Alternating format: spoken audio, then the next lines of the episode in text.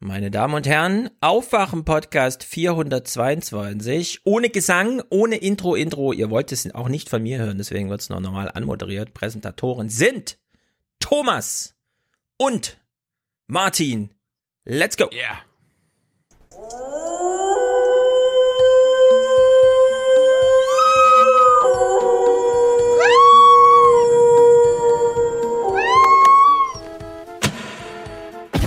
Heute wird ganz besonders rote Rosen gekauft. Rot ist die Farbe der Liebe, rote Tulpen, Blumensträuße, genau, ne?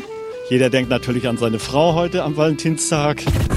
Die sind für meine Freunde. Ja, jedes Jahr eine Kleinigkeit irgendwie. Eine Blume oder eine Tafel Schokolade mit einem schönen Spruch. Ihre Lieblingsfarbe und Lieblingsblumen sind natürlich Rosen. Und die bekommt sie heute auch. Valentin, der griechische Ding oder so nicht. Hieß der nicht so? Der Valentin. Liebe, Gott des Liebes oder sowas. Ja, es war Gott der Liebe, Valentin. Es war ein römischer General, der an äh, das seinen Söldnern damals einen Tag freigegeben hat. Ein Heiliger namens Valentin, der irgendwann mal als Märtyrer gestorben ist. Äh, mit Blumen hatte das Ganze eigentlich gar nichts zu tun, sondern diesen Valentins oder Valentini, je nachdem, wie man den Plural sagen will, war es zu eigen, dass sie sich ganz besonders um ja, verliebte Paare, Ehe, Familie oder auch Paare, die in Krisen geraten sind, gekümmert haben.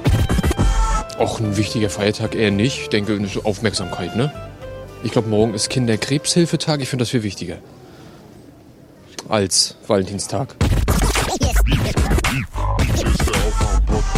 Morgen. Guten Morgen. Morgen. Moin. Hallo. Hallo, guten Morgen.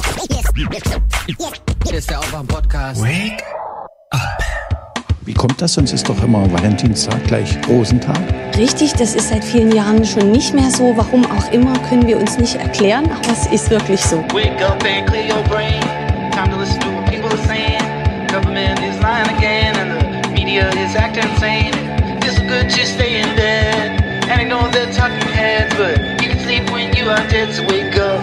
We know Mike Bloomberg has already pledged to donate something like a billion dollars, you know, to that person. He wants to see Trump out of the White House too. Would you, would the would the Sanders campaign take Bloomberg's money? Well, no. Look, Bernie Sanders has more individual contributions than Was that a no? else, I just want to including make sure I hear you on record. Trump. Was that that, is a, that is that is a no. He can raise enough money with small dollar contributions to run his presidential campaign uh, without the money of billionaires. That's for sure. Finde ich natürlich scheiße. Ich bin ja Freund unserer kommerziellen TV-Sender in Amerika und denen, denen entgeht ja damit. Du bist Eine so Milliarde Dollar. 2016. Das ist natürlich Mark Zuckerberg, der hier profitiert, nicht mehr so sehr die Fernsehsender. Ja gut, aber irgendwo würde das ja in unserer Wirtschaft landen, Stefan. Das stimmt. Das Geld. Und das entzieht dieser Sozialist jetzt unserer Weltwirtschaft. Nicht gut. Oder anders gesagt, anstatt es irgendwo zu parken, wird es in Rotation gebracht. Und die Dampfmaschine rollt ja, wie wir sehen. Feel the burn! Ja. Hans, hast du, hast du deinem Lieblings-CDU-Vorsitzenden schon eine rote Rose überreicht? An Valentinstag. Anmerkung eins: es heißt nicht Valentinstag, sondern man muss es auf Bayerisch aussprechen, dann heißt es Valentinstag Mhm. und es erinnert dann eben auch an Karl Valentin, den wichtigsten deutschen Humorphilosophen, den es gibt. Den soll man immer ehren, ob mit oder ohne Blumen. Und äh, Anmerkung zwei: wir verpassen gerade, wo wir Nein, dieses verpassen wir nicht. Verpassen wir nicht? Nein. Nein. Ah, ist gut. Gut, Norbert Röttgen möchte auch CDU-Vorsitzender werden. Ja. Und äh, weil der hat gestern das Wort Teamlösung gehört und da hat er gesagt, Team, das sind doch Das bis bin zu ich. mindestens, das, das sind doch bis zu mindestens elf Leute. Mhm. Da gehöre ich doch auch hin. Also Ja. äh, man, man überlegt ja, ob die, ob nicht die CDU Nordrhein-Westfalen sozusagen ihre Mitgliedschaft geschlossen als Team für den Parteivorsitz äh, anmelden soll. Ich glaube, bislang sind doch alle Kandidaten NRWler, oder? Es ist ein bisschen wie beim Fußball. Es ist eine Weltmeisterschaft anberaumt und nach der Vorrunde ist es eine Europameisterschaft. Und dann guckt Ja. man mal, wer sich am besten schlägt. Genau, und alle kommen von Bayern München. Na gut. Ja, Norbert Röttgen, äh, ich habe es eben schon im Vorgespräch gefragt, aber ich will es hier nochmal in Tiefe und Breite gewusst haben. Wieso darf Norbert Röttgen in den großen Saal der Bundespressekonferenz, um seine lächerliche Kandidatur für den lächerlichen Parteivorsitz der lächerlichen CDU vorzustellen? Also Hans kann ja gleich mal seine Theorie vorstellen. Ich glaube, die wurden gefragt und weil Friedrich Merz ja schon mal dabei war, konnten sie jetzt nicht Nein sagen. Hat man Röttgen jetzt auch falsch geschrieben? Merz musste ja damals darauf hinweisen, dass er mit E geschrieben wird. da hat er sich, glaube ich, richtig alt gefühlt. Da gedacht, scheiße, ich bin echt alt. Den hatte man damals ja richtig geschrieben. Ähm, nee, ich, ich weiß noch nicht, ich glaube noch nicht mal, dass man ihn explizit gefragt hat, sondern die wissen schon, ich meine, Röttgen ist nur keiner, der über eine so große eigene mediale Hausmacht irgendwo verfügt. Und der weiß schon, dass wenn er spontan da jetzt hingeht in den großen Saal, da erreicht er doch viele Multiplikatoren. Ja, aber wieso Deswegen darf er macht denn? er Das ist meine Frage. Weil die ich will ja Bundes- auch in den großen Saal der Bundespressekonferenz, um keine Ahnung, Ja, warst du doch schon. du Einkaufszettel doch schon. vorzulesen. Du ja, warst gut, doch schon da wurde da. ich ja eingeladen, aber ich meine, wenn ich jetzt Ja. wollte, Ja, ich natürlich, könntest du- nein, Herr Schulz, was maßen Sie sich an? Warum darf Röttgen? Also, wenn du in die CDU eintrittst und Mhm. sagst, ich, Stefan Schulz, möchte gerne Bundesvorsitzender werden nach einem halben Jahr Mitgliedschaft und sagst, und das möchte ich gerne im großen Saal der Bundespressekonferenz vorstellen, denke ich, deine Chancen wären nicht schlecht, dass du das da auch machen kannst. Dann mache ich das. Trete ich morgen in die CDU Ja. ein. Nur dafür Wir freuen uns. erkläre ich meine Kandidatur. Warum nicht? Ja. Schlimmer Mm. kannst Aber du kommst nicht aus NRW, das geht nicht. Stimmt, ich bin da eigentlich außen vor. Ga gab ja lange keine NRW-Vorsitzende mehr, oder?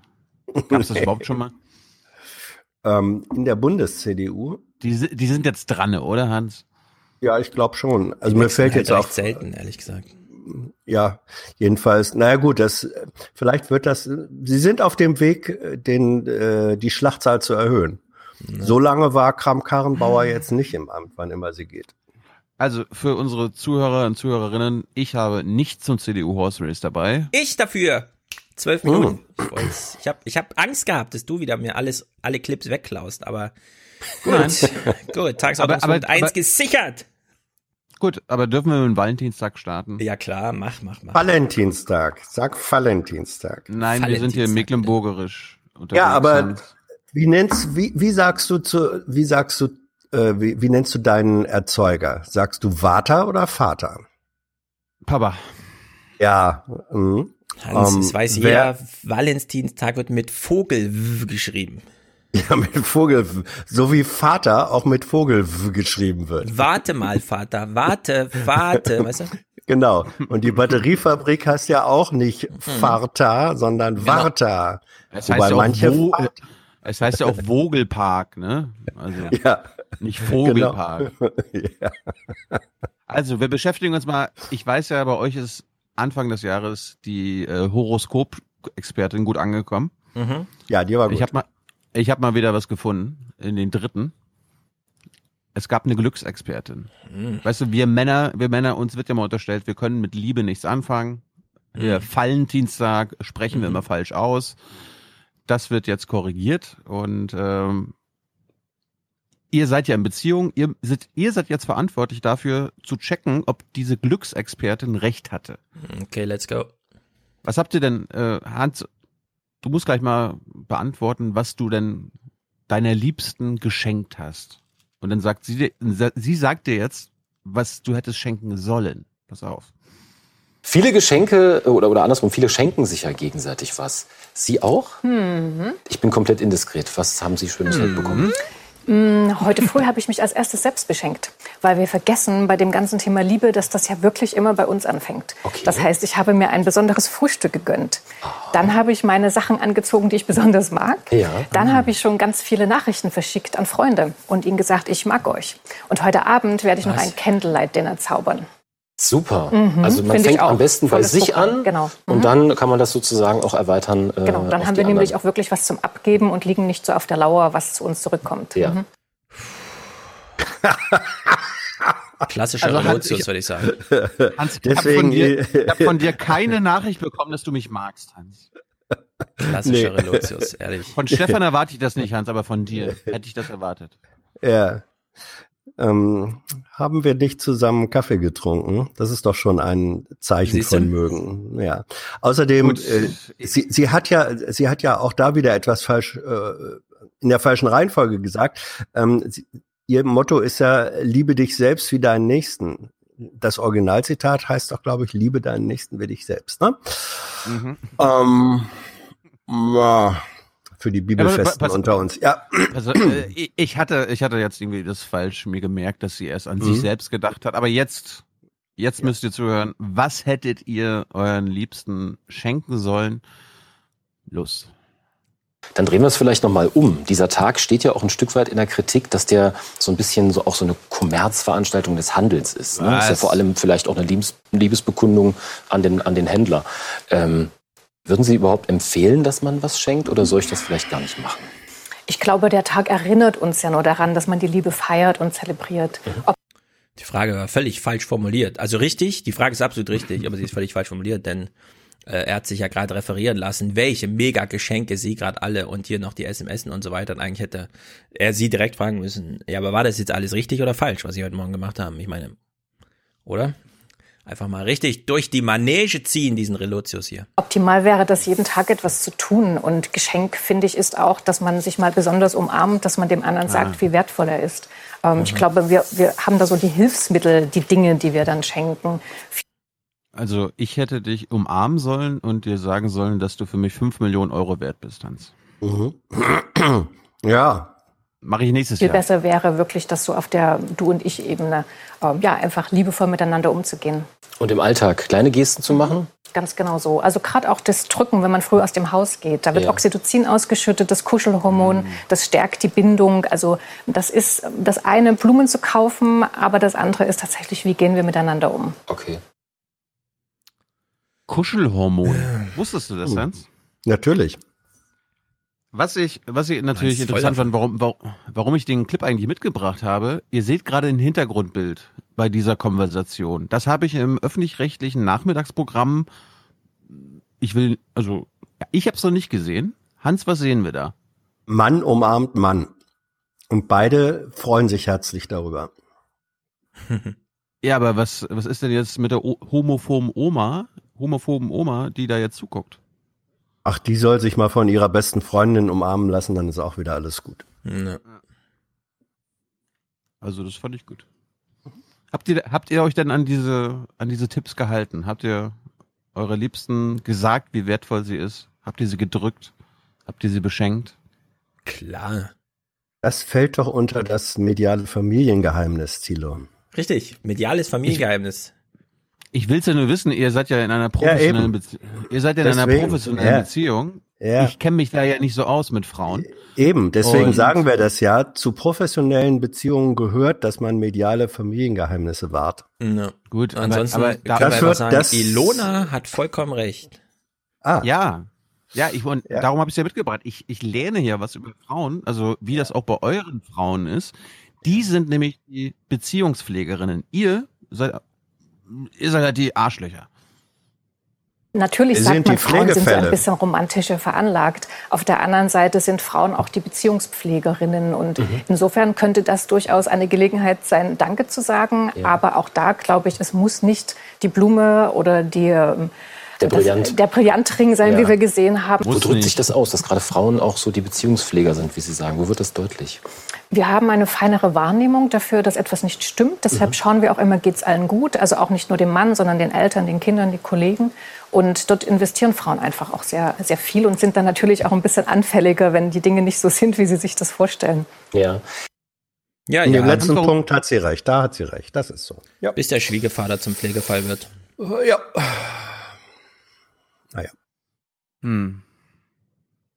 Aber da war doch eben das Bild eingeblendet, Thilo, du hast ja darauf hingewiesen. Das sind ja, ist ja Ja. ein schwules Pärchen wahrscheinlich. Ich würde sagen, es war ein Stockfoto, aber gut, wir können es interpretieren als schwules Pärchen. Und dass sie hier so von, ja, die Frau pflegt ja die ähm, Beziehung. Mhm. Wie machen das denn schwule Männer? Das habe ich jetzt nicht ganz verstanden bei Ilona. Die pflegen keine Beziehung. Die, Ach so. das ist, Da gibt's doch auch immer eine Frau.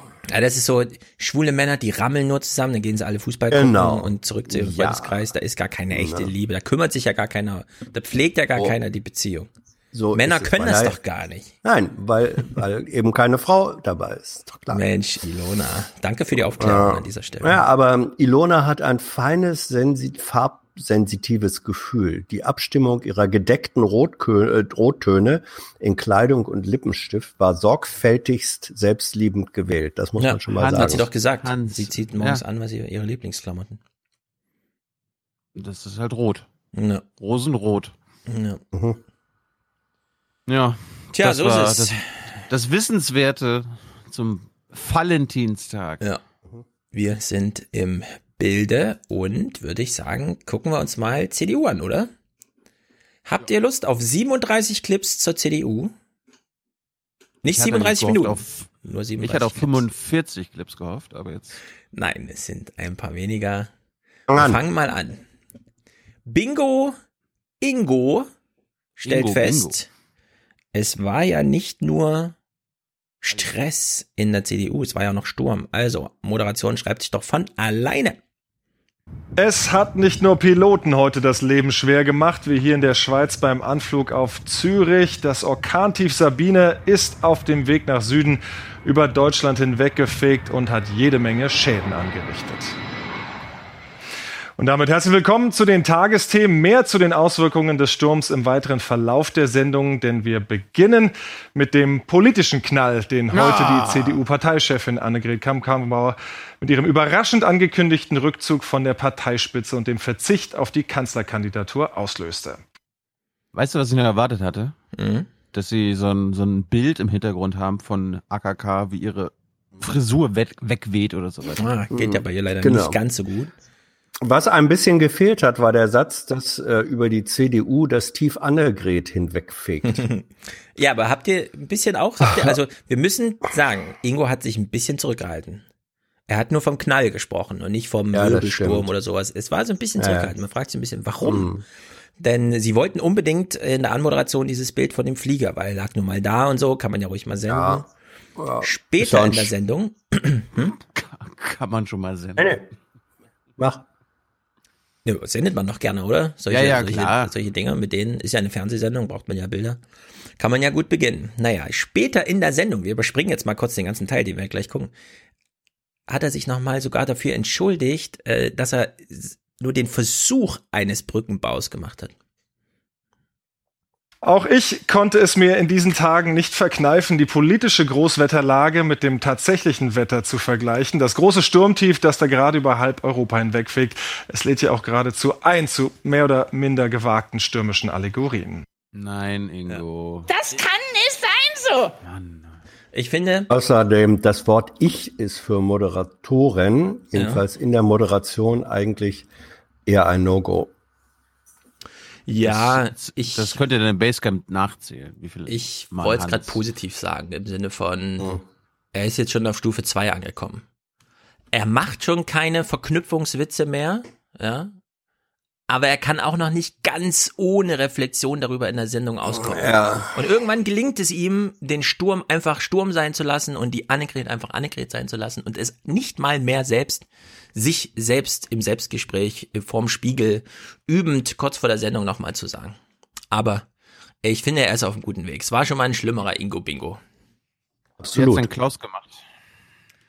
Äh, das weiß ich nicht. Da müssen wir gleich mal gucken, ob wir hier Klaus-Clips finden. Wir merken uns jedenfalls, man kann so eine Verknüpfung aus Wetter und Stress in der Regierung machen oder in der Partei und wir warten mal darauf, dass wir dann irgendwann erfahren, wer sich zu solchen billigen Witzen hinreißen lässt. Naja. Montag jedenfalls. Hans hat es ja schon angesprochen. Laschet war zum Fasching eingeladen. Auf die Bühne.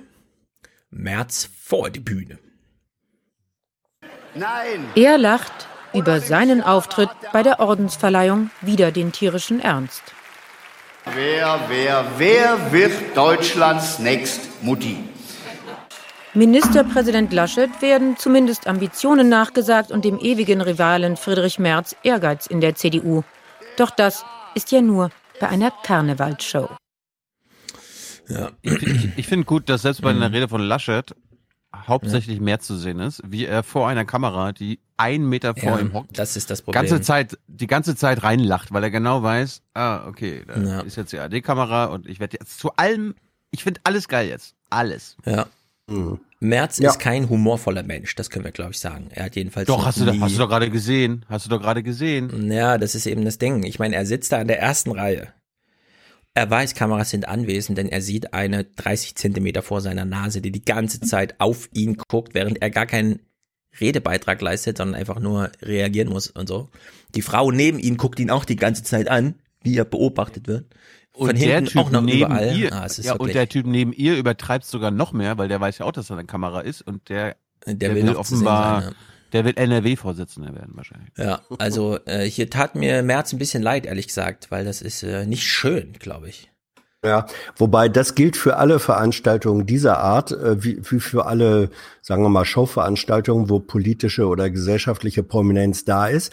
Die wissen ganz genau, da ist immer eine Kamera in ihrer Nähe. Und Ja. sie wissen ganz genau, sie müssen immer demonstrieren, wie locker und unangestrengt sie das nehmen. Das war jetzt äh, bei diesem Karneval nun besonders zugespitzt, aber es gilt eigentlich, seit es Karnevalssendung, Karnevalsübertragungen im Fernsehen gibt, da haben immer diejenigen, die auch wenn sie nur in milder Form kritisiert worden, sich köstlich auf die Schenkel geklopft, weil sie das alle so locker, humorvoll, Ja. selbstironisch sahen. Das ist einfach eine Scheißsituation, aber die gehen da ganz bewusst rein. Und dann ist mein Mitleid mit denen auch wirklich begrenzt. Also Ja. Und warum sind die nicht verkleidet? Was ist denn da los in Nordrhein-Westfalen? die sind verkleidet, die sind verkleidet. Ja, aber die haben nur so ein Ding um und haben, ja gut, die haben halt trotzdem nur Stefan, eine Fliege Stefan, umgebracht. Ja. da- du siehst gerade AKK mit einer Ma Märzmaske. Hm.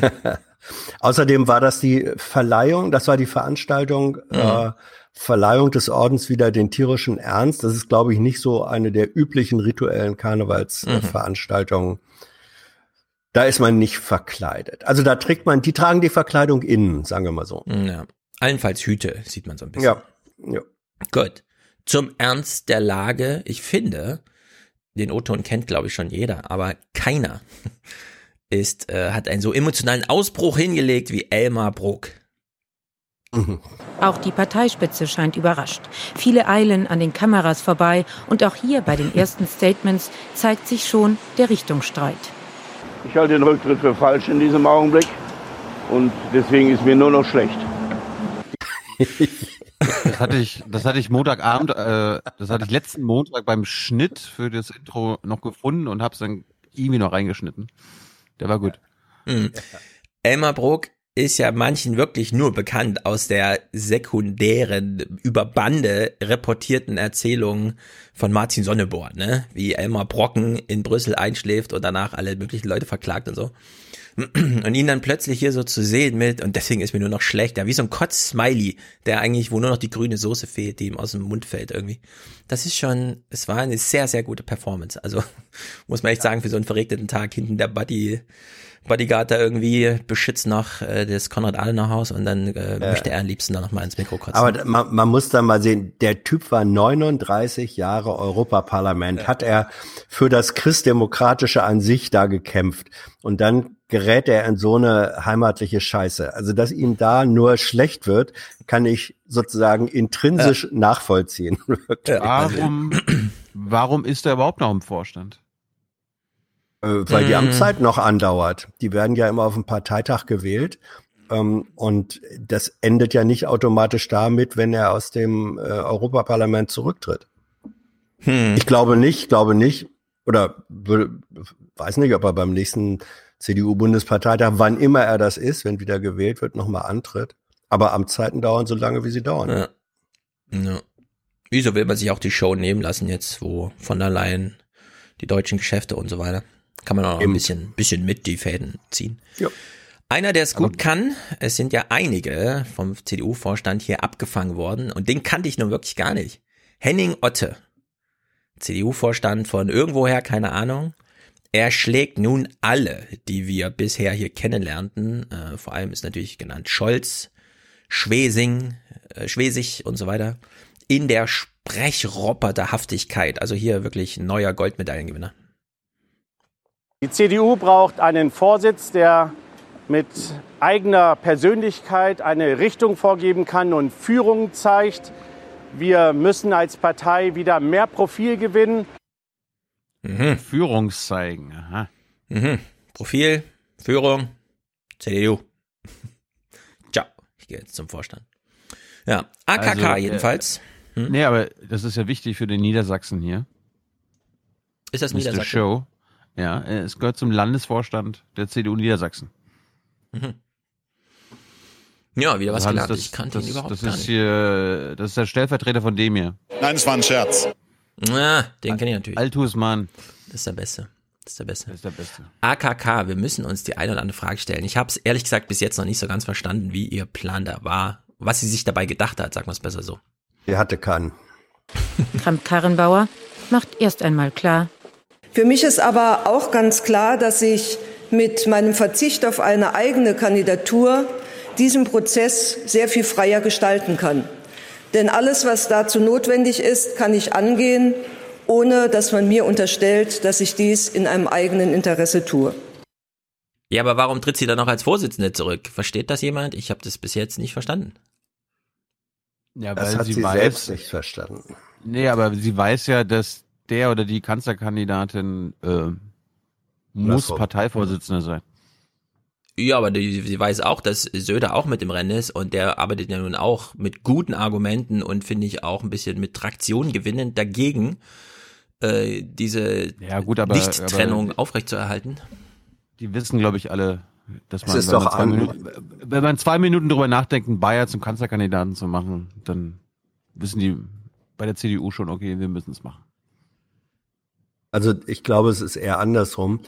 Ähm, ihr ist klar geworden und Thüringen war, glaube ich, da und vor allem die Intervention Merkels aus Afrika nach Thüringen, Mhm. da ist ihr klar geworden, ich bin eine Fehlbesetzung auf diesem Posten. Ich war, sie wird nicht gedacht haben, ich bin eine Fehlbesetzung, aber sie wird, sie muss gemerkt haben, ich kann das nicht, ich kann das nicht halten, ich kann das nicht ausfüllen. Ähm, und dann hat sie eben gesagt, okay, dann gehe ich raus, versuche aber irgendwie noch was darin zu finden, ähm, was positiv mit diesem Abgang zu verbinden ist. Und dann sagt sie, äh, und das ist eine rein vorgeschobene Bemer äh, Behauptung, die ihr niemand, wirklich, wirklich niemand aus dem engsten Familienkreise nicht äh, abnimmt, dass sie sagt, das gibt mir ja die Freiheit, ähm, hier nochmal ordentlich zu agieren bei den Nachfolge- und Kandidaturfragen. Das ist ein so kompletter Blödsinn. Das ist der Versuch einer Gesichtswahrung, der überhaupt nicht Mhm. funktioniert. Ja, also das ist mir absolut schleierhaft, als wollte sie nochmal allen zeigen, ähm, ihr hattet Wie unfähig recht, sie ist, Wirklich ja. unfähig. Ich kann es nicht. Ich kann Ja, nicht Kanzler, ich kann nicht mal CDU-Vorsitzender. Beschreibt sie nicht quasi die Aufgabe einer Generalsekretärin damit? Ja, natürlich. Also sie ist äh, vermutlich, sie war ja auch gar keine so schlechte Generalsekretärin. Ne? ähm, ja, man Kann muss sie ja eben wieder sehen. werden. Das, Ähm, das, das, würde, das müsste Merz jetzt machen. Wenn ich Parteivorsitzender werde, kannst Ja. du bei mir wieder Ja. Generalsekretärin werden. Ja, Also, ja. also mehr Sekretärin als Generälin. Ja. Hm. Ja, sie, hat ja, sie hat ja eh nichts mehr zu tun. Was- soll sie denn noch machen? Saarland pflegen. Ja. Beziehung pflegen im Saarland. Diese, diese Saar-Runde da, wo die Saar diesen Dings Oh. macht, ist doch so ein Touristenhotspot. Da braucht man bestimmt jemanden, der irgendwie Vorstand der Landschaftspflege Du ist meinst oder so. die Saarschleife. Die Saar-Schleife, die meinte ich, genau. Ja. Hm. Ja, ich äh, finde es jedenfalls merkwürdig. Ich hätte das Experiment, glaube ich, gern mal gesehen, dass sie einfach sagt, jetzt wo ich mit dem Rücken an der Wand stehe, sage ich, Merkels Weg war immer falsch, wir trennen das jetzt. Ich bleib CDU-Vorsitzende und ich organisiere hier den Pfad der Kanzlerkandidatur. Will selbst aber nicht, bin beschäftigt genug. Da schlägt sich natürlich auch wieder das Peter-Prinzip durch, ne?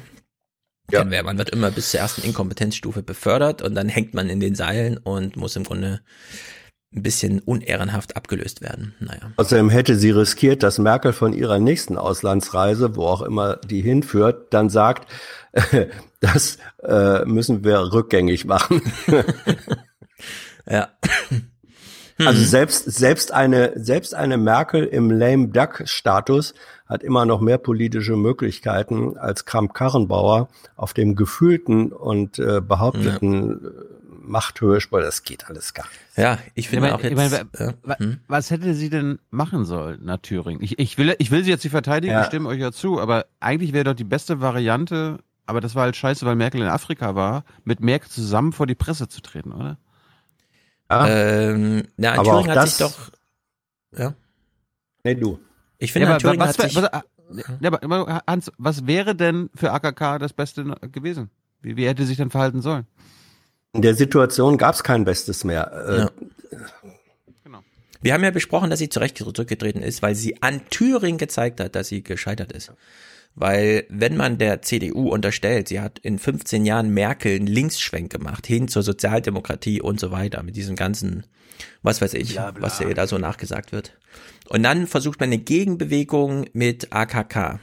Während aber in Thüringen genau der Linksschwenk erforderlich gewesen wäre, nämlich lange vorbereitet zu sagen, wenn es hart auf hart kommt, ja, bevor hier irgendwie ähm, nichts mehr möglich ist, weil CDU und AfD zusammen auf 55 Prozent oder so kommen, muss es eine Zusammenarbeit nicht in Koalition, aber wie auch immer mit der Linkspartei geben.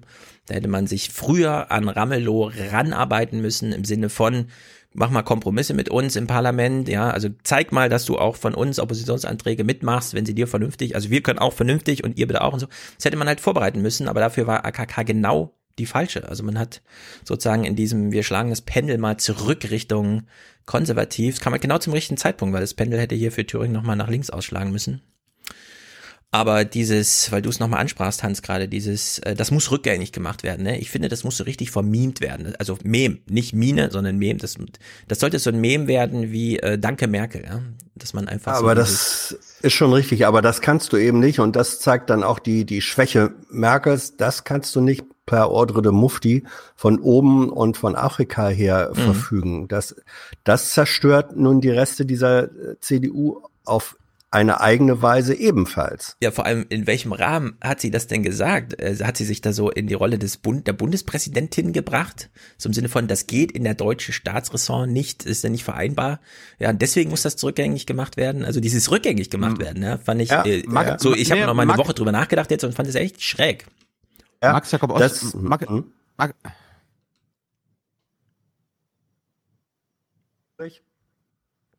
Tilo, du Max wolltest was sagen? Ja, ich, Hans hat die ganze Zeit angesetzt und hat mich ständig unterbrochen. Das ist so untypisch für Hans, darum. Ich dachte, es ist, es, es ist was, ich wollte nur einen Spruch machen. Ich wollte nur sagen, Max äh, hätte gesagt, dass Merkel im Videokeller in Köln sitzt und hat, hat da die Entscheidung zurückgemacht. Ne? Videobeweis. Ha. Ja, stimmt. Ja, genau, Videobeweis, wir müssen nochmal, wir, wir drehen die Uhr um, um mehr. Aber dieses äh, muss rückgängig gemacht werden, finde ich, das ist schon ein schöner T-Shirt-Spruch. Das sollte man ein bisschen Aber jetzt wollte Hans doch nicht die ganze Zeit unterbrechen. Hans, jetzt sag's doch. Nein, Ich wollte sagen, die Rolle, aus der heraus sie das gemacht hat, ist eine, die es offiziell gar nicht gibt, äh, real aber schon, nämlich das politische Alpha-Tier. Richtig. Ja. Politische Alpha-Tiere äh, zeichnen sich ja dadurch aus, dass sie, dass sie keine formellen Positionen innehaben müssen, können, aber nicht müssen. Und einfach, weil sie diese Alpha-Tiere, diese absoluten Leitwölfinnen oder wie auch immer man das nennt, sind, können sie dann sagen, das muss rückgängig gemacht werden, weg Mhm. damit. Äh, Schröder sagte früher immer, ich will haben das. Ja. äh, und ja, und, und so macht, so machte Merkel das Als auch. Baby hat er das gesagt, oder was? Na, eigentlich als Kanzler. Mhm. Ähm, und, und, und so macht Merkel das auch. Sie sagt aus Afrika, ich will haben, dass es dieses Wahlergebnis nicht mehr gibt. Ja, aber als wäre sie schon so aus dem Geschichtsbuch aufgestiegen, au- also nochmal herausgekommen, Ja. um zu sagen, also hier muss ich mal kurz noch mit meiner Autorität eine, eine kleine Wende einschlagen. Ja. Naja, Thilo hat ja gefragt, wie Klaus Kleber das so sah hier, das weiß ich nicht, äh, denn ich glaube, ich zeige Winnie Hescher. Die, also wir steigen sozusagen nicht in die Moderation, sondern in die Berichterstattung beim CDF kurz rüber. Müssen wir Fehler finden? Müssen wir Äh, Fehler das kann finden? sein, wir müssen ja immer Fehler finden. Also Winnie Hescher hat einfach nur einen guten Spruch gemacht, fand ich, deswegen kann man da mal kurz reinhören. Die eine gibt auf, die andere scheitert mit. Angela Merkels Credo war immer, Kanzleramt und Parteivorsitz gehören in eine Hand. Trotzdem wagten sie das Experiment. Die geteilte Macht, ein Resümee. Es hat sich bis in die jüngsten Tage gezeigt, dass damit eine ungeklärte Führungsfrage einhergeht. Mhm. Ja, die eine scheitert, Nee, die eine geht, die andere scheitert mit. Nee, die eine gibt auf, die andere Ja, scheitert ja. mit. Das ist, ähm, muss man ein bisschen drüber nachdenken, glaube ich. Die eine gibt auf. Merkel, hat Merkel aufgegeben. Ich bin mir nicht so sicher, ob man nach 15 Jahren sagen kann, sie gibt jetzt auf im Sinne von, sondern es ist halt auch irgendwann ein, natürliches Ende, ja. Es endet nicht mit dem Tod, das ist klar, also gibt's vorher ein Ende. Die eine Ja, gibt auf, okay. Und die andere Ja, scheitert diese, mit. diese Formulierung lässt ja beide äh, Varianten zu. Ja. Ja, aber äh, aus dem zweiten Halbsatz, die andere scheitert Mhm. mit. Das Scheitern Ja. vererbt sich so ein bisschen auf diejenige, die aufgibt. Und auch wenn Aufgeben auch wie Scheitern klingt, ich finde nicht, dass man Merkel jetzt so ein, sie ist gescheitert und gibt auf. Anbinden Ja, ja, aber muss. es, ähm, Doch, doch, doch, Es war, doch. ja, Mer- es war ja Merkels Plan, AKK zu, Ja, das zu machen, äh, um mehr zu verhindern. Und all das ist jetzt in sich zusammengebrochen. Damit ist sie gescheitert, genau. Also dieser Satz so, ist so geschickt gut. formuliert, Siehste, dass ja. es sowohl heißen kann, AKK gibt auf und Merkel Richtig. scheitert mit, nämlich mit ihrer Nachfolgeplanung. Wer es will, kann es auch personell genau andersrum sehen. ich habe es andersrum Ja. gesehen. Ja, ja, aber es geht, äh, da war Kollegin Hescher, ich weiß gar nicht, ob sie das absichtlich gemacht hat, aber auf Ist alles eine, mit Absicht bei ihr. Auch die Natürlich. Fehler. Auf, Hat sie gesagt auf Twitter. Ja, auf, auf eine professionelle Art war sie da listig. Ja. Hans, äh, wel- welche, welche Alpha-Tiere sehen wir da gerade? Ja, Paul Ziemiak, äh, Annegret kramp Alpha-Tiere, Hans. Ja, ich zähle jetzt auf alle, die sich da in der Bewerberschlange versammeln. Ähm, wenn du nach tatsächlichen Alpha-Tieren Ja. äh, fragst, dann könnte man nur sagen, da gibt es nur ein möchtegern Alpha-Tier, die es eben auch nicht mehr so richtig ist. Das ist äh, Angela Merkel. Also Bouffier ist für dich kein Alpha-Tier. Nein. Strobel auch nicht. Nein. Lokale, lokales Alpha-Tier. Regional Hans- Alpha-Tier. Hans, das ist der Landesvater von Stefan Schulz. Richtig. Ja. Auf den kommen wir gleich nochmal zu sprechen. Ja, der es geschafft hat, dass die Grünen jetzt bis auf einen Prozentpunkt äh, an seine CDU ran Weil er so gütig ist. Weil, Weil so wir hier in die ist. Zukunft gehen. Weil wir hier in die Zukunft gehen. Natürlich, Tarek Al-Wazir, hallo. Wir dürfen nur Janine Wissler nicht verlieren. Linke Socke, der. Tarek. Ja. Tarek ist hier Wirtschaftsminister, alle sind zufrieden. Es brummt. Ja. Es Ja, ja. brummt Das im Land. wahrscheinlich. Ja. ja. So, Volker Bouffier, wir haben ihn angesprochen und er ist hier im Gespräch Ja, stimmt. und er erklärt es nochmal. Und äh, ich, im Grunde nur, weil es so sonor und so kretzend klingt, hören wir uns das an. Jawohl. Knochig, genau. Äh, ich bin mir unsicher, warum er diesen Sprechakt überhaupt noch abliefert. Sie kam zu dem Ergebnis, dass solange sie Parteivorsitzende und Aspirantin für die Kanzlerkandidatur ist, man ihr immer unterstellt, das mache sie, um Kanzlerin zu werden. Sie hat jetzt den Weg frei gemacht und das ist sehr nobel. Dafür müssen wir, wie ich finde, auch Respekt zollen. Respekt Ja. soll dafür, das ist im Grunde voraussehbar, warte mal, bis Dezember willst du hier interimsmäßig Geschäft führen. Was ist denn das für ein Blödsinn? Bin mir nicht was so ist sicher. denn das? Ich denke, was ist denn das? Ja, was ist denn da? Und Volker Bouffier findet das irgendwie noch gut, aber er findet irgendwie alles gut, was die CDU-Chefs so machen. ja, Das ist ja ganz Parteisoldat. Das, das ist ja der Mann, dem man immer sofort zutraut, dass er ein, ein bewegtes Männerleben hinter sich hat. Tillmann Kuban würde sagen, das hat er im Rhetoriktraining gelernt. Ne? Ja, das auch. Und bewegtes Männerleben, er lässt sich nicht ohne Grund in Frankfurt, vor Frankfurt zeigen und nicht vor dieser, vor diesem ähm, Ja, das- ländlichen Raum Wiesbaden. In Wiesbaden, haben. ja, ja. Also so Stefan, nimm dir doch mal ein. Beispiel. Nimm dir doch mal ein Beispiel. Du hast ja auch hier deine, deine, dein Greenscreen im Hintergrund. Das stimmt. Bitte ändern. Ja, meiner ist nicht grün, deswegen ist es mal ein bisschen kompliziert. Aber ich kann mich demnächst auch mal vor Hessen setzen, das stimmt, vor Frankfurt eigentlich. Ja. Markus Söder. Sehr viel mehr, wie soll man sagen? Er ist einfach vital. Das kann man nicht anders sagen. Der Typ hat anscheinend keine Termine und nichts außer mit Fernsehkameras. Der ist immer frisch und äh, treibt jetzt auch zur Eile. Ich glaube, es ist schon notwendig, dass man früher als jetzt nur im Laufe des Jahres zumindest einen Entscheidungsweg findet, ähm, wie das gehen soll. Denn ein halbes Jahr jetzt hat möglicherweise, ich sage jetzt mal, einen Schönheitswettbewerb zu machen, wer wann wo besser ist, wird nicht mehr Stabilität bringen. Und würde ich sowieso Stabilität. Ja, Markus Söder will Stabilität. Äh, Tobias Hans hier nochmal eingeflochten, weil wir wissen ja, AKKs Nachfolge AKK. Und äh, er sieht so ein bisschen die Fälle davonschwimmen durch seine Saarschleife, weshalb er so ein bisschen traurig nochmal erklärt, woran es alles gescheitert ist.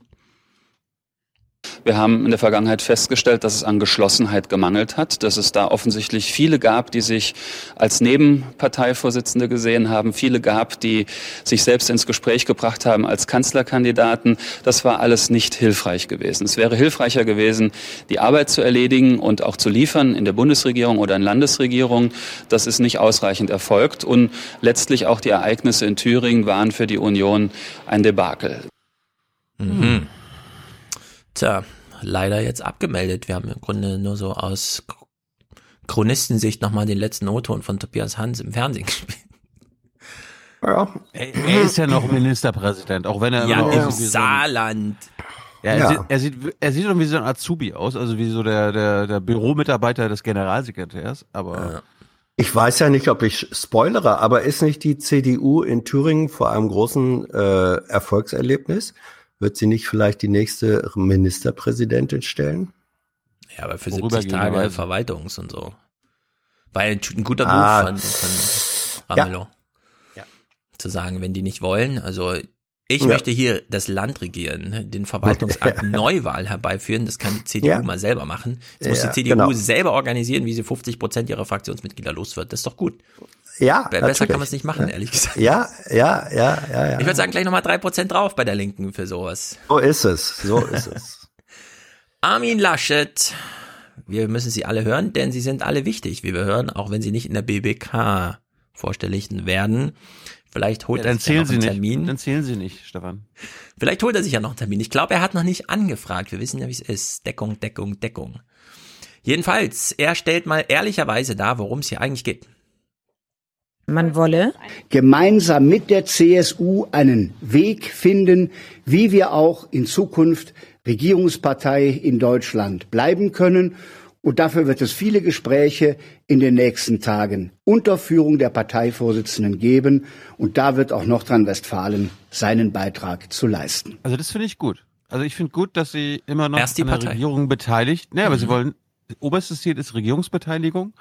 Und äh, das unterstütze ich, wenn sie quasi wie die SPD enden wollen. Also jedes Jahr kleiner werden, in fünf Jahren auch noch bei 15 Prozent sind und die Grünen, Linken und so weiter dann die Regierung führen. Hm. Finde ich gut. Hans darf jetzt noch was zur Krawatte sagen. Ich glaube, es liegt ihm auf der Zunge. Nö. Ansonsten Wir- bist du jetzt geteasert, noch was zur Krawatte zu sagen. Da habe ich ehrlich gesagt nicht drauf geachtet, weil ähm, ich, ich werde, Politiker haben ja manchmal diese Spitznamen und es, manchmal Mhm. passt es wirklich perfekt. Und ich finde einfach, der kleine Hobbit aus NRW ist so schön. Ja, also Laschet, ich löse auf, trägt grün. Ja. Wenn auch keinen schwarzen Anzug, sondern nur dunkelblau. Aber er positioniert sich hier und er weiß, wenn ich sage, Vorsitzende wird's regeln, AKK, dann wissen wir, welchen letzten Arbeitsauftrag AKK noch hat. Und das ist niemals mit März. Ja, das Mal hat sie gucken. aber nicht mehr in der Hand. Ja, mal gucken. März muss er jetzt, wir kommen ja gleich auf März hier, da ist ja auch noch, kommt ja, ist ja, Mhm. ist ja präsent, er war natürlich auch in den Nachrichten. Und zwar gleich nach Michael Stempfle, denn vorher, wieso habe ich das eigentlich so rumsortiert? Es könnte sein, dass ich es falsch rum mache. Mal gucken. Es kommt jetzt entweder März oder Stempfle und wie auch immer werdet ihr wissen, wie diese beiden Clips zusammengehören. Lieber Herr Merz, lassen Sie es doch einfach mal gut sein. Lieber Herr Merz, jetzt lassen Sie es doch einfach, erhebt die Hände über in den sichtbaren Bereich, ja, im Kommentar. Also es ist ein sehr besonderer, da muss man schon ein paar Kommentare gesprochen haben, bevor man sich sowas trauen darf, so Ich- aus ich dem Format auszubrechen. Ich habe mich natürlich gerade gefragt, warum ausgerechnet Stempfle einen März-Kommentar macht, aber dann fällt mir ein, er hat ja gute Kontakte zu unseren Geheimdiensten. Ähm, es ist wahrscheinlich nicht im sicherheitspolitischen Interesse Deutschlands, dass Friedrich Merz CDU-Vorsitzender wird. Das kann, das kann die einzige Erklärung sein. Mhm. Warum? Hans? Ja, weil Stempfle, Ja, Sicherheit. ich meine, warum März nicht? Merz. Weil Merz ein Ja, das. Wirtschaftsterrorist ist, der die Gesellschaft zerstört, beispielsweise Stefan, mit Abflüssen Stefan, von Steuergeldern. Das, das wird dem Parlamentarischen Kontrollausschuss berichtet. Das Hm. ist nicht für dich. Ja, wieso kommt dieser Stempfle auf die Meinung, äh, Herr Merz, lassen Sie es doch mal gut sein. Was drängeln Sie denn immer so? Wir wissen ja, der Letzte, der gedrängelt hat, rüttelte irgendwie am Zaun, wurde gesagt. Er hat gesagt, ich will hier rein in dieses Kanzleramt. Merz steht jetzt nicht am Zaun, er hat es schon geschafft bis zur Türe, er weiß, wo es eigentlich reingeht und er sagt Nee, auch, der sitzt, wer, der sitzt auf dem Zaun. wer durch die Tür durchgehen darf und wer nicht. diskutieren die Lage der Partei jetzt hinter verschlossenen Türen und nicht in der Öffentlichkeit und daran werde ich mich halten. Wenn Merz sagt, äh, wir diskutieren das jetzt hinter verschlossenen Türen, fragt man sich so ein bisschen, warte mal, du bist Vizevorsitzender des Wirtschaftsrats der CDU. Hinter welche verschlossene Tür lässt man dich denn? Ja? Welche Parteitags-, Parteiamts-, Parteigremienszugehörigkeit hast du denn, dass du hier einfach sagen kannst, die, sie sehen da eine verschlossene Tür und dahinter ist mein Platz? Weil diesen Zugang, äh, ich meine, Kandidat für den CDU-Vorsitz. Das heißt jetzt, äh, man darf jetzt hinter die verschlossenen Türen oder was. Also ich fand das hier sehr anmaßend irgendwie dafür, dass er eben wirklich nur am Seitenrand steht und Kommentare von, von der Tribüne im Grunde runterruft. Und dass dieser Spruch hier bei dem, bei, der, bei den Tagesthemen ein bisschen kurz gesendet wurde, verstehe ich nicht ganz, denn wir sehen da ein Tagesthemen-Mikro, denn dieses Zitat war original ein bisschen länger und wurde allerdings nur im CDF in voller Länge gespielt. Sag mal, ist dieser Satz hinter verschlossenen Türen nicht eigentlich ein Synonym, ist das nicht ein Synonym dafür, dass jemand weggesperrt wurde? Mm. Sehr gut. Nee, Ja, Klausur eingesperrt. halt. Ne? Die haben sich eingesperrt. Hm, die Klausur. gehen in Klausur. Ja, also wir hören immer dieses Merz-Zitat in voller Länge, denn ich finde, Merz verspielt hier einiges durch seine Ego-Show. Das ist im Stile einfach shit. wirklich nicht besonders gut. Wir diskutieren die Lage der Partei jetzt hinter verschlossenen Türen und nicht in der Öffentlichkeit und daran werde ich mich halten. Welche Rolle sehen Sie für sich in der Zukunft hier? Wir diskutieren die Lage der Partei hinter verschlossenen Türen und nicht in der Öffentlichkeit und daran werde ich mich halten. Was Ja, aber wa- warum, warum sagen Sie jetzt den gleichen Satz? Weil wir das in der hinter verschlossenen Türen äh, bereden und nicht in der Öffentlichkeit. Ja. Jetzt haben Sie jetzt haben Sie schon zum dritten Mal gesagt, Herr Merz. Ja, aber nur weil wir das in der äh, hinter verschlossenen Türen. Ne? So. Ja, also wenn Menschen, wenn Menschen, die in ihrem ganzen Leben und auch in der jüngeren Vergangenheit in vielen Entscheidungssituationen viel versemmelt haben, jetzt beweisen wollen, wie clever sie sind und das Ja. auf eine so unclevere Weise öffentlich machen, dann beweisen sie damit ein aberes Mal ihr nicht clever sein. Und diese Disziplin beherrscht Merz äh, bis Ganz zur wunderbar. Perfektion. Ja. aber genau deshalb muss er CDU-Vorsitzender werden. Hans. Wir können ja mal einen Vergleich machen nächste Woche. Wenn heute Röttgen in der BBK ist, um seine Kandidatur anzumelden. Ohne uns. Ich erinnere mich noch, wie Merz damals einlief. Es war nämlich so dieses, hm, wie, dieses kleine Jungenlächeln, ne? Mm, endlich bin ich wichtig. Mm, endlich darf ich diesen Gang hier hinter dem Tisch lang gehen und mich da in die Mitte setzen und so. Und, Ja, und dann und dann 14 Minuten Zeit haben. ja, genau, gleich wieder das war, gehen. Das, das war und, das, also das war für mich der krasseste BBK oder die krasseste BBK der letzten Jahre, Hans. Er kommt hin und sagt, ja, ich sag jetzt was und in 10 Minuten fragt. Ne. Also es ist, äh, Merz verspielt sich hier, glaube ich, selbst. Er hat die ego kann einfach nicht nicht sein gut so. drauf. Mhm. Ja. Gleichwohl hat Merz, das muss man jetzt eben auch sagen, bevor man nur drüber rumspottet, ähm, Merz hat im Moment offenbar äh, den stärksten Rückhalt im Ranking. Ich weiß Ja, nicht, warum das so ist. Er ist Ja, der aber Joe Biden, er ist der Joe Biden der, des Vorwahlkampfs, Hans. Ja, das da, guter guter Vergleich. Mal gucken, ob er es schafft, sich ähnlich selbst zu demontieren. Ne. Die Fernsehzuschauer, die hier darüber abstimmen, weil sie wissen, was das Politbarometer ist, wenn es anruft und so Mhm. weiter, und dann am Telefon bleiben und nicht sagen, ich muss leider die Eier jetzt kochen, ich kann jetzt nicht mit ihnen telefonieren. Die sind alle so alt, die waren schon im Rentenalter, als Merz damals zurückgetreten ist. Weißt du, die, für die ist das wie gestern, Friedrich Merz. Die würden den niemals mit einem Ä schreiben und mit dem Monat verwechseln. Der Hinsicht. Aber das steht noch zur Disposition, denn wir Ja. wissen es noch nicht genau. Wir kommen allerdings auf die Zahlen noch gleich zu sprechen. Vorher allerdings ein kleiner historischer Ausbruch. Wir wollen noch, bevor er auch weg ist vom Fenster, denn das droht ja irgendwie auch so ein bisschen, die ersten Rufe kommen ja erstaunlicherweise. Lindner wurde nochmal abgefangen. Und da Lindner auch Parteichef ist, wurde er natürlich gefragt, wie sehen Sie denn den Rücktritt der anderen Parteichefin da und so? Ist das irgendwie ein bisschen vorbildhaft vielleicht und so? Und ihm, wir haben es letzte Mal schon festgestellt, er liest ja nur noch ab. Was im Grunde für jemanden wie ihn schon so eine Niederlage ist. Es zeigt ihn im Grunde sprachlos und jetzt sehen wir ihn nochmal sprachlos. Und ich glaube, wenn es anhält, dann hat er nur noch ein paar Tage. Überrascht Sie die Entscheidung von Frau Kramp-Karrenbauer?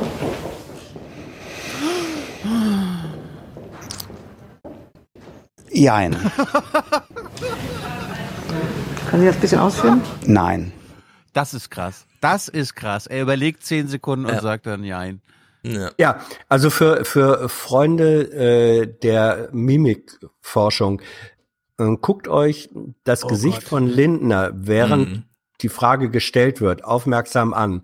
Normalerweise ist Lindner in solchen Situationen immer, äh, er strahlt eine innere Freude über seine Cleverness aus, was er jetzt gleich sagen wird. Und hier ist aber der Gesichtsausdruck von Lindner ein ganz anderer. Es ist ihm nämlich äh, irgendwie, er weiß nicht so richtig, was jetzt ist. Und er hat fast Angst davor, ein Stück weit, oder er, er strahlt eine Aura von Unsicherheit aus. So ein Gefühl, hoffentlich kriege ich irgendwie die Kurve noch. Das ist Mhm. komplett untypisch für den Lindner, den man in der Vergangenheit gekannt hat. Und dann kommt er eben auf dieses eigenartige Jein, ähm, dass eben diese, diese Unsicherheit und dieses gerade noch mal eben die Kurve kriegen in einem Wort repräsentiert. Also das ist ein anderer Lindner als der, der in die, der die FDP zu einer Ein-Personen-Partei gemacht hat. Ich meine, ich bin ja nicht so oberflächlich wie du, Hans, aber er sieht auch total fertig aus. Er ist fertig. Ja, er hat überhaupt fertig. Fragen beantwortet, verstehe ich nicht. Ja. Ich glaube, er ist hin und her gerissen bei dieser Frage, denn äh, auf der einen Seite, die CDU hat keinen Kandidaten aufgestellt. Die CDU hat auch die Wahl nicht angenommen und die CDU hat auch den Amtseid nicht abgelegt. Das Ja. waren alles FDP-Versagen, für das die CDU erstmal nichts kann. Die hat wirklich erstmal nur eine geheime Wahl mitgemacht und hat danach äh, sozusagen, was hätten sie machen sollen, ja? Kemmerich Mhm. war halt ein Idiot an der Stelle. Und Ja. dass trotzdem in der CDU so krasse Konsequenzen gezogen werden, stellt natürlich Lindner vor so eine gewisse, hm, bin ich jetzt froh darüber, dass so viel Aufmerksamkeit gerade bei der CDU ist, weil die da so krasse Konsequenzen ziehen? Oder ist das eigentlich das Signal für mich, äh, eigentlich müsste ich auch mal so eine Konsequenz ziehen? Ja, eigentlich müsste ich auch mal gehen, bevor hier Rufe kommen und so. Und Vielleicht, sagt, ähm, vielleicht, sagt er, vielleicht sagt er sich auch, ich habe alles richtig gemacht in den letzten Jahren. Ich habe die Ja, Partei auf ich nicht. mich ausgerichtet. Hast du den Bundestag CDU. gehört? Ja, wo er Selten sich so nicht für seine eigenen. Nee, nee, nee, ja, aber nee, Er, hat sich, er hat sich wieder nicht für seine eigenen Ah, Fehler ah, entschuldigt, ah, ah. sondern nur die Partei. So. Nee, das würde ich diesmal echt nicht so sagen. Lindner hat im Bundestag tatsächlich, äh, es muss nicht ernst gemeint und nicht ehrlich gemeint sein, aber was die Worte angeht, ja, war das erstmal eine ganz tiefe Verbeugung vor diesem Parlament und auch eine Entschuldigung im Sinne von, äh, die Partei hat hier einen Fehler gemacht. Fand ich schon bemerkenswert, ehrlich gesagt. Ja, finde ich auch. Vor allem unter Berücksichtigung der Tatsache, dass er eben es geschafft hat, dass die FDP mit ihm als Person identifiziert wird. Das kommt Ja. ja jetzt sozusagen zurück, wenn er dann sagt, da hat die FDP einen Fehler gemacht. Ja, Ja, genau. das ist die Lindner FDP. Ja. Und man darf ja nicht vergessen, also bei allem, äh, wenn, wenn er dann sagt, und das zeigt seine abgefeimte Seite, der Kemmerich sei übermannt gewesen, ja, dann war aber auch Lindner übermannt, der hat ihm ja erstmal gratuliert zur Wahl. Das ist, äh, und zwar nicht aus der Situation dieses, Ja. dieses überraschenden Wahlerfolgs raus, sondern aus der sicheren Parteizentrale. Also wenn einer übermannt war und da Selbstkritik zu üben hätte, dann ist in allererster Linie mal Lindner selbst. Ja, das hatten wir letzte Woche auch festgestellt. Immer wenn er über Kemmerich geredet hat, hat er eigentlich über sich geredet. Hm. Wolf Schmiese kommentiert und er holt groß aus. Annegret Kramp-Karrenbauer fand keinen Halt. Bei der CDU setzt sich nun fort, was bei der SPD begann, der Niedergang der Volkspartei. Bla bla bla. Aber hier macht er nochmal so einen Punkt. Hier holt er nochmal Merkel mit ins Bild. Und ich finde, irgendwie. Hm? Ja, aber wel- welche, welche Verantwortung hat das ZDF dafür, Hans, dass AKK in der Bevölkerung nicht angekommen ist? Hätte das ZDF da mehr machen müssen? Das Heute-Journal. Ironische Fragen beantworte ich nicht. Ja, ich würde jetzt auch nicht sagen, dass man, also was, worauf läuft das hinaus? Dass das ZDF hätte AKK stützen sollen oder was? Oder? Das war ein Spaß. Ja. Denn ich finde hier, und hier muss man jetzt äh, wirklich mal drüber nachdenken, er holt jetzt nochmal Merkel ins Bild.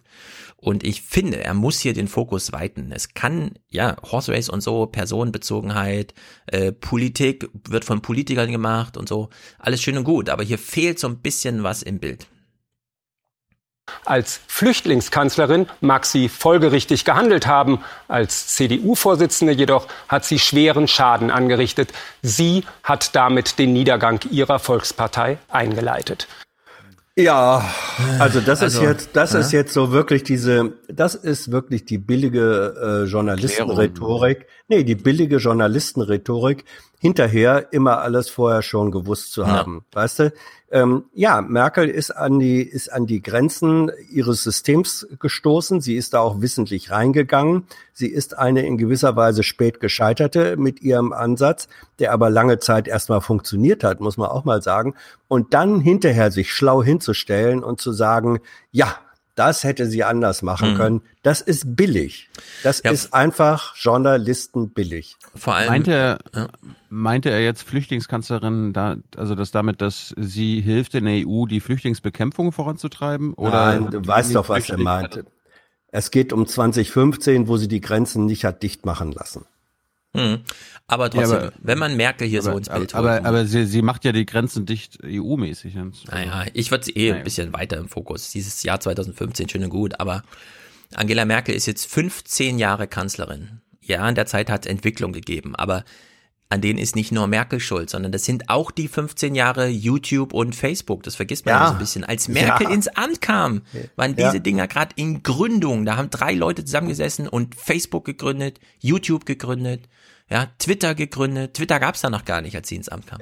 Und das muss man einfach mit reinnehmen. Und dann kann auch nicht wohl Schmiese da sitzen und sagen, die Merkel hat. Genauso gut könnte Merkel aus dem Amt gehen und sagen, ey, liebes CDF, diese Gesellschaft hat mal gut funktioniert, ja, als ihr das noch im Griff hattet hier, aber ihr habt euch ja alles Wasser abgraben lassen. Euch guckt ja gar keiner mehr, nur noch die 75-Jährigen. Ihr seid die absoluten Versager. Ihr seid schuld an Deutschlands Untergang. Könnte Merkel genauso sagen, ja, in ihrer Absolut. Amtsaustrittsrede.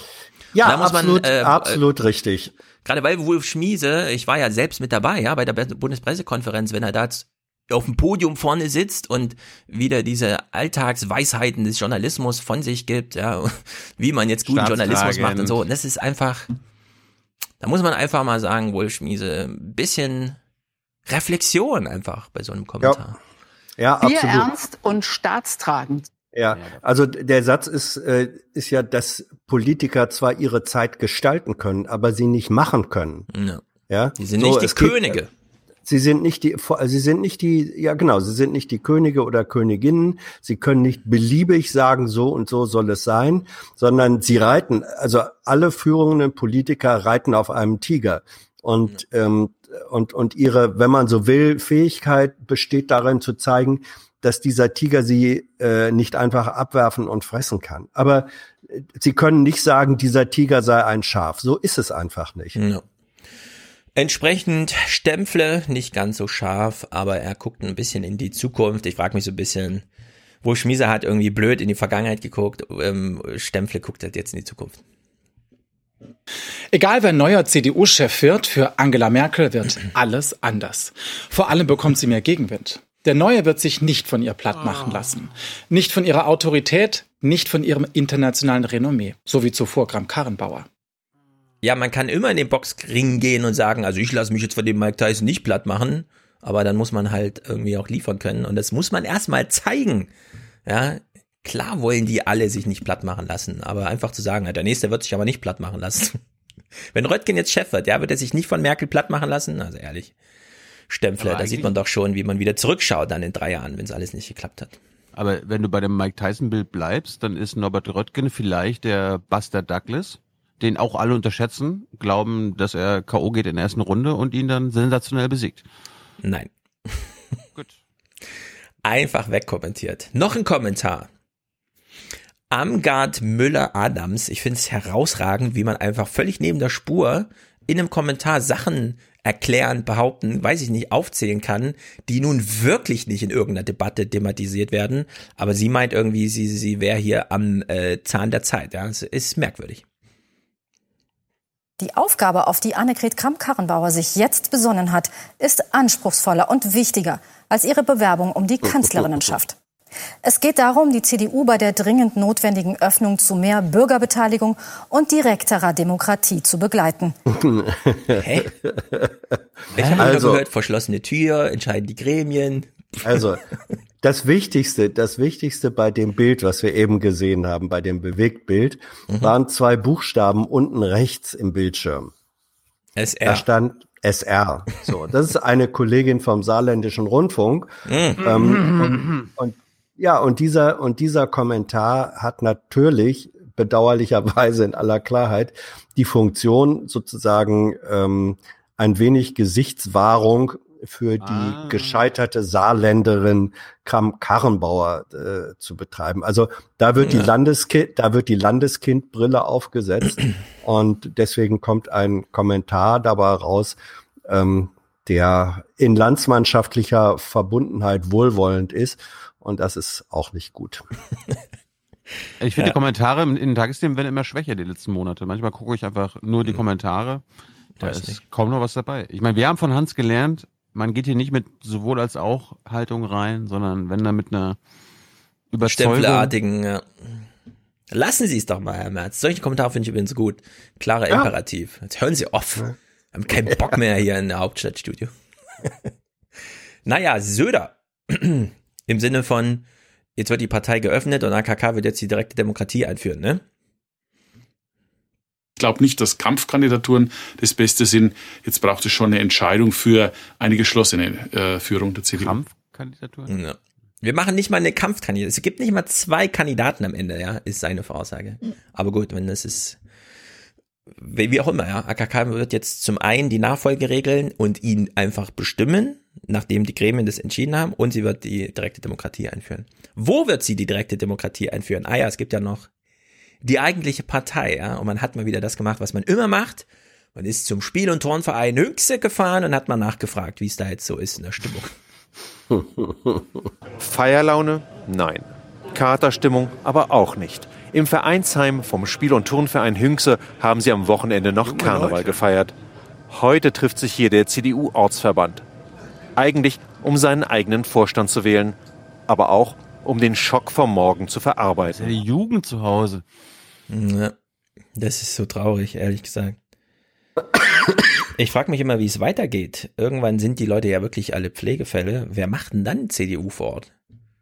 Die sind schon Pflegefälle, Stefan. Hm. Und machen trotzdem CDU. Ja, wer macht denn dann CDU? Ich glaube, den letzten Akt der CDU ist tatsächlich noch die Wahl des Vorsitzenden äh, aus MacPom hier, unseren Philipp. Wie heißt der Philipp? Ja, Philipp. Nee, wie heißt Amthor. der? Amthor. Philipp richtig. Amthor. Philipp, Philipp Amthor. Und danach ist die CDU vorbei. Er wird sie einfach mitnehmen, sozusagen. Naja, kleine Umfrage vor Ort. Wir wollen alle wissen, was Heidelore ja. denkt. Los, los. Wer soll jetzt die Bundespartei führen? Es ist so, der Friedrich Merz spricht ja jetzt, ich sag mal so mehr die Wirtschaft mhm, mh. Erstmal Wilhelm. wirtschaftsliberale äh, Politik an. Äh, Armin Laschet steht wieder mehr für, ich sag mal, Koalition Schwarz-Grün in diese Richtung. Da muss man natürlich dann entscheiden aus der Situation heraus, was man vielleicht jetzt im Moment noch nicht so 100 Prozent sagen kann. Von Armin Laschet steht für Koalition, hast du gehört? Daher will ich mich an der Stelle jetzt im Moment noch nicht festlegen. Der Laschet, äh, Laschet den finde ich also für Nordrhein-Westfalen gut, den sollten wir hier halten. Und der Friedrich Merz hat ja sehr viel so. Durchsetzungsvermögen, meines Erachtens. Also ein Mann, der sich vielleicht durchsetzen kann. Heidelore, wo, ja, wo, hast, du das denn zuletzt, wo hast du das zuletzt gemerkt, dass er Durchsetzungsvermögen hat? Das ist egal. Heidelore will einfach Männer, die sich durchsetzen können. Das ist gute alte Zeit. Aber das ist auch wieder, das ist Medienwirkungsforschung. Wenn Heidelore denkt, dass Merz durchsetzungsfähig ist. Mhm. Ich glaube, dein Mikro stirbt gerade wieder so ein bisschen ab wie vorhin. Es ist, fängt so an zu knarzen. Test, Test, Test. Ja, ein paar mehr Wortspenden noch von vor Ort. Laschet, äh, ich kann mir auch sehr gut den Herrn äh, Söder, also einen CSU-Mann, vorstellen, einfach weil er für frischen Wind steht. Das ist ein frisches Gesicht. Und äh, ich glaube, dass er sehr gute Chancen hätte, sich zu profilieren, auch gegenüber der AfD. Nordrhein-Westfalen wäre schon gut, aber von Paderborn bis Aachen haben wir viele fähige Leute. Und dann gibt es ja, wenn es an die Frage geht, wer wird Kanzlerkandidat, noch jemand aus Bayern, ne? Ja, das mag sein, aber als CDUler, äh, glaube ich, äh, darf ich auch sagen, und als Nordrhein-Westfale wäre schon auch jemand aus Nordrhein-Westfalen geeignet. Äh. Jawohl. So, ein Mann, Fokusgruppe Hans Jessen, Tagesthemen Veteran. Was hast du gelernt aus dieser Sendung? Stell dir vor, hier sitzt das ganze Hauptstadtstudio vor dir. Was, was hast du von Arndt, von Wilhelm, von Hildelore? Was hast du gelernt? Heilelore. Du meinst jetzt, du meinst jetzt aus diesem Beitrag. Ja, wo sonst? Weil, weil, na, weil du sagst, was anderes beschäftigt gerade oder was? Du hast von Sendung gesprochen. Beitrag okay. ist nur Beitrag, Bestandteil Beitrag, einer Sendung aus aus diesem Land. Beitragskritik. Ähm, ja, also man, man weiß ja, wie diese Beiträge zustande kommen. Mhm. Da hat man die überraschende Ankündigung eines Aufgebens oder so. Er sagt, oh Gott, wir brauchen jetzt aber irgendwie einen Beitrag von der Basis.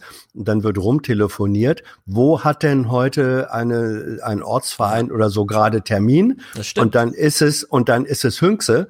Und dann fährt man da als Reporter hin und sammelt auf, was es in Stimmen in Hünxe so zu finden gibt.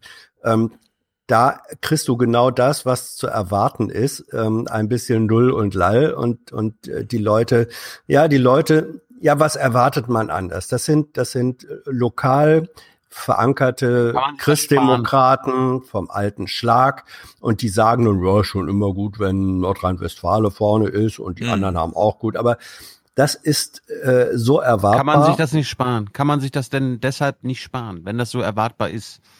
Ähm, diese Form von Beitrag könnte man sich schon sparen, dass man gleichwohl, warte mal, dass man gleichwohl versucht, das finde ich aber auch richtig, gerade als ein immer noch regionales Netzwerk, was die ARD ist, dass man versucht, irgendwie ähm, auch na, Eindrücke und Reaktionen in Anführungsstrichen von unten her ähm, zu bringen, das finde ich als Ansatz richtig.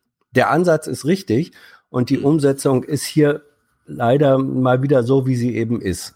Das ja. ist, ich weiß jetzt da aber auch nicht, da, da will ich dann auch nicht sozusagen mit, mit Altersklugscheißerei ankommen. Mhm. Ich wüsste jetzt auch nicht, wie man, wenn man da morgens in der Planungskonferenz sitzt und einfach dieses, diesen, diesen kleinen politischen, ähm, äh, dieses, dieses kleine politische Erdbeben da hat. Man muss reagieren. Gar nicht reagieren ist auch schwierig. Ja, das, das hat ja gar keiner gesagt, dass man nicht reagieren ja. soll. Aber sollte man schlecht möglichst reagieren und quasi das Einfachste vom Einfachen, das Bequemste ja. machen? und Nein, einen Ortsverein besuchen oder vielleicht mal ein bisschen recherchieren oder vielleicht einmal mal eine Kurzmeldung machen und dann ankündigen, ne, liebe Oma Erna, ich bin der Ingo. Morgen werden wir drei Hintergrundberichte äh, dir liefern, oh. aber heute heute erstmal kein Bullshit. Ja, schwierig. Du ich glaub, wolltest ja einfach du nur wolltest, Happening machen hier so insgesamt. Ne, Nein, du wolltest ja immer mal ein Praktikum in der Nachrichtenredaktion ja. machen, Telo. Wir warten alle mach drauf. doch mal, mach doch mal und erzähle uns dann, wie das so ist. So. Wo waren wir überhaupt? Ah ja, Demokratie findet ja vor Ort statt, genau. Finale das fand ich ein bisschen schräg, denn dieser Finale, also man sammelt Wortspenden ein, wir haben es jetzt gehört, man nimmt im Grunde, was man dort kriegt. Ne? Ja. Das ist ja der, der Tenor. Jetzt muss er ein bisschen referieren, was er dort gehört hat. Er hat aber keinen O-Ton zu diesem Sachverhalt. Und das finde ich ein bisschen lame, denn hier ist auch ein bisschen Fabrikationsverdacht von meiner Stelle dabei. Was aber einige hier bedauern, eine neue Frau an der Spitze ist nicht in Sicht, nur Männer. Hm. Meinst du, das hat mhm. wirklich jemand dort gesagt, ja? Ich glaube, der hätte der einen O-Ton davon. Weiß ich nicht. Das, das, das, na, also ähm, ich glaube schon. Es passiert ziemlich häufig bei solchen. Man äh, spricht da mit Leuten und sagt, äh, was denken Sie denn so? Hm, hm. Und dann sagt man, ja, können wir das eben in die Kamera? Und dann sagen, und zwar besonders häufig Frauen sagen, ach nee, in die Kamera möchte ich nicht. Das ist schon eine Reaktion, die, die passiert. Von daher, so und jetzt kenne ich äh, auch wieder aus alten Zusammenhängen, äh, ich habe auch mal mit Michael Heusner, also dem Reporter, zu tun gehabt. Das ist ein, ist ein seriöser Kollege. Ich glaube nicht, dass er hier etwas erfunden hat, sondern ich gehe schon mal davon aus, dass ihm äh, vor allem Frauen da gesagt haben, werden. Es ist eigentlich schade, dass keine neue Frau sozusagen mit auf der Kandidatenliste ist. Das wird er nicht erfunden haben. Ja. Aber wir haben Aber, Heide Lore ja. vorhin gehört, wie sie meinte, sie will einen durchsetzungsstarken Mann, ne? weil das sind mhm. für die qualitativ hochwertigen ja. Männer. Und es gibt immer den Verdacht, wie bei Ilona vorhin, ja, während man sieht, im Studio hat man eine Expertin, die nochmal die Liebe zwischen Mann und Frau darstellt und sagt, die Frauen pflegen ja die Liebe, dass man dann im Hintergrund mal so ein Bild einblendet von zwei Männern, weil die müssen ja auch noch wenigstens in der Kulisse vorkommen. Ja, und dass man hier aus so einem Ding rausgeht und sagt, es war wieder mal leider nur Rentenrepublik, aber dass es auch eine Frau wieder werden könnte, das füge ich jetzt nochmal in meinem in meinem Text einfach ein, ja. Mhm. In der Hinsicht ist das so ein bisschen, naja. Volker Bouffier lässt Ingo abblitzen. Wer könnte denn überhaupt jetzt wieder für eine klare Linie bei der CDU sorgen, wo auch jeder weiß, dafür steht die CDU? Wer könnte AKK denn nachfolgen, Ihrer Meinung nach? Ich verstehe Ihre Frage, aber jetzt geht es erstmal darum, wir müssen als Union jetzt als allererstes beieinander bleiben. Wir müssen handlungsfähig, geschlossen und auch überzeugend auftreten. Es geht erstens um die Union, es geht aber auch um unser Land. Es geht erstens um die Union und dann auch um unser Land. Ey, hör mal, Volker. Also das ist falsch, Volker. ähm, erst das Land, dann die Partei und dann man selbst. Und habt ihr gehört, wie Ingo über seine eigene Frage lachen musste, während Bouffier schon geantwortet hat? Er wusste selbst, dass es total bescheuert ist. Tags drauf. Ingo ist zurück mit Ingo Bingo Bingo Ingo. Er moderiert einen Text an, der dann von Christian Feld gesprochen wird und wir achten mal drauf. Hm, Heimspiel, Superstar. Was sind denn das für Worte, die hier verwendet werden? Über die Suche der CDU nach ihrem nächsten Superstar und Misstönen einer aus dem Takt geratenen Volkspartei, Christian Feld. Heimspiel Friedrich Merz am Abend in Magdeburg beim Wirtschaftsrat der CDU. Mhm. Tja, es werden Superstars gesucht und es findet ein Heimspiel statt. Das wundert uns nicht mehr, ehrlich gesagt. Da gehen wir kommentarlos drüber hinweg. Christian Feld berichtet vom Kandidatenrennen. Ja, aber ganz, ja. Was ich letzte Woche schon fragen wollte, was macht Merz eigentlich? Also jetzt ist er bei BlackRock. Hm, das kann ich jetzt mehr. zeigen. Das kann ich jetzt zeigen. Er macht, er hat, ist jetzt quasi nur Privatmann und hat jeden Tag einen Termin, wo er Kameras erwartet, damit er irgendwie gefilmt wird oder was? Also pass mal auf, wenn du dein Berufsleben damit füllst, dass du für den deutschen Staat Banken verkaufst und dir ein Honorar von 5000 Euro am Tag gezahlt wird und du einfach sagst, leider noch nicht verkauft, ich hoffe nächstes Jahr, ciao. Ja, mhm. äh, dann musst du dir mit ab 60 nicht die Frage gefallen lassen, was machst du eigentlich in deinem Leben, sondern dann überlegst du, was machst du mit den 50 Millionen oder mit den 100 oder mit den 200 Millionen, die du da eingesammelt hast. also. Ja, das ist mir ja klar, aber was ist die öffentliche Person März aktuell? Was macht er? Was macht er? Der macht ja nur ich öffentliche dir sagen, Termine, wo er dann er ist ein, warte, ich moderiere den Clip an, den wir jetzt spielen und ich sag dir, er ist ein Haltungswahrer. Zum Kandidatenrennen nur so viel. Ich äh, möchte, dass wir das in einer anständigen Form untereinander austragen und ich werde dazu beitragen, dass diese anständige Form gewahrt wird. Bei aller Unterschiedlichkeit, die wir vielleicht auch in den Personen und in den handelnden Akteuren haben. Gnädig, ah. König, toll. Schulterklopfen für dich. Es gibt diese, es gibt diese wunderbare Frage, würden Sie von diesem Menschen einen Gebrauchtwagen kaufen? Ja. In Würdest du? Nein. Ja, ja.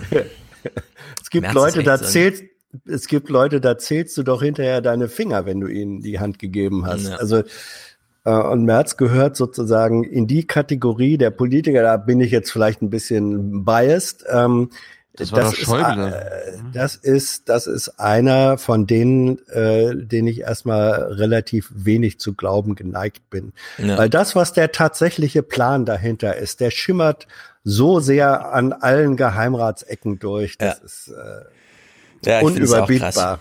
Aber er steht da echt vor diesen. Leuten im Anzug, die abends Ja, dann ja. nochmal zu ihm kommen ne, und äh, redet Ja. dann so irgendwie hinter der verschlossenen Tür, Haltung wahren. Ja, Das machen wir hier unter uns, wir sind Profis und ich rufe alle dazu auf. Es ist auch so ein bisschen, Ja. es trieft so ein bisschen, ne? Es ist nicht ganz so ja, schön, es ehrlich trieft. gesagt. Und dann, es ist ja aktuell verlinkt worden, finde ich auch ganz gut, nochmal so ein Interview, was er da gegeben hat am Rande ähm, dieses, dieses äh, Karnevalsorden-Verleihs, äh, Verleihs, Mhm. also wieder den tierischen Ernst, wo er nochmal so richtig, und da war er einen kleinen Moment äh, merzhaft ehrlich, wo er gesagt hat, ja, wir brauchen diese etablierten Medien ja, Ja, genau. überhaupt nicht mehr. Wir haben das ja alles selbst in der Hand über die Social Media. Und da war, da- das war ein, ein so sattes, selbstzufriedenes äh, Grinsen. Vor allem Ähm, stimmt es bei ihm nicht. ja, er ist doch der äh, Standardpolitiker, ja. der irgendwann mal Ja, ja. CDU-Chef wird und dann seinen Ja. Generalsekretär herbeiruft Ja. und ihm sagt, Ja. die machen alle dieses mit dem Internet, ich will Ja. auch. Ja. Also er sieht so ein allgemeines Ja. Phänomen, ist dabei aber Ja. gar kein Mitspieler auf diesem Felde. Ich habe jedenfalls Ja. noch kein irgendwie Friedrich Merz-Meme gesehen, außer ein JU-Schild, Mhm. da wo drauf steht, Merz ist Her- Herz für März oder so. Also im Grunde Ein ist das, Sein- für März. Nee, aber das ist immer dieses, dieses Autosuggestive, ja. Wir brauchen die Medien Ja. nicht. Ja, schön wär's für dich, Ja. wenn es so wäre für dich, ja. Also wir sein wollen Haltung heimliches- bewahren. Na, behalte mal Haltung, sparen. Äh, äh, hier, Merz, du musst die Haltung bewahren, ja. Ruf nicht die anderen dazu auf. Also es ist immer dieses Autosuggestive. Ja, sein heimliche, seine heimlichen Vorbilder sind äh, Trump und Johnson, ähm, die, die genau, die, die sozusagen in einer Perfidität, die ihm von der Performance her noch fehlt, genau diese Möglichkeiten nutzen und sagen, mir ist doch scheißegal, ob irgendjemand mit journalistischen Kriterien und so weiter daran geht. Ich sende meine Botschaften über diese Schnellfeuerkanonen, die ich hier im Social Network zur Verfügung habe, los. Das würde er im Grunde auch gerne machen. Ja. Und äh, er kann es aber nicht. Und, und dieses, aber wie gerne er es machen würde, das wird sehr deutlich in diesem, in diesem O-Ton. Ähm, und von daher, äh, Merz ist, äh, weil du sagtest, äh, Thilo, wieso, welche Funktion hat er denn? Also es gibt ja eine gute Tradition, dass Kandidaten für höhere politische Ämter ähm, sich aus ihrer Berufstätigkeit mindestens zeitweise freistellen lassen oder rausziehen. Das ist im Grunde auch wirklich vernünftig. Außerdem glaube ich, er muss noch äh, Flugstunden zum Erhalt seiner Privatpilotenlizenz machen. Also da hat er jetzt viel Zeit für. Und Ja, er, er ist nicht verarmt. Er ist kein. Nein, oh Gott. Ja, da habe ich mir, da habe ich mir äh, keine Sorgen gemacht. Ja, er ist kein März 4 Abhängiger. Also, oder wie das heißt. Ja. März 4, ehrlich gesagt, das schreibt Thilo gleich mal auf. Das ist ein März, Titel. März. Ja, bevor wir den ersten, den nächsten März-O-Ton hören, der auch wieder spektakulär gut ist, kurz Ab Abwechslung. Ja, Jens Spahn ist ja auch noch da. Knapp 48 Stunden nach dem Rückzieher der CDU-Parteivorsitzenden wirft Jens Spahn seinen Hut in den Ring um die Natürlich. Kanzlerkandidatur und den Parteivorsitz seiner Partei. Ich habe immer gesagt, und das habe ich, denke ich, auch dokumentiert äh, in den letzten eineinhalb, zwei Jahren, dass ich bereit bin, Verantwortung zu übernehmen. In welcher Konstellation das aber geschieht, na, darüber reden wir jetzt eben in den nächsten Tagen. Mhm. Na, wenigstens ehrlich. Ja. Jetzt zurück zum März. Dieser Spruch jetzt wieder, ne? In genau dem gleichen Modus wie vorher. Es gibt immer einen Tag danach. Auch hier gibt es einen Tag danach. Und an dem Tag danach müssen alle Beteiligten in der Lage sein, sich ins Auge zu schauen und vernünftig miteinander den Weg zu gehen, den wir gemeinsam nur erfolgreich gehen können. Einer alleine wird das nicht schaffen. Weißt du, aber das, Sprache das, das, ist so, Entschuldigung, das muss ich jetzt sagen. Sprache ist so schön verräterisch. Sie müssen in der Lage sein, sich ins Auge zu schauen. Er sagt nicht, sie müssen Mhm. in der Lage sein, sich gegenseitig in die Augen zu schauen, sondern sich ins Auge zu schauen. Das geht Ja. nur, wenn du in den Spiegel guckst äh, und sagst, äh, wie war ich denn Das jetzt? stimmt. und, das, und das andere ist, er hat mich jetzt gerade an The Day After Tomorrow erinnert. Ja, am Tag Und- danach, natürlich. Und wie der geendet ist, äh, Kurzzusammenfassung. Naja, nur ich meine, wenn, also das ist jetzt nicht nur Autos- autosuggestiv im Sinne von sollte mal, sondern das ist ihm im Grunde scheißegal. Wenn diese Wahl stattfindet und das Prozedere davor und er verliert, muss er niemand mehr die Augen schauen, sondern da zieht er sich zurück in seine Villen, auf seine Yachten, in sein Flugzeug, wo auch immer hin. Ja, und dann ist das Ding für ihn gegessen, so.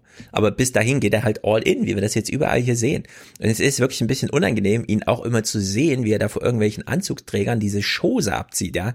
Stehend, so paternalistisch irgendwie nochmal den, den Herren schon mal raushängen zu lassen. Schade, dass man für ihn keine Kanzel hat, ja, dass er seine Kalendersprüche nochmal richtig präsentieren kann und so. Also das ist wirklich nicht besonders gut. Armin Laschet macht nicht viel, aber beweist wenigstens ein bisschen Stil. Armin Laschet, Ministerpräsident und CDU-Chef in NRW, zögert noch. Öffentliche Erklärungen gibt es heute nicht.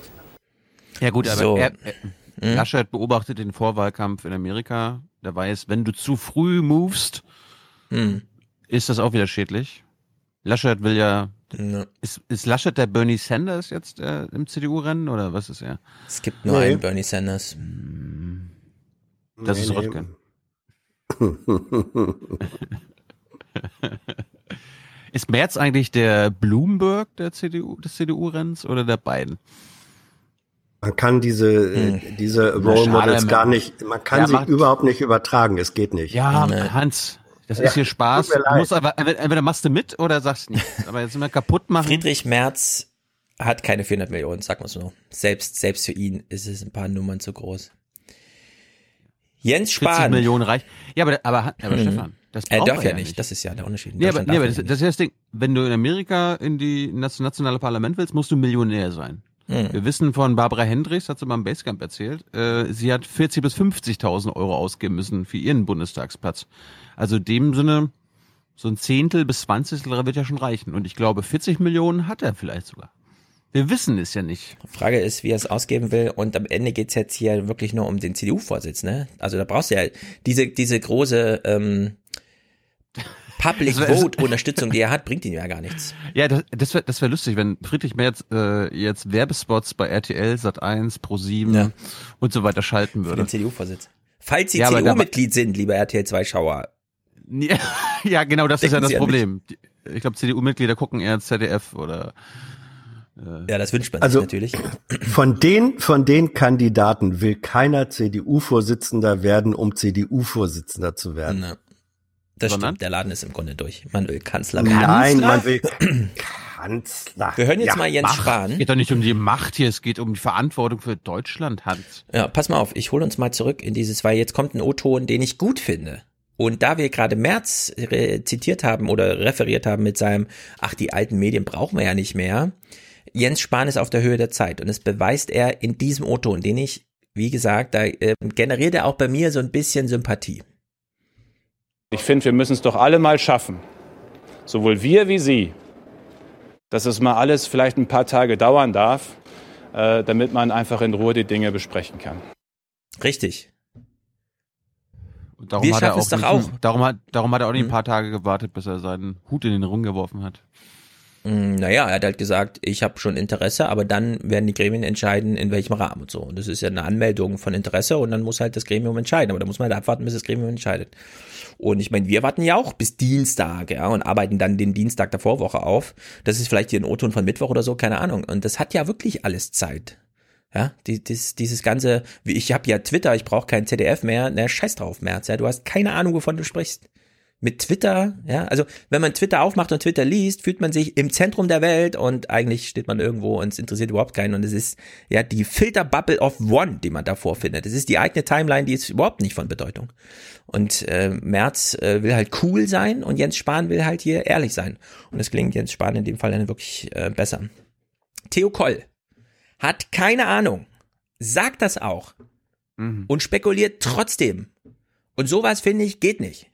Das ist doch üblich. Die Bescheidwisser in Berlin, wen räumen die, wenn sie so zusammenstehen, die größten Chancen ein? Und um ehrlich zu sein, die berühmten Bescheidwisser von Berlin, die sind in solchen Zeiten auch gerne mal vor allem Wanderer im Nebel. Äh, Von vielen Beobachtern werden allerdings Armin Laschet die besseren Chancen zugeschrieben. Nicht nur, weil er den größten Landesverband hat, sondern vor allem, weil er die Merkel-CDU repräsentiert. Und die steht ja noch immer für den größeren Teil der Partei. Gleichzeitig aber muss man sagen, hat Friedrich Merz das größte Potenzial, CDU-Säle zu füllen und zu begeistern. Und ähm, aktuell scheint mir, muss ich sagen, jede Prognose eher töricht. Dann mach einen Podcast auf und besprich das da mit dir selbst, Theo Koll. Mach das nicht im ZDF vor Oma Erna. Also eigentlich ich wandeln wir alle im Nebel. Wir sind alle nur irgendwelche Bescheidwisser. Wir wissen nichts und alles wäre töricht. Aber jetzt, wo wir gerade beim Thema sind, also der Laschet, der funktioniert NRW ganz gut, der Merz macht die Seele voll, bla bla bla bla. Ja, aber das zeigt mal, also ich meine, wir sagen ja immer, wenn, wenn Journalisten von anderen sprechen, die was sagen oder es gilt laut so und so, dann redet er von sich selbst. Also er, sein Favorit ist Laschet. Ich Ja, finde, er hat die sein. Situation, er hat die Situation, übrigens ähm, hübscher Anklang äh, äh, an Caspar David Friedrich, der Wanderer im Nebelmeer. Daher kommt ja die, diese Formulierung, schönes, tolles Bild. Ähm, Nein, er hat die Lage schon richtig beschrieben. Er hat auch skizziert, wo die einzelnen sozusagen ähm, besondere äh, Stärken oder Schwächen haben. Das ist soweit korrekt. Und dann zu sagen, äh, und aber jede Prognose, äh, also man kann aus diesen aus diesen paar Fakten, die man da nennt, da kann man keine Prognose schnitzen. Das finde ich völlig korrekt. Das würde ich ihm gar nicht vorwerfen wollen. Na gut, dann. Ja, das, äh, ist, ja- das ist ja sowas Selbstverständliches. Wozu muss man dafür eine Schalte machen, Hans? Darum geht's Ja. doch. Aber Weil die, weil die Redaktion sagt, wir wollen jetzt mal von den Berliner Bescheid wissen, wie ist die Stimmung in Berlin? Ja, das ist eine redaktionelle Entscheidung. Da kannst du als Korrespondent schlecht sagen, liebe Leute, ähm, ich drehe mich um und äh, bin nicht da, wenn ihr anruft. Das geht nicht. dann lassen wir doch das Theo Koll-Ding durchgehen und sagen, es ist nicht Ja. null von zehn Punkten. Ja. Es ging nicht schlechter. Und Ja. kommen zum nächsten Friedrich-Merz-Spruch und fragen uns, wie viel von zehn Sternen würden wir denn jetzt geben? Herzen und riesiger Andrang in Berlin. Für Friedrich Merz ist so etwas derzeit fast normal. Seit dem plötzlichen Rücktritt der CDU-Chefin. Dieser 10. Februar wird ja in die Geschichte der Bundesrepublik Deutschland eingehen als ein Tag des Sturms. Aber nicht nur draußen, sondern auch drinnen. Es ist übrigens reiner Zufall, dass Tiefs im Augenblick Frauennamen haben. Ich möchte aufklären, es ist natürlich kein reiner Zufall. Merz hat mal wieder Müll erzählt, denn der Modus ist klar. 2020 ist ein gerades Jahr, da haben die Tiefs weibliche Vornamen. Nächstes Jahr ist das anders. Da heißen die alle Friedrich, Armin, Jens. Und dann können die Frauen die Witze machen. Das ist also kein Zufall, es ist einfach nur Glück, ja, für dich, Friedrich, dass du hier Witze über Frauennamen machen kannst. Gut. Politbarometer.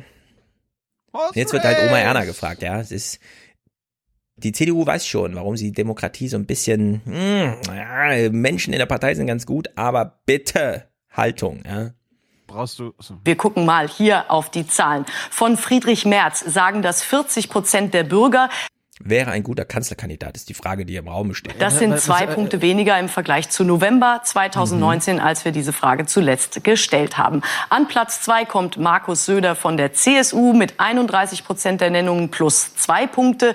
Dicht auf Armin Laschet 30 Prozent, der NRW-Ministerpräsident plus sieben Punkte im Vergleich zu November. Und Jens Spahn mit 24 Prozent der Nennungen minus drei Punkte hier auf diesem Ranking an Platz vier. Das ist der Blick der Deutschen auf diese Namen. Deutschen. Mhm. Wo, Ja, wurden die, Franzo die Franzosen wurden auch noch gefragt. Also Nee, wir das- hätten ja, gerne. äh, Im Grunde, das liegt ja. Ja. nahe, ne? Wenn man sagt die Deutschen, dann unterscheidet sich das von Schweden, Franzosen, Italienern. Jetzt Genau. hören wir mal, von was sie, die Deutschen, Ja, unterscheidet. Ja? Die von was Frage, unterscheidet? Alter, Ja, die Frage? Warum haben Sie Hans gefragt, wäre ein guter Kanzlerkandidat? Warum fragen Sie Oma nicht, wer sollte Kanzlerkandidat der CDU werden? Ja, wer soll Oder Kanzler sein, oder? Ja, ja, oder sowas. Aber warum, oder fragen Sie als Kontrollfrage dann noch, wer wäre ein schlechter Kanzlerkandidat? Was ist denn das Ja. für eine Frage? Ja, das ist der Konjunktiv, der sich aus der Realität ergibt. Mhm. Mhm, mhm, mhm. Jetzt, jetzt spiegeln wir nochmal die Frage von eben. Also, sie sagt, Ellen Eni, äh, das ist die Antwort der Deutschen. Und jetzt kommen irgendwelche anderen Leute. Nee, aber, und nee, Moment, Moment, auch nochmal. Oh, jetzt habe ich es zweimal so anmoderiert und du springst nochmal rein. Mensch. Es, es steht, da steht ja bei Deutschland drin, Vergleich zu November 2019. Ja. Haben Sie damals schon die Umfrage ohne AKK gemacht? Also haben Sie eine Umfrage gemacht? Nein, natürlich nicht. Damals haben die natürlich mit AKK gefragt, das ist doch Ja, klar. aber, dann können Sie, aber dann können Sie die Zahlen doch nicht vergleichen. Es ist das Politbarometer, das ist Deutschland-Trend. Das ist Science. Es ist, wie es ist. So, jetzt zum dritten Mal. Ellen Eni hat gerade gesagt, das, war, das waren die Deutschen, die jetzt geantwortet haben.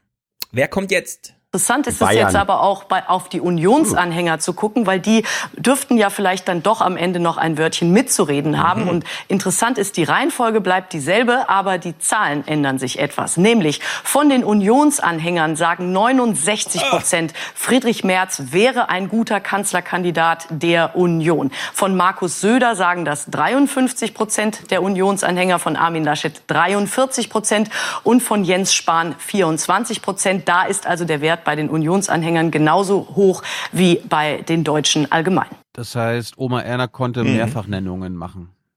Ja, also Ähm. der Merz wäre gut, der Söder wäre gut, der Laschet wäre gut. Das stimmt. Das wäre möglich gewesen. Hat sie es gesagt? Wie viel Nennung durfte man denn machen? Ja, aber es ist doch klar, bei dem Ergebnis ist Mehrfachnennung möglich. Das ist ja gewesen. mehr als 100 Prozent. Stimmt, ist mir gerade aufgefallen jetzt, wo du sagst, ja, das ist ein bisschen komisch, liebes, lieber Deutschland-Trend. Allerdings bei dem Überhang an alten Menschen, die alle in der CDU sind, vielleicht im Vergleich zu den Deutschen, da gibt es 100, Ausgangslage 100 Deutsche, auf, auf jeden Deutschen kommen zwei CDU-Anhänger vielleicht. Oma Erna sagt, Hauptsache ein Mann. Ein Ja, weißer jetzt- Mann. Es gab Ende letzter Woche noch einen sehr interessanten Spruch. Wir hören jetzt das erste Mal jemanden nicht aus der CDU oder aus der CSU. Was? Und wir wissen, das, Stempfle war auch bei der, ist, ist bei der CDU. Naja, gut, also du weißt jetzt, was ich meine. Hier, wir hören jetzt Politiker, aber nicht von der CDU, CSU. Und wir haben ja vorhin schon gehört, Markus Söder und so weiter, der hat ja auch bei Anne Will sehr, sagen wir mal, gegen dieses Partei- und äh, Kanzleramt gehört eine Hand und so ausgesprochen, damit es eben auch für ihn möglich wäre, Kanzlerkandidat zu werden. Und äh, es steht so eine gewisse Phalanx gegen Merz. In der CDU gibt es so eine Haltung, äh, also Merz muss hier mal rausgehalten werden. Ja? Das, wir ändern lieber unsere Verfahren irgendwie im Vergleich zu, wie wir es vorher gemacht haben, bevor hier droht, Merz zu werden. Und interessanterweise ist es nicht nur ein CDU-Phänomen, sondern die Politik allgemein möchte gerne so einen Professionalisierungsbannkreis ziehen, über den Merz nicht drüber treten darf, weshalb Lars Klingbeil diesen Spruch gemacht hat. Wir sind mit Angela Merkel in diese Koalition gegangen und die SPD wird keine andere Person in dieser Legislatur ins Kanzleramt wählen. Fand ich deutlich. Hätte die SPD auch nicht machen müssen. Sie hätte genauso gut die CDU einfach vor die Wand laufen lassen können. Aber sie haben mir gesagt, also bevor wir hier irgendwas mitmachen, muss sich Merz in einem kompletten Wahlkampf bewähren, den wir dann erstmal ganz neu aufziehen, wenn jemand wie Merz da ist. Finde ich gut, ehrlich gesagt. Ich habe mir einen Lagerwahlkampf gewünscht. Wir haben ja hier Walter Borjans danach gefragt. Er hat uns einen Lagerwahlkampf versprochen. Vielleicht setzen die auch ein bisschen auf März und dann gibt's hier einen ordentlichen Rechts-Links-Wahlkampf. Mal gucken. Allerletzter Spruch aus diesem ganzen Ding fand ich super gut. Zu den Meldungen, er trete an, bleibt Merz so nebulös, wie es sein Ehrgeiz erlaubt. Ich habe das weder dementiert noch bestätigt. Ich habe die Zeitungen alle gelesen, sogar die Bildzeitung. Nein. Er bleibt so nebulös, wie es sein Ego erlaubt. Das ist ehrlich gesagt eine sehr gute Zusammenfassung von diesen März-Zitaten, die wir bis hierhin gehört haben. Hans, jetzt noch eine kurze Frage. Wir sehen ja dieses Plakat. Ein Herz für Merz. Heißt das, dass selbst die JU weiß, dass ähm, Friedrich Merz ein, ein kaltherziger, also ein, ein Mann ist, der kein Herz hat, Mhm. der äh, nur wirtschafts äh, neoliberal denkt und äh, für das Sozialwesen, für die Menschen da draußen kein Herz hat und sie ihm deshalb ein Herz wünschen. Ja. Du meinst, du meinst, die junge Union denkt an multiple Herz Herztransplantation für Friedrich Merz. Mhm. Ob die so weit denken, ich weiß es nicht. Äh, Es ist, ne, es ist der Reim, der sich aufdrängt, der hat eine historische, ein Herz für Kinder und so weiter, da kam das her. Ähm, ja. Aber Sie müssen doch, Sie müssen doch bedenken, wie das bei Oma Erna ankommt. Oma Erna denkt jetzt, der Merz hat gar kein Herz. Nee, das denkt sie eben nicht, sondern äh, wenn man, wenn man, guck mal, nein, guck mal, wenn man sagt, diesen Menschen fliegen alle Herzen zu, das sagt ja nicht, äh, dass er kein Herz hätte, sondern sie fliegen ihm deswegen zu, weil man sein Herz so sehr schätzt. Ja, ja, ja. Also dieses ein Herz für, das ist nicht ähm, nicht nur im transplantativen Sinne zu nimmst doch wieder alles. Ich glaube, Ja, ich glaube, Thilo leid. hat recht und man hat mit Mhm. Absicht nochmal, man wollte auch März den Weg bahnen, das Mhm. ähm, Organspendegesetz ein bisschen verschärfen wollen im Sinne von Pflicht, damit man nicht einfach nochmal Ja. aus dem Hirntod aufwachen kann und sagen, nicht für März. Ciao. Ja. ja, ja, das ist die, das ist die, wie hieß die Ausschlussregelung? Nein, da- das steht. Nein, sie wollten einfach März und Herz äh, positiv miteinander konnotieren. Mhm. Also März hat auch Herz. Egal, ob er es jetzt schon immer hat oder durch unsere multiple Spende, März und Herz passt schon zusammen. Das soll geframed werden und ähm, ob das klappt, man wird sehen. Hm. Unterstützerdank oder noch schnell das Hufeisen abarbeiten? Das war ganz Hufeisen, los. Das Hufeisen, wir kennen es alle. Es ist diese verrückte Theorie, dass die Mitte äh, umso mehr strahlt, umso mehr sich gegenüber der Mitte äh, rechts und links begegnen, die Hände schließen, Terrorpläne schmieden und Deutschland sprengen. Mhm. Und Reino, Raimond Walk, CDU-Generalsekretär in Thüringen, hat hier nochmal sehr schön zusammengefasst, woran es eigentlich gescheitert ist. Denn zahlenmäßig ist es nun einfach mal auch, ähm, wie soll man sagen, eindeutig. Also wir kommen auf AKKs Fehler zurück. Äh, die CDU in Thüringen da so zurückzupfeifen. Und diese ganze Hufeisentheorie wurde jetzt letzte Woche nochmal richtig durchgeprügelt, weil nämlich bestimmte Ministerpräsidenten ein Argument hier durchprügeln wollten. Wir haben die Unvereinbarkeitsbeschlüsse ähm, des Bundes, die uns sozusagen in eine Zwangsjacke stecken, in einen Schraubstock, dass wir weder Mehrheiten auf der einen Seite noch Mehrheiten auf der anderen Seite organisieren oder mithelfen ähm, können. Und das ist auch ähm, das, was ich spüre an der Basis, dass man genau über diese Frage ähm, auch diskutiert. Hätte er einfach mal zwei Wochen eher machen sollen, oder? Direkt nach der Wahl, es so deutlich zu machen. Denn man kann es einfach ausrechnen, ja. Wenn die CDU ja, sie ist die größte Partei Deutschlands und äh, führt die Regierungsgeschäfte und so weiter. Aber wenn sie in Thüringen so einfährt, dass AfD und Linke zusammen auf 51 von 90 Sitzen kommen, ist Schraubstock genau das richtige Wort. Und da muss einfach dann da ein bisschen Bewegung rein, ja. Da kann man nicht einfach so paradigmatisch drauf bestehen, dass man hier irgendwelche Dogmen hat in Berlin und dann noch so einreitend nach Erfurt fahren. Das geht dann halt nicht. Werner Henning, auch CDU, auch Ostdeutschland, vielleicht sogar Thüringen und Wolfgang Fiedler schließen hier nochmal an. Der eine, kein Funktionär, der sitzt irgendwie zu Hause auf seinem Sofa oder so, aber macht einen ganz wichtigen Punkt. Die Welt im Osten ist doch anders. Auch unsere 40 Jahre DDR-Zeit haben uns auch geprägt. Und äh, damit hat sich der Westen auf der politischen Ebene in der Tiefe nach meiner Überzeugung noch nie befasst. Ich bin nicht umsonst auf der Straße, dass ein Politkomitee mir vorgegeben hat, was ich zu denken habe. Und heute ist es Frau Kamm-Kornbauer und Co. und bringt gleichzeitig keine Lösung mit, wie es denn gehen soll. Und sowas lehne ich ab. Ja. sowas lehne ich ab. Sehr gut, sehr gut. Finde ich auch gut, dass man, ja. ähm, wenn man so die, die Vorsitzenden zurechtstutzt auf ihre Initialien, drei Buchstaben, dann fällt es natürlich umso leichter, SED und AKK gleichzusetzen. Mhm. da muss man, glaube ich, immer ein bisschen aufpassen als Politiker, dass man es da nicht den Leuten zu einfach macht. Ja. Naja. Wenn man das nachher bei Friedrich Merz auch macht, dann äh, bist du nachher bei FM. FM, ähm, richtig. Was heißt das? Nochmal? Aus KenFM. äh, uh, uh. Ah, siehst du, FM, das ist doch hier. FM, Friedrich Merz. Punkt FM. Um, ähm, gesendet ja. selbst, weißt du? Also eine ja, eigene Mittelwelle. Ja, ja, ja. Merz äh, FM. Genau. Ja, was ich das Beste, was, das Beste aus den Thatcher-Jahren, Reagan-Jahren. Das Beste aus den 40ern, 50ern und 60ern.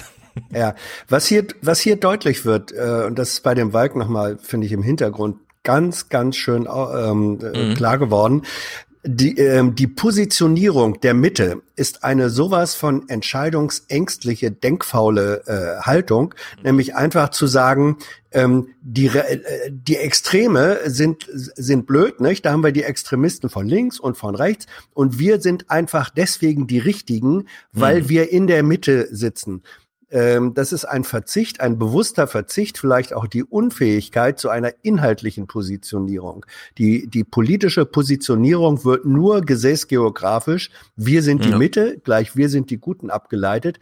Und das funktioniert erkennbar nicht mehr. Also da ist auch konservative Politik ähm, inklusive dem, was von den Volksparteien äh, übrig geblieben ist, ist an einen Kipppunkt äh, gekommen. Das funktioniert nicht mehr. Du hm. kannst inzwischen nicht mehr mit der Mitte als Wert an sich punkten, sondern du musst schon sagen, wie deine inhaltliche Position liegt. Und ob du dann damit in der Mitte bist oder mehr, mehr äh, links oder mehr rechts, ist das Zweite. Aber die Mitte ist kein Wert mehr an sich und das nee. erkennen die. Ja. Also Mitte ist im die. Grunde dieser politische Kampfbegriff der ja. 2005er Jahren oder so, als man um 40 Prozent nee, nee, nee. Sich, 98 schon. gekämpft hat. Noch, ja, also genau, noch, da, noch davor. Ja, ja. Ja, ja. ja. Jedenfalls, äh, aus allem, was sich daraus ableiten lässt und eben niederschlägt in diesen Unvereinbarkeitsbeschlüssen, die CDU will sich dran halten. Offiziell ist die Thüringer CDU nicht bereit, für Ramelow zu stimmen. Sie will dem Unvereinbarkeitsbeschluss aus Berlin Folge leisten. Doch es scheint möglich, dass sich einige Thüringer Abgeordnete widersetzen. Die CDU nicht nur in Thüringen, sie ist zerrissen. Naja, noch ist die Wahl ja geheim, aber trotzdem, jetzt haben sie Lieberknecht vorgesetzt bekommen. Power Move von Ramelow, finde ich spektakulär. Wieso sollte er sich die Finger schmutzig machen? Naja, in dieser Berichterstattung fällt jetzt hier ein, im Grunde hast du auch schon alles dazu gesagt, Hans, aber hier werden nochmal weitere Begriffe reingebracht. Neben Mitte, ja, zum Beispiel nochmal soziale Marktwirtschaft. Und wir hören mal, wie so hufeisenmäßig hier in der Berichterstattung das Dilemma der CDU dargestellt wird. Zwischen Union und Linkspartei liegen Welten. Soziale Marktwirtschaft auf der einen Seite, Forderungen nach mehr Verstaatlichungen auf der anderen. Also die CDU ist soziale Marktwirtschaft. Ja, und die die, Propaganda anderen wirkt. sind äh, diese äh, Wunsch nach Verstaatlichung. Krass. Ja, das ist Propaganda leider, das muss man so sagen. Ähm, die CDU ist natürlich nicht soziale Marktwirtschaft. Vor allem nicht, wenn Merz da irgendwie droht. Droht zu drohnen. Nee, der Punkt ist ja, allein soziale Marktwirtschaft ist schon Propaganda. Würde Ähm, nicht so ganz sagen. Ja, nachher ist März die asoziale Marktwirtschaft. Ja. Der ist der reine Kapitalismus. Ja. Manchester-Kapitalismus. Es geht jedenfalls drunter und drüber. Die CDU in Sachsen-Anhalt, wir wissen ja, da droht's als nächstes, denn da sind 2021 die Wahlen. Wir hören Herrn Hassknecht zugeschaltet. Jetzt kommen wir so in diese Sphäre, wo, wo Hassknecht wir Hasselhoff? Gern, Hassknecht. Gernot Hassknecht? Gernot Hassknecht? Nein. Wie heißt denn der Typ? Der Rainer Haseloff, der Minister. Nein, ich, den meine ich nicht. Ich meine den anderen. Den Spiel ihn ab, komm, spiel ihn ab. Ich spiele ihn ab. Ich glaube, er heißt Hassknecht. Es kann aber auch anders sein. Ja, jedenfalls, ihr wisst schon. Also bei uns gilt ganz klar das Abstandsgebot und äh, Verbot zu der AfD, weil die AfD in ihrer Radikalität und völkischen Stahlknecht. Sorry, da ist was in meinem Kopf durcheinander gekommen. Ja. Liebe, liebe HörerInnen, also stellt euch gerade einen Stahlknecht vor, wie der aussehen könnte und genau so sieht er auch Ja, genau aus. so sieht er aus. Aber den kennen wir doch auch schon, oder? Ist der CDU-Chef in Sachsen-Anhalt. Na, wir hören mal. der DNA der CDU entspricht.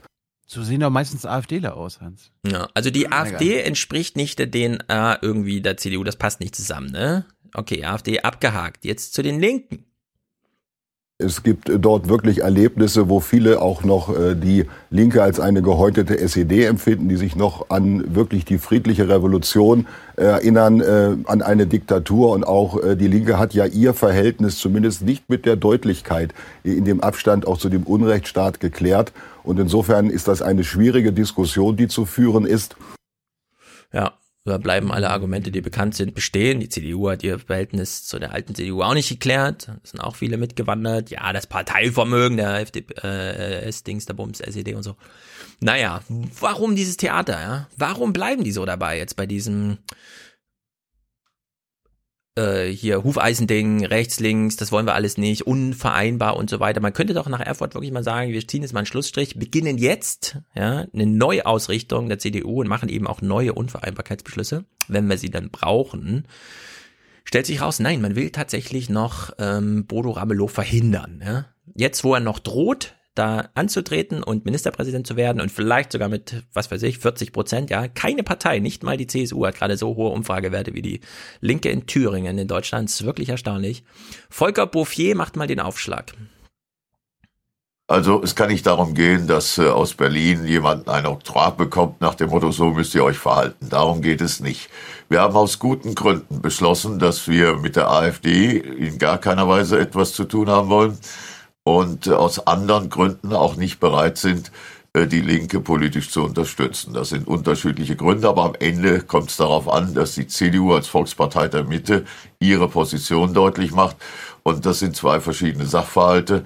Die Lage in Thüringen ist schwierig. Die könnte man auflösen durch eine Regierung der Fachleute, wo sich alle zusammenfinden können, jenseits der AfD, denn auch Rot-Rot-Grün hat keine Mehrheit. Bla bla bla bla. Ist zu offensichtlich. Finde ich nicht gut. Volker, ich bin nicht deiner Meinung und ich finde, du hast es auch nicht gut vorgetragen. Jetzt allerdings. Und ich bin wirklich beeindruckt. Kommt so. wieder so ein Meisterstück von Markus Söder.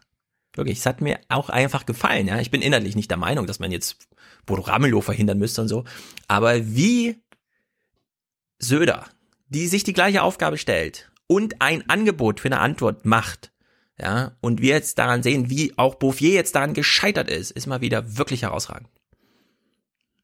Wissen Sie, ich finde, man kann Linkspartei und AfD nicht vergleichen, so wie man auch Kommunismus und Faschismus nicht vergleichen kann.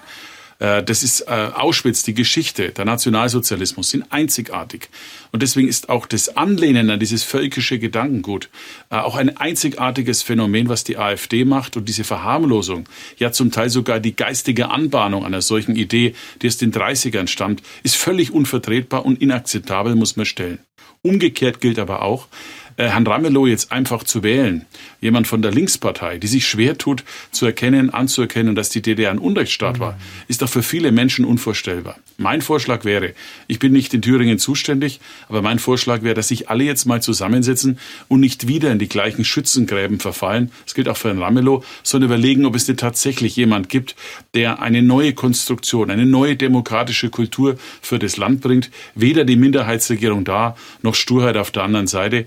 Ich glaube, Thüringen sollte erkennen, dass, obwohl es nicht das größte Bundesland ist, es eine große Wirkung international für unser Land hat. Deswegen sollten sich alle bemühen, eine gute und am Ende auch eine verträgliche Lösung für alle zu finden. Amen. Mir kommen die Tränen, ehrlich gesagt. Scheiße, wenn der mal Kanzler wird, ey. Ich habe Angst. Wir haben da nichts entgegenzusetzen. Nee, er hat, er hat, er ist der erste CSUler, der tatsächlich eine Chance hätte, wenn er so weitermacht. Ne? Strauß ja. ist als Kanzlerkandidat gescheitert, weil er Strauß ist. Stoiber, äh, weil er zu alt war und äh, auf seine Art zauselig. Ähm, und Söder, der läuft sich warm in einer Art und Weise. Ähm, ich glaube, er hat er hat für sich selbst eher damit gerechnet, dass er der übernächste Kanzlerkandidat der Union wird.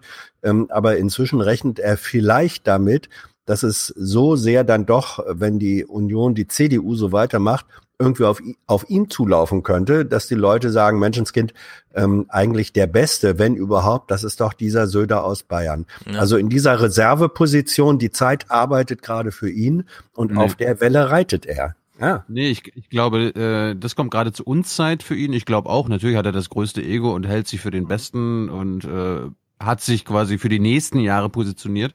Aber ja, ja. ich halte es für ausgeschlossen, dass er jetzt irgendwie Kandidat wird, weil er ist noch nicht mal, er ist jetzt ein Jahr im Amt in Bayern. Anderthalb. Ja. Also wenn er jetzt zehn Jahre in Bayern schon wäre, dann könnte er sagen, hier, das ist meine Erfolgsleistung. Er hat ja, er hat ja nichts anzubieten. Ich bleib dabei, ich finde gut, dass er in Bayern regiert. Wir haben das mit Max besprochen. Man kann das immer kritisieren, weil das halt die, die Schwarzen sind und so. Aber die, diese Antwort, die er hier gegeben hat, ja, beginnend bei Auschwitz und dann überschwenken ah, ja. mit, ich mache ein Angebot und in Übrigen, wir brauchen einen Aufbruch ah. in Thüringen. Du ja, kannst ja. zehn tolle gestandene Redenschreiber hinsetzen und sagen, in einer Woche will ich so ein Ding haben zum Vorlesen. Markus Söder, spontanes Ding ist immer noch besser. Und das ist wirklich grandios, wer das macht, jedes Mal. Absolut. Diese Interviews von ihm sind wirklich eine Freude gerade. Also es ist unglaublich. Auch wenn ich es inhaltlich natürlich nicht gut finde. Aber er hat das, was man politischen Instinkt äh, nennt, und da ist, ist jetzt auch Talent eine komische. Einfach. Ja, ja, äh, Talent, weil Instinkt da ist eine ist eine eigenartige Anmutung ähm, des frühen Schröder äh, mit dabei. Der hatte sozusagen in, in seiner Zeit und äh, vor seinem Hintergrund ähm, ähnliche Fähigkeiten. Also wirklich mhm. dieses aus dem Bauch heraus ähm, äh, das Richtige in solchen Situationen zu sagen, das Richtige in Anführungsstrichen, um die eigene Position und Interessen äh, nach, so, na, nach so einem Auftritt sagen wieder mehr Leute als vorher, Mensch, eigentlich bräuchten wir so einen wie den, wie den Söder da. Ja. Wenn die Leute noch zuhören, man weiß es aber nicht so genau, ja, wie weit stimmt. man noch bewusst ist vom Fernsehen. ja. Dass man an dieser Aufgabe, Ramelow jetzt noch abzusägen, scheitern kann, zeigt jetzt dieser Stahlknecht, denn wie auch Markus Söder war bei Klaus Kleber im Interview und Klaus Kleber sackt ihn jetzt so ein, ja. Er tritt ihn jetzt so in dem Hintern. Hat man auch selten erlebt bei Klaus Kleber, dass er mal auf der Höhe der Zeit war.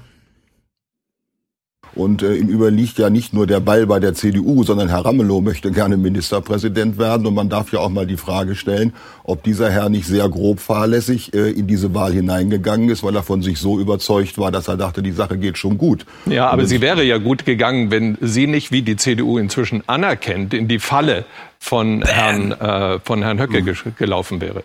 Gut, äh, das ist Prozessgeschichte. Ja. Das ist Prozessgeschichte, da kann man nichts mehr machen. Ja, die Geschichte des Prozesses, den wir verloren haben. Ja.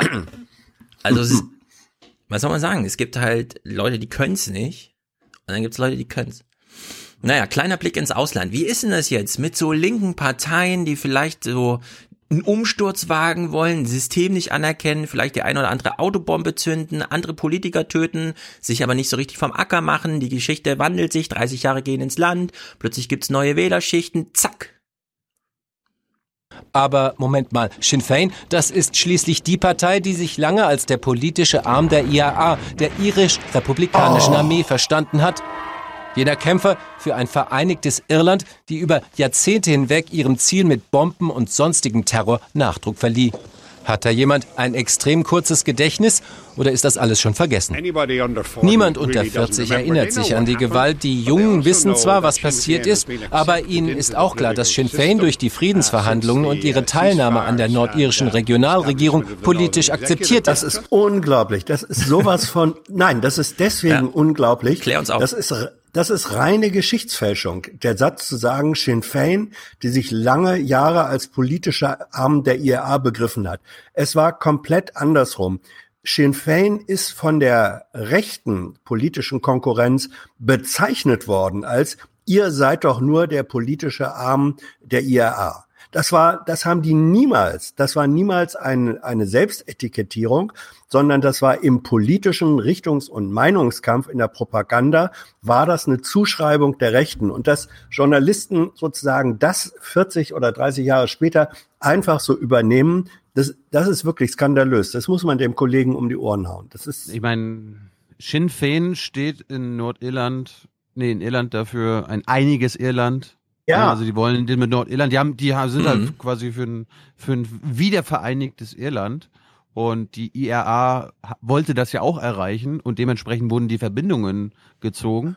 Aber das ist krass. Ja, Ja. aber es zeigt sich jedenfalls, den Punkt wollte ich machen, ähm, 30 Jahre die Nachfolgepartei der SED, ähm, das kann man auch, solche Geschichten kann man dann auch mal ein bisschen anders schreiben, als immer noch diese alten Propagandadinger da. Äh, in dem Falle, ich wusste das gar nicht. Ich Ja. habe tatsächlich geglaubt, dass Sinn Fein äh, ein terroristischer Arm von ist und so. Nein. Nein, nein. Ja, nein, ich weiß, ich habe anders. jetzt gehört, Nein. ich habe jetzt gehört, Ja. aber ich hatte das Und- sozusagen äh, auch so Ja. äh, im, in meinem Ähm, Propaganda geprägten mhm. Geschichtskopf. Und da gibt's äh, äh, äh, übrigens ganz interessant, Aber- dann doch eine dann doch eine Parallele, lass ganz schnell ähm, zur, zur Linken. Die Linke jetzt ist natürlich die Nachnachfolgepartei der SED, völlig klar. Aber sie sind diejenigen, die viel mehr als andere sich mit dieser eigenen Geschichte, weil sie es als eigene Geschichte tatsächlich akzeptieren, auseinandergesetzt haben. Da findet ja viel mehr Auseinandersetzung mit auch DDR-Unrecht, auch staatlichem Unrecht statt, als bei denen, die die Blockflötenparteien in sich aufgenommen haben. Ja, also es sind ja, es sind ja mehr, ähm, es sind ja mehr nicht reflektierende ehemals ähm, DDR oder SED-Staatsfunktionäre aus den Blockparteien, aus der CDU äh, Ost oder aus der wie hieß die LDP, also der der ähm, äh, der FDP, äh, der DDR FDP, die sind ja hier einfach so en bloc aufgenommen worden. Wo hatten da die Auseinandersetzungen Ja, stattgefunden? eben. Das ist sowas von verlogen. Ja, und ich wollte nur noch anmerken, äh, zum Zeitpunkt der Wende und hier Sinn Fein und so, ich war damals Kindergartenkind. Ich bin ein bisschen entschuldigt, glaube ich, damals nicht die Zeitung gelesen zu haben. Ja, Sinn Fein war insbesondere Ende der 90er. Äh, Da war ich Grundschüler. Nee, Ja, da war ja, ich schon mehr als Grundschüler. Also Sinn Fein war auch so ein bisschen die, die Verbindung äh, britische Regierung und IRA. Also die haben dann quasi die Nachrichten überbracht, weil man musste ja irgendwann mal miteinander reden. Äh, ich habe auch einen Heute-Journal-Clip zu den Parlamentswahlen. Vielleicht haben die es ja anders formuliert. Ich will mal kurz reinhören. In Irland zeichnet sich nach der Parlamentswahl ein klarer Umbruch ab. Die linksgerichtete Partei Sinn Fein wird offenbar stärkste Partei. Nach ersten Hochrechnungen hat Sinn Fein 24 Prozent der Stimmen gewonnen. Eine Regierungsbildung wird aber schwierig, da Premier Varadkar eine Koalition mit Sinn Fein ausschließt. Sinn Fein galt als politischer Arm der Untergrundorganisation IRA. Wahlentscheidend waren soziale Themen wie Gesundheit, Wohnen und Rente. Mhm, mhm. Hat, hat sich's besser gemacht, Hans? Erinnert mich irgendwie. Die Sinn Fein galt als politischer Ja, das ist, das, das, das ist, das ist sozusagen äh, neutraler formuliert. Von daher ist nicht ganz so schlimm wie das andere. Aber immer noch, immer, im Grunde immer noch das, äh, das unzutreffende Narrativ.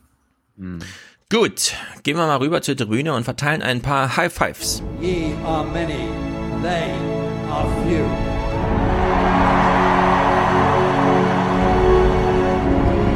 Willkommen im 1% Club.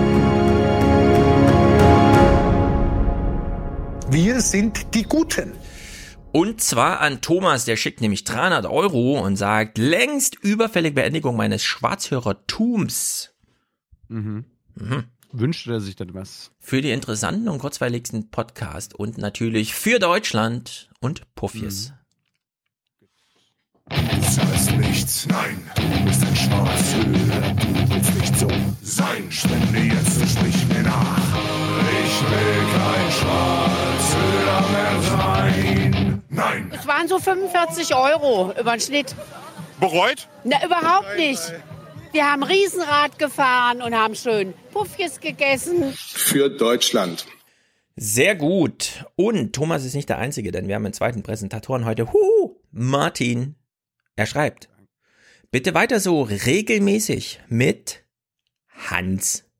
Da sitzt er heute. Haben wir ihn eigentlich ordentlich begrüßt? Vielleicht sollten wir nochmal sein Jingle abspielen? Wer hat den Verstand? Wer ist gut für unser Land? Die anderen Reporter kann man alle vergessen. Hier ist die Hans-Jessen-Show. Und vielleicht auch einmal wieder mit Marc Schieritz, den hatten wir ja schon mal, deswegen sagt er und mal wieder. Und dem Finanzdelfin, kann ja im Grunde nur Tyler sein, oder was? 100 von Christina, Schwarzhören beendet, Connecting the Dots. Mhm. Penner. We connect the dots, Penner. We connect the dots. Du bist keine Schwarzhörerin mehr, wir sagen Danke. Spende jetzt und hör auf, Schwarzhörerin zu sein. Äh, Lorin, ich hoffe, ich habe es richtig vorgelesen. Danke euch dreien, Hans, Thilo, Stefan, für super informativen Podcast, zum Beispiel letzte Woche mit Andreas Kemper. Ihr drei zusammen seid unschlagbar. 66,66 Euro, das sind ziemliche Teufelszahlen. Aber passend vielleicht auch. Haben wir keinen Teufelsjingle? Nein. Haben wir nichts mit Hörnern, Feuer, Rauch? hab wir haben schon sehr viel heiße Luft heute gehabt. Von unserem lieben Merzi. Feuer! Ah, das. Gut. Das passt. Ja, Feuer ist Feuer. Feuer ist Feuer. Sascha schickt 61 und schreibt als FC Bayern-Fan, danke für die Info an der Stelle, Sascha, sind 60 Euro nicht möglich, daher 61. Wieso? Aufklärung bitte. Was ist mit dem FC Bayern und 60 Euro? Teufelszeug? Das war widerlich. Nein, ich Mhm. glaube, ich, ich glaube, er meint als Bayern-Fan, ähm, kann man keine Zahl nehmen, die an die 60er erinnert. Ah, richtig. Jetzt trickert's Ja, oder bei mir oder auch. als Bayern-Fan zahlt man immer ein Euro mehr. Aber 1860 spielt auch in der 60. Liga oder so, oder? Gibt's überhaupt noch? Da wirst du jetzt einen kleinen Shitstorm kriegen, glaube ich. Das war respektlos. Das ist respektlos. Ja, Maria schickt 50. Leben im Emporium. Ich wohne zwar nicht am Alex, aber ich sage nein. Ich wohne am Alex, ich sage nein. 50 ebenso von Ingeborg zum Geburtstag am 3. März. Das ist Daniels Geburtstag, oder? Lese ich das irgendwie falsch? Bin mir unsicher. Irgendwer hat Geburtstag. Hans, Monique, äh, Monique hat Geburtstag, glaube ich. Monique zum Geburtstag am 3. März. Warte mal, es ist noch gar nicht 3. März. Dann kommen wir drauf zurück, glaube ich. Sorry dafür, aber die Grüße sind ausgerichtet. Simon schickt 50, aufwachen und Puffies fahren. Na gut. Machen wir's mal. Nicht ganz, aber gut.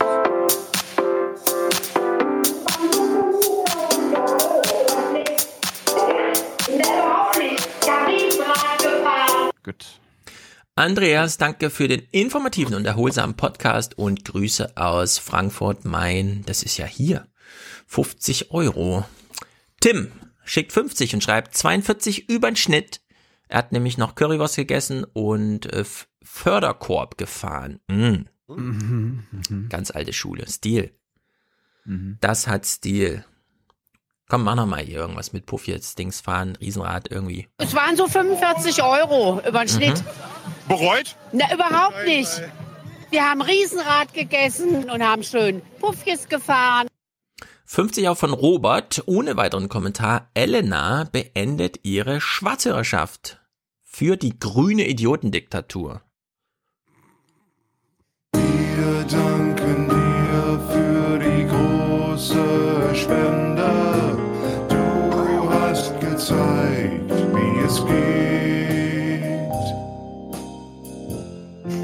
Schwarzhörer zu sein. Ich bin unter Hitler geboren und drei Jahre aufgewachsen. Dann kam Stalin, ich kenne alles. Und jetzt, und jetzt kriegt man eine grüne Idiotendiktatur oder was? Ich glaube, die muss noch mal nachlesen. Die war damals Kindergartenalter, so wie ich auch, als Sinn Fein nicht der Arm der IAA war. Mark schickt 50 und schreibt, Hi, könnt ihr bitte den Unterschiede von Warren, Gabbard, Tulsi, Tulsi Gabbard und Sanders thematisieren und ist Vitali Skliarov wieder im Sanders-Team? Interview? Also, Kannst du Vitali ist, Vitali ist nicht dabei. Ich habe mich schon informiert. Ich wollte ihn auch in den Podcast einladen. Äh, er hat sich entschieden, in Russland zu bleiben. Mhm. Und ja. Die Unterschiede von Warren, Gabbard und Sanders sind, Sanders ist noch im Rennen und die anderen beiden nicht mehr, würde ich sagen. Oder? Nee, Kurz sie wollte ja, und sie wollte ja, glaube ich, inhaltliche Gründe haben, aber. Ja. Naja. Wer weiß. Simon Annema. schickt 4214. Aufwachen statt Kirchenquatsch. Monatliche Spende vom ersten Dritten des Drechens. Sehr gut. Das ist gut fürs Deutschrei Deutschland. Mhm. Ja, also so mit wem wollen wir in die Kirche? Äh, Schulz oder Nahles? Martin. Äh, ähm, ja, lass es mal. Martin, Martin, Martin, Martin. Männersolidarität. Jesus aber antwortete und sprach, steh auf, geh hin, dein Glaube hat dir geholfen. Die Merkel, die hat das Deutsche, Deutschland und Europa zunichte gerammelt, hat die das mit ihrer Mhm. Politik. Alexander schickt uns Unterstützer Kohle, 42 Euro, aber nicht verbrennen. Er grüßt aus Luxemburg. Und Philipp ist auch Produzent und schreibt Danke und ich muss an die Macht. Den habe ich doch hier irgendwo. Das ist doch hier der. Scheuer. Andi Scheuer, da haben wir einige. Ich muss an die Macht, alle Macht zu mir. Aber auch diesen. Es ist ähm, eine glatte Lüge. Es ist eine und glatte ähm, Lüge. wirklich ein unfreundlicher Akt. Na, was ihm da alles widerfährt. Dann gehen wir beide mal zum äh, Autohändler und schauen, äh, welche äh, Möglichkeiten es da gibt. Hm. Würde einem nicht wundern, wenn man dann mit ihm nach Hause geht, zu ihm selbst, oder? Ich bin der Autohändler. Tada! Simon, diese Das- das Spende, ga- ja, Egal. diese Spende, schreibt Simon, ist ein Geschenk für Moritz, der sich dies zum 40. Geburtstag von seinen Arbeitskollegen gewünscht hat. Dankt Moritz. Wir danken natürlich Moritz und sagen alles Gute zum Geburtstag. Keiner arbeitet in einem so guten, erstklassigen, hochqualifizierten, nicht vom schwarzen Märzrauch vernebelten Kollegium wie du. Ist einfach eine Sensation. Ja, wir sind nicht wir nur Deutschlands erster Familienpodcast, sondern wir sind auch der Deutschland Unternehmer-Podcast. Ja, und weil wir so unternehmerfreundlich sind, haben wir die beiden wichtigsten Deutschen äh, dir gratulieren lassen. Sie feiern heute einen ganz besonderen Geburtstag. Ich möchte Ihnen im Namen aller CDU-Mitglieder ganz herzlich zu diesem Ehrentag gratulieren und Ihnen vor allen Dingen Gesundheit und Gottes Segen wünschen. Das war die eine. Ja, herzlichen Glückwunsch und natürlich auch Gratulation von meiner Seite. Hm, Samantha grüßt, beziehungsweise sie schreibt, die Grüße, die Geburtstagsgrüße gehen raus an Felix, der schöne Mann. Ein Wort, schöne Mann. Felix, der schöne Mann. Ja, das ist gesegnet, würde ich sagen. Hiermit beenden wir deine Schwarzhörerschaft. Happy Birthday. Bitte alle. Happy Birthday to you. Bitte alle. Happy Birthday to you. Alles Gute zum Geburtstag. Deine Schwarzhörerschaft ist Ist beendet. Thorsten, Dauerauftrag, ausgezeichnetes Infotainment. Ruwan, sehr treu, sehr gut. Thomas schreibt, für mehr Hans, weil mehr Substanz. Ich glaube, das reimt sich, oder? Hans, Substanz. Vielleicht kann jemand ein T-Shirt drucken. Stefan, nicht so flapsig. Oh, save the toller Nachmittag. Grüße an René aus DA, Darmstadt vielleicht, Daniel und Anton aus WE, also vom Wochenende. Die, der grüßt vom Wochenende. Oder Weimar, je nachdem. Haben wir nicht irgendwas mit tollen Nachmittag und so? Ach so. Holz. Ein toller Nachmittag, der allen Beteiligten richtig Spaß gemacht hat. Manuel dankt fürs Aufwecken. Matthias, möge die Demokratie mit euch sein. Und die Demografie, Leute, vergesst die Demografie nicht. Andreas, äh, der Stummenberge 7, ähm, äh, Aufwachen, Chevalier und so weiter. Ihr wisst, wir rätseln hier seit Jahren. Lisa, sehr gut. Frederik, Nachrichten ohne Aufwachenpot. Schlimm war das. Schade, schade auch für Deutschland. Sarah schreibt ab und an. Schlimm ist das, schade. Schade auch für Deutschland. Sarah schreibt ab und an eine Spende für den richtigsten und wichtigsten Polit-Podcast. Danke für eure Arbeit. Andreas schickt 21 Euro für den aufgeweckten Podcast im 21. Jahrhundert. Sehr gut. Eva für die großartige Unterhaltung während der Einschlafbegleitung vom Baby. Also nicht sie schläft ein, während sie einen Podcast hört, sondern ihr Baby schläft. Umso besser, umso ruhiger sie sich März-Zitate anhört. Ist es nicht himmlisch? Oder, äh, oder Hans Stimme. Oder Hans Stimme. Wir wissen nicht, woran es liegt. Merz oder Hans. Tolle Auswahl. Ingmar, herzlichen Dank. Bouffier, Marcel. in dem Fall Bouffier. Oh ja, Bouffier. Oder vielleicht einfach Söder, ja. Vielleicht hat sie auch Tränen in den Augen, so wie ich. Josephine, jetzt als Dauerauftrag. Das gleiche für Junge Naiv. Connecting the Dots, ihr Penner. Darf ich es einmal spielen? Na los, ich muss eh gerade eine Nachricht lesen. Connecting the Dots, du Penner! Und, Mhm. und Stefan Schulz und Oberpappnase Jessen. Mhm. Davon Okay. gibt's T-Shirts. Ja, ich finde das immer schön, wie man Blutdruck hören kann. Das ist Ja, wirklich. erstaunlich. Ja, Hoffentlich bleibt er integer und platzt nicht irgendwann mal ja in seine ab, Linse. absolut. Ja, nein, das ist ja. Anonym bitte. Okay, Schnitt, Schnitt, Schnitt. Piep. Philipp, herzlichen Dank. David, Klaus, für mehr Aufmerksamkeit für Taiwans bedrohte Demokratie. Sehr gut. Grüße an dich, Klaus, nach Taiwan. Wir sind bestimmt alle schon mit Reiseplänen und so, um da mal hinzufahren. Hagen, für Handy und Klamotten. Die kenne ich doch, ja. Es kommen die Ausländer hier rein, machen die Hand auf und kriegen Handy, kriegen Klamotten und ihr, Kuckuck, das kann nicht sein so. Christian schickt ein, und das musste ich sehr aufwendig lesen, weil da sind ein paar Leerzeichen drin, die da nicht hingehören. Danke, liebe Bank. Medienmündigkeitsobolus. Gar nicht so einfach. Reinhard, lindert mich nicht an. Was? Lindnert, lindnert mich nicht an. Was auch immer. Danke für wöchentliche sechs Stunden Weltreise im Teutoburger Wald. Der ist da drüben. Grüße von Reinhard aus Münster. PS Jonathan Mese für Junge Naiv. Bei Mese ist immer so ein Künstler, da denke ich, weiß ich mal nicht, wenn ich ein YouTube-Video sehe, lebt er noch? Wo lebt er? In welchem Zustand ist er? Aber er scheint lebendig zu sein, wenn man Interviewwünsche mit ihm hat. Sehr gut, ja, wäre natürlich mal Also, was. Äh, Matthias ist ja auch großer wir- Fan. Wir sollen sie ja nicht anlinden nennen. Herr Lindner, Sie äh, sehen viel besser aus als früher, so verbraucht. Aber wer den Mund spitzt, der muss irgendwann auch pfeifen. Damals hat er noch übrigens, übrigens, übrigens, Mese, das war eine Sternstunde von Moderatorenunwissen, äh, als ich glaube, es war eine Kollegin einer Nachrichtensendung einen Film an, äh, kündigte mit, ähm, es gäbe da diesen äh, Künstler von Weltrang, Jonathan Mies. Hm. Ja. Ja, passiert gerne. Ich habe Flake auch schon Flake hier bezeichnet. Hm, passiert. Markus, ähm, Zeiten sind zu ernst, sagt er. Deswegen bitte kein Harald Schmidt, sondern Greta. Mhm. Gar kein Problem. You say you love your children above all else, and yet you're stealing their future in front of their very eyes. Ja, Heike schickt Liebesgrüße und wir sagen ähm, nur Rosen für dich.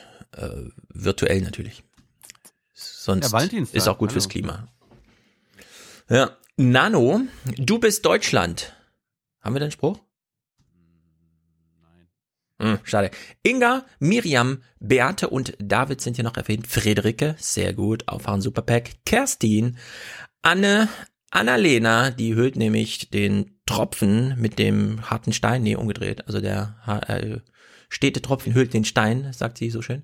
Und Kirsten sei noch er erwähnt. Sie kennen wir auch schon. Sie trinkt nämlich jeden Monat weniger Kaffee am Bahnhof und hat dafür mehr Aufwachen-Podcast unterstützt, was sie sehr viel besser weckt. Allen männlichen nicht genannten hier natürlich auch noch großen, großen Dank, Dank, Dank. For the many. For the many, not, not the few. The few.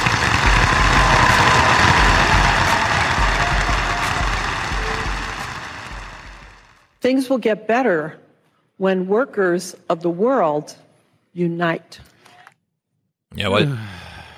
So, bevor wir zum Gast schalten, in einer halben Stunde müssen wir ein paar Sachen abarbeiten. Wollen wir damit anfangen? Ja. Gut, wir gehen mal nach Thüringen. Da gab's ein schönes Zeichen, wurde auch in unserem Forum beworben, dass man da hinkommen soll und so weiter und so fort. Demo in Erfurt. Ein deutliches Zeichen gegen Faschisten und alle, die mit ihnen paktieren. Das wollten die tausenden Demonstranten aus ganz Deutschland heute in Erfurt setzen. Zu dem Bündnis, das zu der Protestaktion eingeladen hatte, gehören über 50 Organisationen, Parteien, Initiativen und Gewerkschaften. Seit dem 5.2. sind in über 30 Städten Zehntausende auf der Straße, um genau das zu zeigen. Nicht mit uns. Wir als Zivilgesellschaft können zwar nicht quasi der Korrekturbetrieb der Politik sein, aber wir zeigen hier, dass so ein Tabubruch nicht passieren darf. Mhm. Also Zivilgesellschaft lebt in Thüringen und das ist bitter nötig, weil es gibt ja nicht nur die AfD im Landtag, es gibt ja auch AfDler, die mit ihrer Fraktion in Stadträten, in, in Landräten äh, oder in Landkreistagen äh, was zu sagen haben, stärkste Fraktion sind. Und wir gucken uns mal einen an, der jetzt nicht Bernd Höcke heißt, sondern so. Seit 2012 taucht der heutige AfD-Mann bei Aufmärschen der sogenannten Freien Kräfte in Erfurt auf. Kurz darauf zeigt er sich beim rechtsextremen Verein Pro Erfurt. 2018 marschiert Kimpel mit den Islamhassern der Gruppe Erfurt zeigt Gesicht, die bestens vernetzt ist, ins rechtsextreme Spektrum. Auch der Holocaustleugnerin Ursula Haferbeck zollt der jetzige AfD-Fraktionschef im Arnstädter Stadtrat in den sozialen Netzwerken Respekt. Ende des vergangenen Jahres holt Kimpels Fraktion Fabian Rimbach als sogenannten sachkundigen Bürger in den Stadtrat. Rimbach führt die rechtsextreme schlesische Jugend. Der AfD-Stadtrat will dazu keine Stellung nehmen. MDR-Anfragen ließ er unbeantwortet.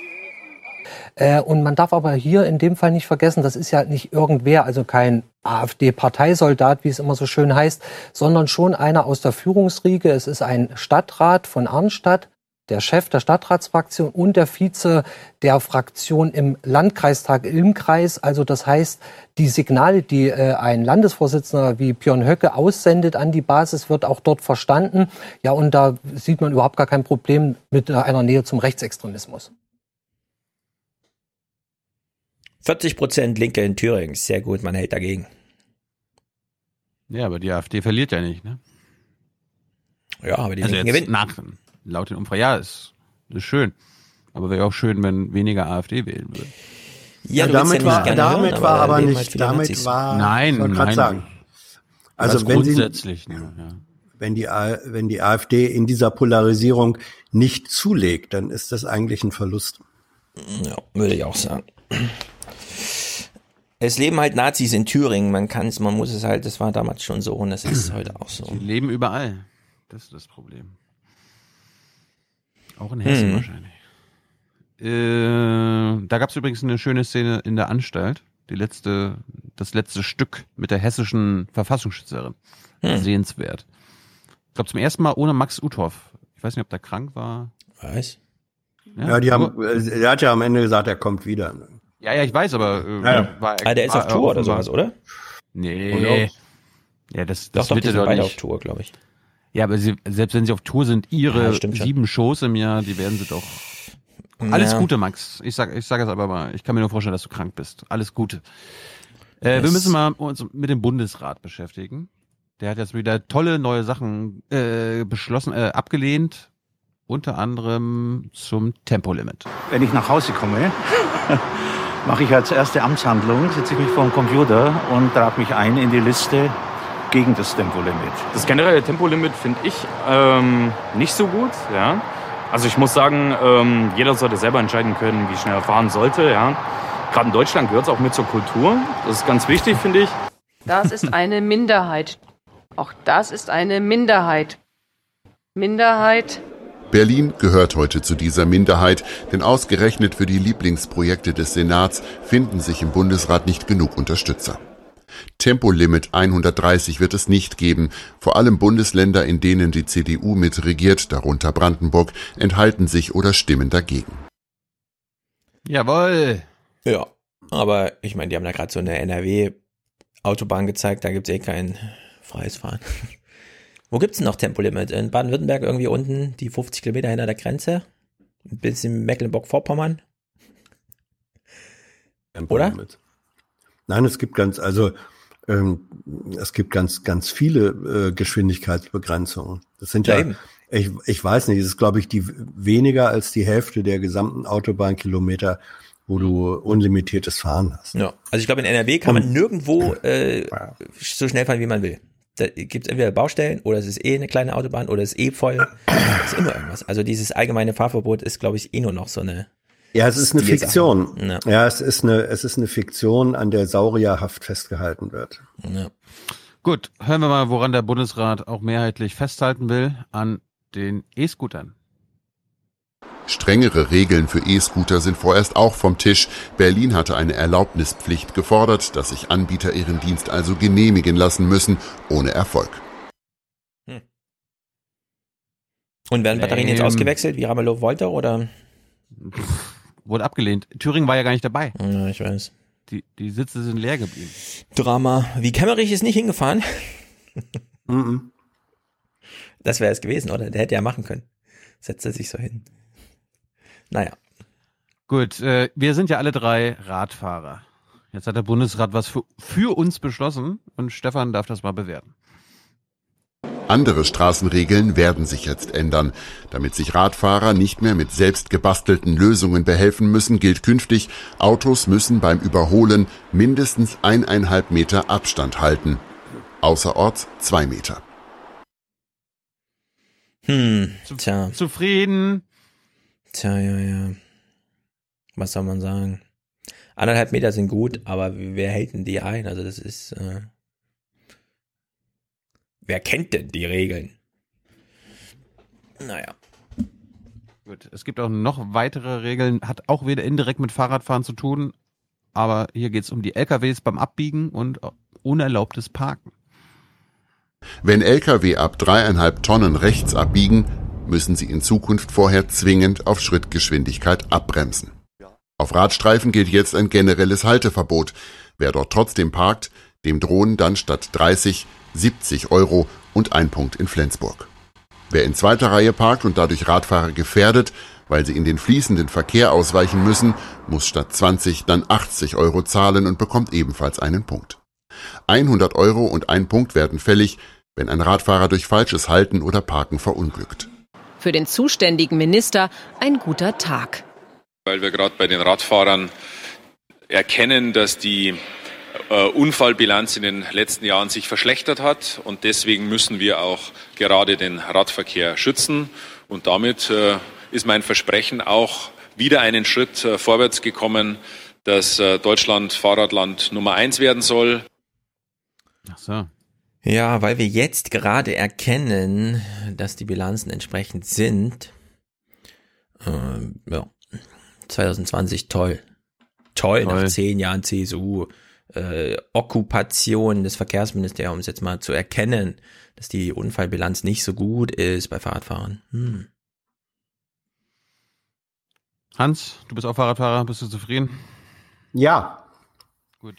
Wegen einer ganz anderen Sache. Also ich, wie du weißt, Thilo, wohne, ich wohne ja an so einer Kreuzung wo viel von diesem Abbiegedings äh, ist, wo Radfahrer, weil kein Radweg da ist, auf der Straße fahren müssen. Ähm, ich beobachte, ich habe so das Gefühl, also es ist nicht empirisch gemessen, aber das Gefühl, dass in der Tat mehr Autofahrer, Lkw wie auch Pkw-Fahrer bei diesem Abbiegen von sich aus vorher äh, runterbremsen. Das, das scheint allmählich ähm, gerade bei jüngeren Fahrern und Fahrerinnen, das scheint tatsächlich eine, eine stärker automatisierte Verhaltensweise zu sein. Ähm, das und hm. sowas freut mich als ähm, als Wahrnehmung. Ich selbst bin auch in den im letzten halben Jahr, sag ich mal, weniger häufig in gefährliche Situationen mit äh, Autofahren, wo an denen die Autofahrer schuld gewesen wären, gekommen als zuvor. Ähm, natürlich sind auf der anderen Seite äh, die Zahlen da. Mehr, Radfahr mehr, mehr Radfahrerunfälle. Das hat natürlich was damit zu tun, dass die Zahl der Radfahrer zunimmt und mhm. dass es auch immer noch genügend Radfahrer gibt, die die Scheiße bauen. Also ich, ich aber da ist was in Bewegung. Da ist was in ich Bewegung. hätte bis zum Wochenende deine, deine Beobachtungen auch geteilt, aber ich wäre am Samstag fast überfahren worden. Ehrlich? Beim Abbiegen, ja. Ja, in Berlin ist auch besonders krass immer wieder. Ich bin immer wieder überrascht. Man steht ja dann immer so oben auf der S-Bahn und hat so einen besonderen Ausblick auf die Straßen in Berlin. Puh, da geht's ganz schön ab. Radfahrer, die 30 km/h fahren, über die Kreuzung drüber und so. Ja, ist ganz schön was los. Wo es auch ganz schön abgeht, ist natürlich auf dem Land, dort, wo der Wolf sein Unwesen treibt. Auch da hat der Bundesrat jetzt endlich, endlich was total EU-konformes verabschiedet. Die Jäger in Niedersachsen lauern auch dort, wo sich der Wolf aufhält, der seit über einem Jahr zum Abschuss freigegeben ist. Doch kein Jäger wollte schießen. Zu groß die Gefahr, Was? das falsche Tier zu töten und gegen den Artenschutz zu verstoßen. Das neue Gesetz erleichtert die Sache. Es eröffnet uns die Möglichkeit, äh, wenn es zu Rissen kommt, zu sagen, das war das Rudel, das verantwortlich ist und wir müssen nicht mehr entscheiden, welcher einzelne Wolf es war. Und das erleichtert natürlich die Möglichkeit in einem engen Umfeld, um die Risssituation auch einzelne Tiere zu entnehmen, also zu töten. Ich stelle mir gerade vor, wie die Jäger so auf der Lauer liegen. Nach drei Monaten sieht man endlich mal einen Wolf. Es ist MA24. Es ist MA24. Guck mal nach, blätter mal nach, ruf mal an, ruf mal Gerd an. Ist das MA24? Er geht weg, er geht weg. Scheiße, scheiße, scheiße. Oh. Habt ihr mitbekommen, in Schleswig-Holstein haben sie ja auch monatelang einen gejagt und jetzt ja, wurde er tot. tot. gefahren von einem Problemauto. Hm. Ja, stimmt, habe ich gelesen auf Twitter. Ja, ja ist nicht so, gut. Und, jetzt, und, der, und der Bundesrat hat jetzt hm. also beschlossen. Warte, warte, warte. Ich will was sagen. Ja, aber, ja, aber der Punkt ist, okay. Es dürfen jetzt einfach Wölfe abgeschossen werden von einem Rudel, anstatt den Wolf zu treffen, der der Problemwolf ist. Also es wird jetzt sippenhaft eingeführt für wilde Tiere. Hm. Und ja, ja. sag. Denn der Nabu will Den Abschluss machen. rechtlich zu erleichtern ist aber nur die halbe Miete. Weil ein erbitterter Meinungskampf pro und contra Wolf ausgetragen wird, pochen die Jäger auf absolute Anonymität. Ach so. Der Nabu fordert mehr für den Herdenschutz zu tun, statt der nun verschärften Gangart. Es weicht den Artenschutz sehr stark auf, eben nicht europarechtskonform und kann bedeuten, wenn ich nicht mehr individuumbasiert vorgehe, sondern wenn ich sage, ich schieße so lange, bis keine Risse mehr passieren, kann das auch die Ausrottung des Wolfes wieder bedeuten. Ja. Über die Weihnachtsfeiertage und bis jetzt hat sich bei uns in der Familie so ein Thema durchgezogen. Die Viertklässlerin musste einen Vortrag halten, Thema frei wählen. Sie hat sich entschieden für den Wolf. Und jedes Mal, wenn sie da saß und ich wusste, jetzt arbeitet sie gerade das Buch durch, was wir ihr gekauft haben zum Thema Wolf, habe ich immer so ein bisschen geflüstert. Der Wolf ist die Gesundheitspolizei des Waldes. Ja. Wölfe sind gut. Wölfe sind nicht gefährlich. Und gestern hat sie die Eins mit nach Hause gebracht. Jawoll. Sehr gut, oder? Sehr gut. Ich mache, wenn ich mal Zugang zu dem ähm, Plakat finde, das sie gemacht hat, mache ich ein Foto. Sehr gut. Ich habe nachher noch ein bisschen mehr zum Wolf, aber äh, das so als Rauschmeißer. Mhm. Äh, wir, wir, waren ja beim Bundesrat. Hans, äh, womit sich der Bundesrat jetzt nicht beschäftigen wollte, ist äh, die Tierhaltung. Also es sollten den Schweinen in der Schweinemast das Leben so ein bisschen erleichtert werden.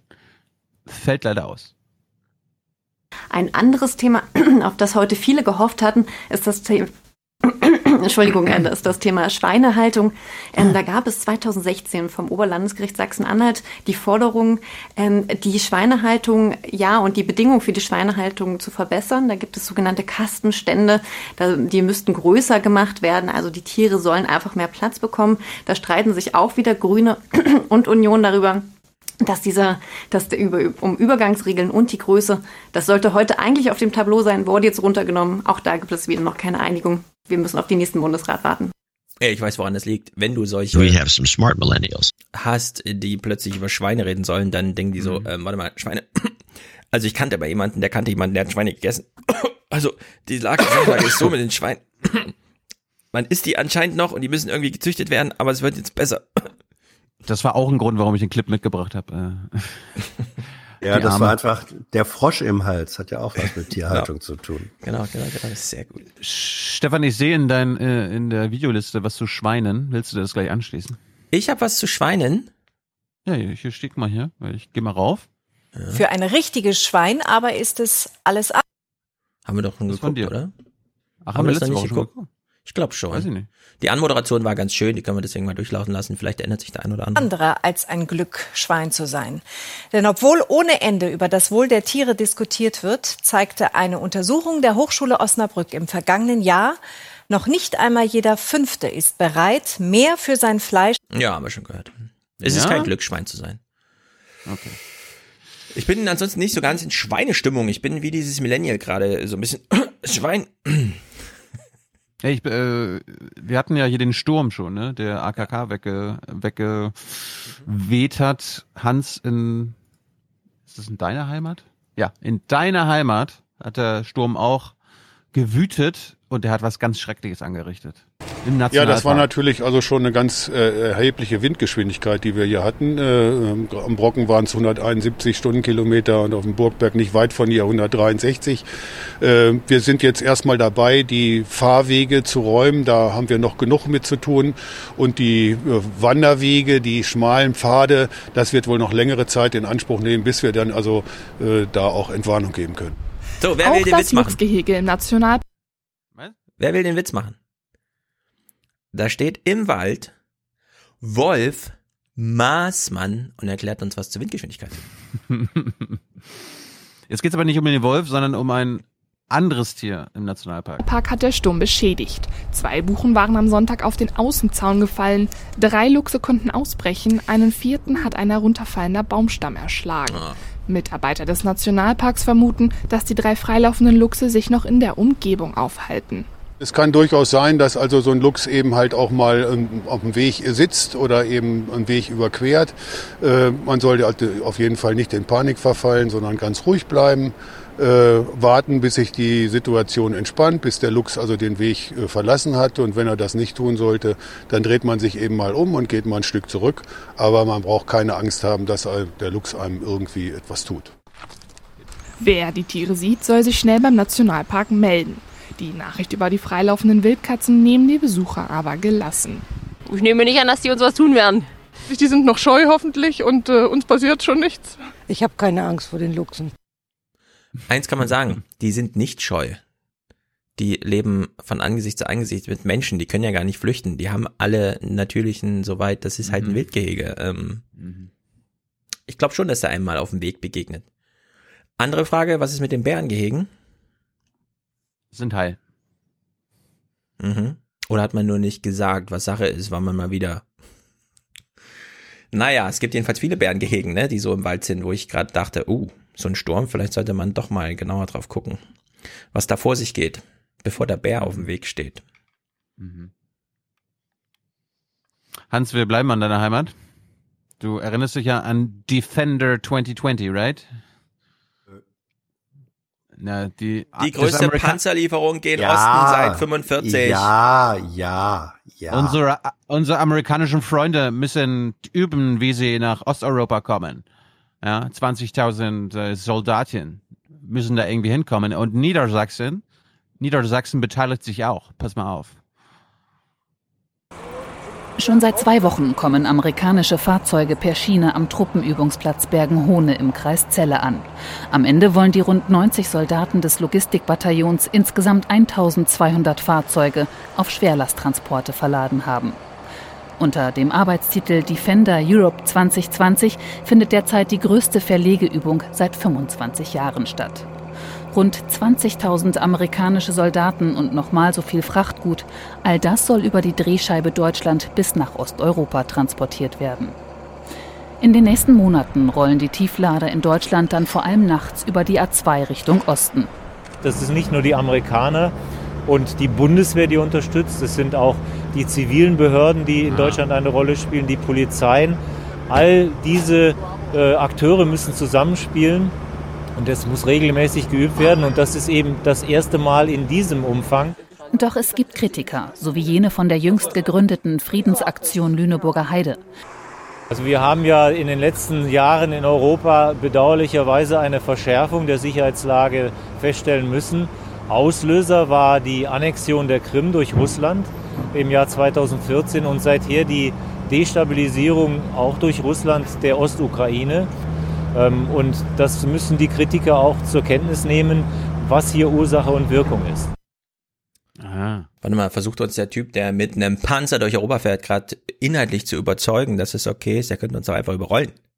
Wenn die nicht mit ihren Panzern durch Europa fahren würden, würden ja. Putin, würde Putin seine Panzer nach Europa schicken.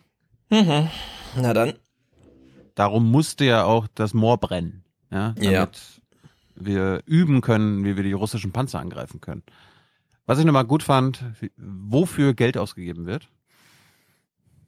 Damit die Amerikaner ihre Fahrzeuge betanken können, baut die Bundeswehr aktuell Europas größtes mobiles Tanklager in die Heidelandschaft. Für 1,2 Millionen Liter Kerosin und 150.000 Liter Diesel, angeliefert aus einem NATO-Tanklager.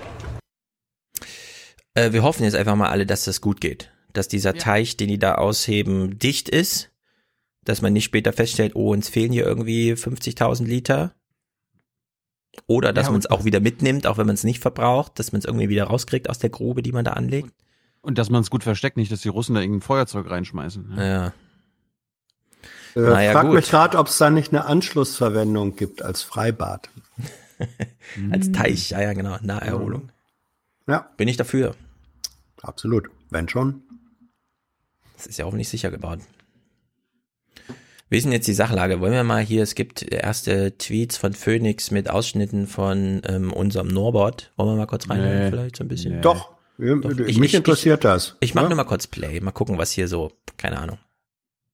Es geht nach meiner Einschätzung, und ich glaube der Einschätzung derer, die ich eben zitiert habe, Aha. bei weitem nicht nur um eine Personalentscheidung und den Parteivorsitz. Ah. Es geht schon gar nicht um die Ambitionen und Personalinteressen Einzelner, sondern es geht um die politische, also personelle und inhaltliche, strategische Positionierung der CDU. Es geht um die Zukunft der CDU. Bla bla bla. Es ist ein bisschen hm. langweilig, weil ich habe den Untertext mitgelesen und da stehen die Worte immer schon und fragt sich, ja, jetzt sag's doch. Warte, mach doch keine Kunstpausen. Gerade wenn man es nicht in doppelter Geschwindigkeit hört. Naja, lass gut. Die, lass, lass die Kalendersprüche weg, Norbert. Es geht jetzt um die politische und damit auch persönliche, aber nicht postenvergabensmäßige Zukunftsausrichtung Nein. der CDU. Es geht auch um die Zukunftsausrichtung äh, meiner Eltern. Die haben ja einen VW Diesel. Und wie ihr wisst, habe ich sie dazu gebracht, sich an, bei der Sammelklage gegen Volkswagen anzuschließen. Und ähm, wir, der letzte Stand war ja, Stefan, hier in diesem Podcast, das Gericht hat gesagt, hier, Verbraucherzentrale, VW, einigt euch mal. No. So, dann haben die sich irgendwie auf was geeinigt. Worauf die sich geeinigt haben, darüber sprechen wir gleich. Das Ding ist, am Freitag kam raus, ist gescheitert. Nach einer außerordentlichen Vorstandssitzung am Vormittag lässt VW den Vergleich mit der Verbraucherzentrale Bundesverband platzen. Die Musterfeststellungsklage im Dieselskandal läuft bereits seit September. Grund für das Scheitern, so VW, seien unbegründete Forderungen der Klägeranwälte. Und wir hören jetzt einen ehemaligen Regierungssprecher. In der Sache hatten wir eine Verständigung erzielt. Leider ist auf den letzten Metern eine endgültige Einigung daran gescheitert, dass der Bundesverband der Verbraucherzentralen ein für uns nicht nachvollziehbares, unbegründetes Pauschalhonorar von 50 Millionen Euro für seine Prozessvertreter wollte. VW geht jetzt direkt an die rund 460.000 Dieselkläger, bietet pro Fahrzeug rund 2.000 Euro, will so die Fahrer aus der Musterklage locken. Die Verbraucherschützer wollen trotzdem weiter prozessieren. Wir gehen davon aus, dass das Oberlandesgericht Braunschweig zügig den nächsten Verhandlungstermin ansetzt. Wir werden jetzt mit aller Kraft für die höchstmögliche Entschädigung der Verbraucher vor Gericht streiten und sehen durchaus, dass die Rechtsprechung sich verbraucherfreundlich gestaltet. Dem Vernehmen nach haben auch das Land Niedersachsen als Anteilseigner und der Betriebsrat dem Vorgehen von VW zugestimmt. Ich bin jetzt sehr gespannt, was uns die Nachrichten dazu erzählen, denn der Fall ist ja nun mal ein bisschen bis hierhin verlogen, was gesagt wurde. Ja, VW, äh, VW schiebt den, den, den schwarzen Peter zur Verbraucherzentrale, weil die angeblich 50 Millionen Euro haben wollen für ihre Anwälte. Hören wir noch mal rein, äh, was die Landeskorrespondentin des NDR dazu sagt. Also fragt man VW, dann sagen die ganz klar, ähm, das liegt an den Verbraucherschützern und den Anwälten, konkret an den Honorarforderungen 50 Millionen Euro, das sei völlig überzogen. Fragt man die Verbraucherschützer, dann sagen die, es gibt keine überzogenen Honorarforderungen, wir können das alles belegen, warum das so teuer ist. Und sie sagen, darauf haben wir uns außerdem gerade erst geeinigt. Also sie sagen, sie können sich das Platzen äh, der Gespräche nicht erklären, mhm. Äh, und zumal sie gerade auf einem guten Weg auch waren. Gut, das ist jetzt Aussage gegen Aussage. Auf der anderen Seite ich glaube eher einer Verbraucherzentrale, wenn die sagt, sie können es belegen, transparent machen, als VW. Was ich aber interessant war, äh, interessant fand, war Anja Kohl, die in der Börse vor acht, ich weiß nicht, ob sie das in Tagesthemen auch nochmal gesagt hat, Stefan, oder so ausführlich erzählt hat, aber sie hat nochmal ein bisschen mehr zur VW-Taktik äh, uns erzählt. Wir wussten ja bisher all die Jahre, seit 2015 oder 2016, seit wann gab es den Dieselskandal? Also 15. seitdem es ja, aber es gab ja immer wieder Prozesse und VW hat immer wieder versucht, dass es kein Urteil gibt. Ne? Zum, mhm. Zur Not haben sie ja quasi gesagt, bevor es irgendwie eine Urteilverkündung gibt, hier, äh, wir bezahlen dir alles. Lass bloß kein Urteil kommen. Und das wollen sie jetzt auch wieder äh, hinbekommen. Darum ja auch jetzt, ja, wenn es keinen Vergleich gibt, dann machen wir halt irgendwie, versuchen wir die Leute quasi einzeln rauszukaufen. Jeder irgendwie 2000 Euro, was ja irgendwie total scheiße ist. Ich meine, erinnere dich, es gab doch diesen einen Opa, der hm. Bar sein, der ein Ehrenoper war, ja, der, der Bar sein, sein, sein VW bezahlt hat, der hat am Ende doch alles zurückbekommen. Der ja. hat den gesamten Neukauf, also den Wert des Autos beim Neukauf zurückbekommen. Und jetzt mhm. sagt VW 2000 Euro. Also ein Zehntel, wenn nicht sogar ein Fünfzehntel dessen, was auch zum Beispiel meine Eltern eigentlich ja. bekommen sollten. Anja Kohl erklärt uns das mal.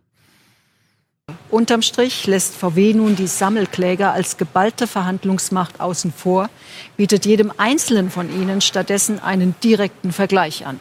Pragmatische Lösung oder Zermürbungstaktik, was vermuten Sie? Abgewickelt werden soll das Ganze über eine Plattform, die VW bis Ende März im Internet bereitstellen will. Über einen VW-Newsletter sollen Kunden mit Infos mm. auf dem Laufenden gehalten werden. Bei der angebotenen Summe von insgesamt 830 Millionen Euro für die Kunden soll es laut VW bleiben. Nähme jeder der ca. 460.000 Kunden der Sammelklage das VW-Angebot an, könnte er rein statistisch mit 1.800 Euro Entschädigung rechnen. Doch ob VW tatsächlich 830 Millionen zahlen würde, wäre in der Gesamtheit nicht mehr nachvollziehbar. Man müsste hier auf VW vertrauen. Zudem hinge es davon ab, wie viele Kunden sich überhaupt auf das direkte Entschädigungsangebot einlassen würden. Die Verbraucherschützer werfen dem Autobauer eine Aufweich- und Verzögerungstaktik vor, um die Entschädigungen unterm Strich zu drücken. Um mindestens 380 Millionen Euro rechnet eine Anwaltskanzlei vor. Denn hinzu kommt, dass die Sammelklage nun bis zum Europäischen Gerichtshof EuGH gehen dürfte, hier jedoch frühestens 2023 mit einem Urteil zu rechnen wäre. In der Zwischenzeit verlieren die Wagen weiter an Wert. Selbst bei einem für VW-Kunden positiven EuGH-Urteil müssten diese danach erneut klagen, um an Geld zu kommen. Also entweder ich irre mich jetzt total, ja, oder ich habe falsch zugehört, keine Ahnung. Aber in diesem FAZ-Einspruch-Podcast, wo die die juristischen Sachen so immer diskutieren, habe ich gehört und verstanden, ich trage es jetzt mal ein bisschen vor, die Kläger, Da laufen ja sehr viele Klagen zusammen und die haben jetzt dieses Verbandsklagerecht so ein bisschen in Anführungszeichen, ne? Diese neue, wie heißt die Dingsda-Bums-Klage? Möglichkeit. So, die muss aber auch, hm? Musterfeststellungsklage. Musterfeststellungsklage. Die muss aber auch organisiert werden und für diese Organisation hat der Verbraucherschutz, der da die äh, Klage führt, weil das muss man ihm ja für überantworten, ein Rechtsdienstleister genutzt, der sich selbst äh, der an selbst äh, immer Inkasso-Verfahren führt und er hat eben seine Methoden, Inkasso-Verfahren vorzubereiten, da genutzt. Jetzt ist es aber kein Inkasso-Verfahren, weshalb das Gericht gesagt hat, diese Art ähm, der Rechtsmittelnutzung, die da auf Seiten der Kläger und so weiter genutzt wurde, die könnt ihr so gar nicht in Anklang bringen. Also mit dem könnt ihr hier gar nicht vor Gericht bestehen, weshalb VW die Chance sieht, diesen ähm, ins Leere laufen zu lassen, weil er nicht wieder neu aufgerollt werden kann, weil nämlich die Verjährungsfristen jetzt schon überschritten sind und die können ja nur nach hinten gezogen werden durch schon eine eingereichte Klage oder wie auch immer. Also der Rechtsweg ist schon begonnen. Und wenn jetzt aber aufgrund eigener Fehlerhaftigkeit der eigene Rechtsweg nicht funktioniert, dann greift die Verjährung. Und VW käme da zwar mit ähm, blauem Auge, weil, also das war jetzt aber ein fieser Trick und so weiter, weil es ist die erste Muster Musterfeststellungsklage, da wussten alle Beteiligten noch nicht so richtig und so weiter und so fort, ja. Aber anscheinend gibt's hier einen Fehler auf der Klägerseite, weshalb VW jetzt, wenn sie es nicht drauf an, also wenn sie sozusagen Vergleich und Urteil ablehnen, es nicht zu einer Neuaufnahme äh, dieses Klageverhaltens kommt, weil eben diese Verjährung dann plötzlich greift. Könnte mich aber irren und ich habe es jetzt bestimmt auch nicht besonders rund vorgetragen, aber ich glaube, VW nutzt hier so eine Chance, die sich bietet und ist, wenn ich mich nicht irre, hier auch in der Berichterstattung so ein bisschen drum herum gekommen, dass das mal thematisiert wird, wie es vielleicht hätte thematisiert werden müssen. Aber wie gesagt, vielleicht gibt's ja einen, wir sind alle keine Juristen. einen Hörer, der sich da besser auskennt bei dem Thema. Ja, ich hätte dabei ähm, auch noch eine Frage, die vielleicht ein bisschen einfacher ist. Ähm, wenn es jetzt daran scheitert, dass VW sagt, diese Anwaltshonorare 50 Millionen, äh, die sind zu hoch, ja, das ist jetzt nicht nachvollziehbar. Ja. ja, ja, nee, pass aber mal auf. Ähm, offenbar hat man sich, so habe ich das wahrgenommen, vorher aber mit den Verbraucheranwälten geeinigt auf eine Gesamtschadenssumme von eben 830 oder wie viel Millionen äh, Euro. Das bedeutet, dieses umgelegt auf alle knapp 2000 Euro. Damit war, was jetzt das VW-Angebot individuell ist, offenbar waren die Verbraucheranwälte mit dieser Summe äh, en gros und en Detail einverstanden. Ja, gewesen. da gab es Einigkeit. Das ist, also das ist das, äh, ich, ich Das finde, Scheiße äh, eigentlich, ja. das, das ist das für mich eigentlich äh, Erstaunliche, dass ähm, das ist ja eine andere Regelung als die in den USA. Und äh, Thilo hat darauf hingewiesen, gesagt, ja, 1800, das ist ja nachher noch nicht mal ein Zehntel des Kaufpreises. Warum haben, wenn das stimmt, warum haben die Verbraucheranwälte vor der Honorarfrage offenbar mit VW den Handschlag gemacht und sagt, jawohl, okay, das ist die Gesamtschadenssumme, die wir akzeptieren. Und durch diese Akzeptanz stehen natürlich jetzt auch individuelle Kläger, die mehr haben wollen, in ziemlich schlechten Schuhen da, äh, weil Gericht immer sagen könnte, Moment mal, die Anwälte eures Vertrauens waren ja schon einverstanden gewesen mit dieser relativ geringen Schadenssumme. Also da ist für mich noch ein riesengroßes Fragezeichen. Ja. Also ich erinnere mich gerade an das entscheidende Wort. Es droht, dass das Gericht mhm. sagt, die Entscheidung der einzelnen Kläger, diese Delegierung, ihr macht das jetzt für uns, was ja in diesem Gesetz drinsteht, äh, die Verbraucherschützer dann, dass diese Entscheidung, also ich gebe das jetzt ab, an die nichtig sein kann. Mhm. Und wenn sie nämlich nichtig ist, dann ist sie nicht einfach nur fehlerhaft, muss neu gemacht werden, sondern ist sie, als wäre sie nie gewesen. Und damit greifen eben diese Verjährungsfristen zum Jahresende. Und mhm. das wäre echt, äh, also wenn VW sich über diesen Weg äh, daraus hangelt, ja, dann Mhm. wünsche ich mir einen ganz ehrlichen Journalismus dazu. Weil irgendwie so geht's alles nicht weiter. Wir werden es beobachten. Wir schalten ja gleich in den Norden zu einem jungen Medienmacher, ähm, wo, glaube ich, der Einzige, der hier das noch nicht abonniert hat, Hans ist. Aber das, das besprechen wir gleich. Äh, ich habe Katapult leider auch nicht abonniert. Ich kann ja nicht alles Was? abonnieren. Aber du hast den NDR abonniert. Also im Herzen. Ah, natürlich. Ja, also du, du bezahlst ja auch GZ. Das Nordlicht, äh, Nordmagazin. Genau. Das Nordlicht, Und Nordmagazin. bevor wir gleich nach Greifswald schalten, gucken wir uns mal an, wie die Leute in MacPom, in Schleswig-Holstein, in Hans Heimat, in Niedersachsen mit dem NDR zufrieden sind. Hans, der NDR hat eine Umfrage gemacht, die bestätigt, der NDR ist super. 82 Prozent der Norddeutschen vertrauen dem NDR. Das geht aus einer repräsentativen Umfrage des NDR hervor, an der 2700 Menschen im Sendegebiet teilgenommen haben. Das ist ein Prozent weniger als im Vorjahr. Auch die Glaubwürdigkeit des NDR wurde durch den Image-Trend erfragt. Demnach Hm. halten 87 Prozent der Norddeutschen den NDR für glaubwürdig. Für 89 Prozent ist der NDR der Sender für Norddeutschland. Und speziell für Mecklenburg-Vorpommern sind die Zahlen ähnlich. Vertrauen in unsere Arbeit ist ein besonders hohes Gut. Und deshalb bin ich froh darüber, dass 83 Prozent aller Befragten in Mecklenburg-Vorpommern sagen, wir, der NDR, sind glaubwürdig. Das liegt auch an unseren sachkundigen Reporterinnen und Ja. Reportern in der Region. Und fast drei Viertel aller Befragten in Mecklenburg-Vorpommern bescheinigen uns, dass wir unser Geld wert sind. Jawohl. Ja, immer schön. Was ist daran so witzig, Hans? Äh, Ach, ich habe gerade überlegt, wie das eigentlich das Ergebnis wäre, wenn, sagen wir mal, äh, das Unternehmen, ähm, das den, äh, dass das, dass die Plattform Jung und Naiv betreibt, eine repräsentative Umfrage in Auftrag gäbe, wie Mhm. das Ansehen, das Vertrauen und so weiter ist. Meinst du, ähm, dass ihr das noch toppen würdet? Nein. Nein, ne? Nein. Aber vielleicht solltet ihr das mal in Erwägung ziehen. Nein. Warum denn nicht? Marktforschung interessiert uns nicht.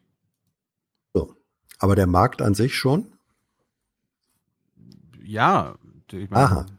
Ihr lebt doch. Wie, wie der funktioniert, weiß ich ja. Nicht, wie viele Autos gekauft werden, bestimmt nämlich nicht der Ministerpräsident, sondern der Markt. Gut, wir schalten nach Greifswald zu Benjamin Friedrich. Hallo Benjamin. Hallo. Äh, Erzähl uns mal, was du da in Greifswald mit deinem Team machst.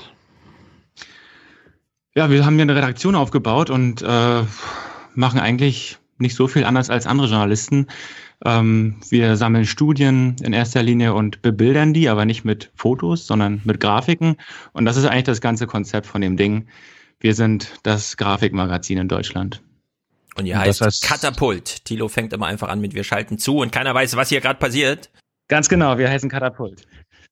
Genau. Ich, wir haben gerade festgestellt, dass ich der Einzige hier in unserer Runde bin, neben Benjamin natürlich, der das Katapult-Magazin abonniert hat. Was? Das Ding ist so ein bisschen- Hans hat, wieder, Hans hat wieder den Kicker abonniert und Stefan wieder irgendwie die Auch Sportbild. Ja. Wir haben ja als Sonderheft den Knicker, ne? Ist dicht dran am Kicker. Ja, ich bin großer Fan vom Knicker. Ich habe es mir auf der Buchmesse von euch selber vorführen lassen. Ich habe mir die Einführung und so weiter. Ich bin bestens im Bilde. Nur ich bin leider wirklich kein Abonnent, weil ich nicht vierstellig im Monat äh, ausgeben will für und mir ist Text tatsächlich immer noch sehr wichtig. Also ich bin so der typische Fünf Blätter, Euro. Blätterer. Fünf Euro. Ja. Ich weiß, fünf Euro, das läppert sich. Ihr wisst ja, wie es ist. Am Ende will man auch noch PK gucken und Netflix und den ganzen Kram. Und ich entschuldige mich an der Stelle dafür. Ich rufe aber dazu auf. Aber Benjamin, es, es, geht, es geht ja eher darum, zu studieren. es geht ja eher darum, ihr seid ja ein Sonderfall. Ihr habt Erfolg und äh, sag uns doch mal, seit wann es euch gibt und wie sich die Abonnentenzahlen entwickelt haben. Äh, Wir haben das 2015 gegründet, ein Jahr lang nur online gearbeitet. Lag auch ein bisschen daran, dass wir eine Förderung bekommen haben, die man nur bekommen hat, wenn man das nicht gedruckt hat, weil das ja ein fallender Markt ist und man bekommt einfach keine Förderung, wenn man sich in einen fallenden Markt setzt. Und am Ende haben wir, am Ende haben, also wir haben uns dann daran gehalten für das eine Jahr, in der wir die Förderung bekommen, in dem wir die Förderung bekommen haben. Und ähm, danach haben wir es dann aber gedruckt, dann waren wir sozusagen frei, ähm, hatten aber auch kein Geld mehr. Ähm, und durch den Druck haben wir dann tatsächlich das erste Mal Geld verdient. Das hat sich in diesem ersten Druckjahr noch nicht gelohnt. Da haben wir gleichzeitig noch als ja, Grafikdienstleister gearbeitet für andere Verlage, für andere Organisationen. Und nach einem Jahr war das Ding dann eigentlich rentabel oder zumindest rentabel nicht, aber es hat sich selbst getragen. Ähm, die Gehälter waren super niedrig. Ähm, trotzdem hat das super Spaß gemacht und jetzt hat das halt eine ganz rasante Entwicklung angenommen. Ähm, vielleicht als Beispiel, wir haben im allerersten Jahr 1000 Abonnenten für die gedruckte Ausgabe gesammelt. Und wenn wir jetzt so eine Aktion in den sozialen Medien machen, dann bekommen wir an einem verlängerten Wochenende über 3000 Abonnenten für diese gedruckte Zeitung dazu. Ähm, da fragt man sich manchmal, was, man, was wir da im ersten Jahr gemacht haben, was wir da alles falsch gemacht haben, wenn das jetzt auf einmal so läuft. Aber das ist natürlich unfassbar schön alles, ja. Wie viel habt ihr denn jetzt? Uh, ich kann es direkt nachgucken. Ach nee, kann ich doch nicht. Äh, ich bin nicht im Büro. Ähm, wir müssen so. Pi mal Daumen. Wir sind, wir sind bei 27.500. Also uns fehlen wahrscheinlich noch so 20 bis zum Cicero. Uh. So, und jetzt ja, haben wir was ja für viele, eine Messlatte, der Cicero. Das ist unser Ziel von vor vier Jahren. Wir wollten so, den, okay. an, an, von Anfang an wollten wir den Cicero einholen und jetzt haben, sind wir kurz davor. Wie groß ist denn eure Redaktion? Wir sind derzeit 16 und haben äh, sechs offene Stellen. Ja, aber was sucht ihr? Also Hans äh, hat vielleicht auch noch Interesse. Erzähl mal. Wenn, wenn Hans gut kochen kann, wir suchen einen Koch, wir suchen Entwickler, also Programmierer. Das kann er auch. Journalisten. dann ist das ja schon wild. Ähm, und was haben wir noch? Äh, Layouter, der ist aber schon besetzt jetzt, den haben wir schon gefunden. Ah. Äh, irgendwas war noch, ich weiß gar nicht mehr. Ach so, Projektleiter. Projektleiter. Na, ein Chef noch für die Projekte, sehr gut, ja. Genau, wir haben sehr viele Projekte gestartet und wir kommen da nicht mehr hinterher. Ähm, wir wissen nicht mehr, wer das alles machen soll.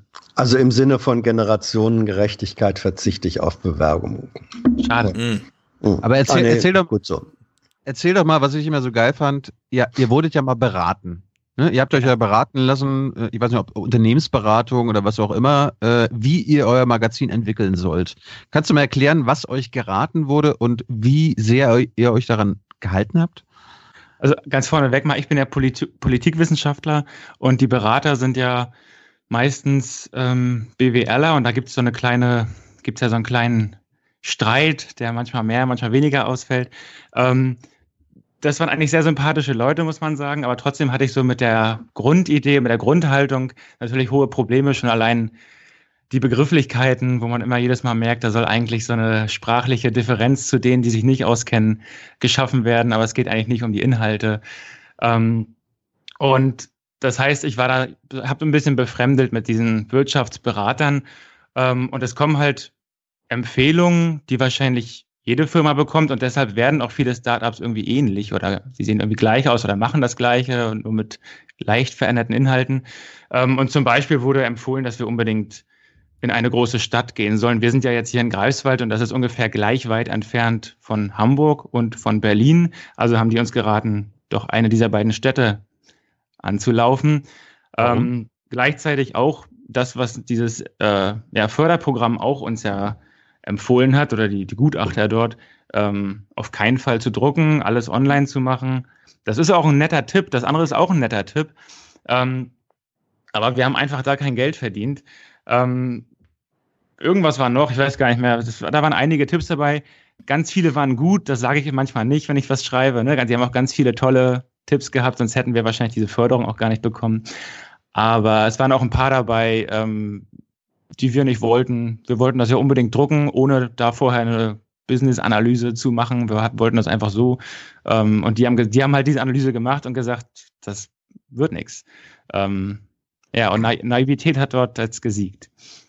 Aber haben sie Mhm. euch denn gesagt, wie ihr online Geld verdienen sollt, wenn ihr das probiert habt, Anjana?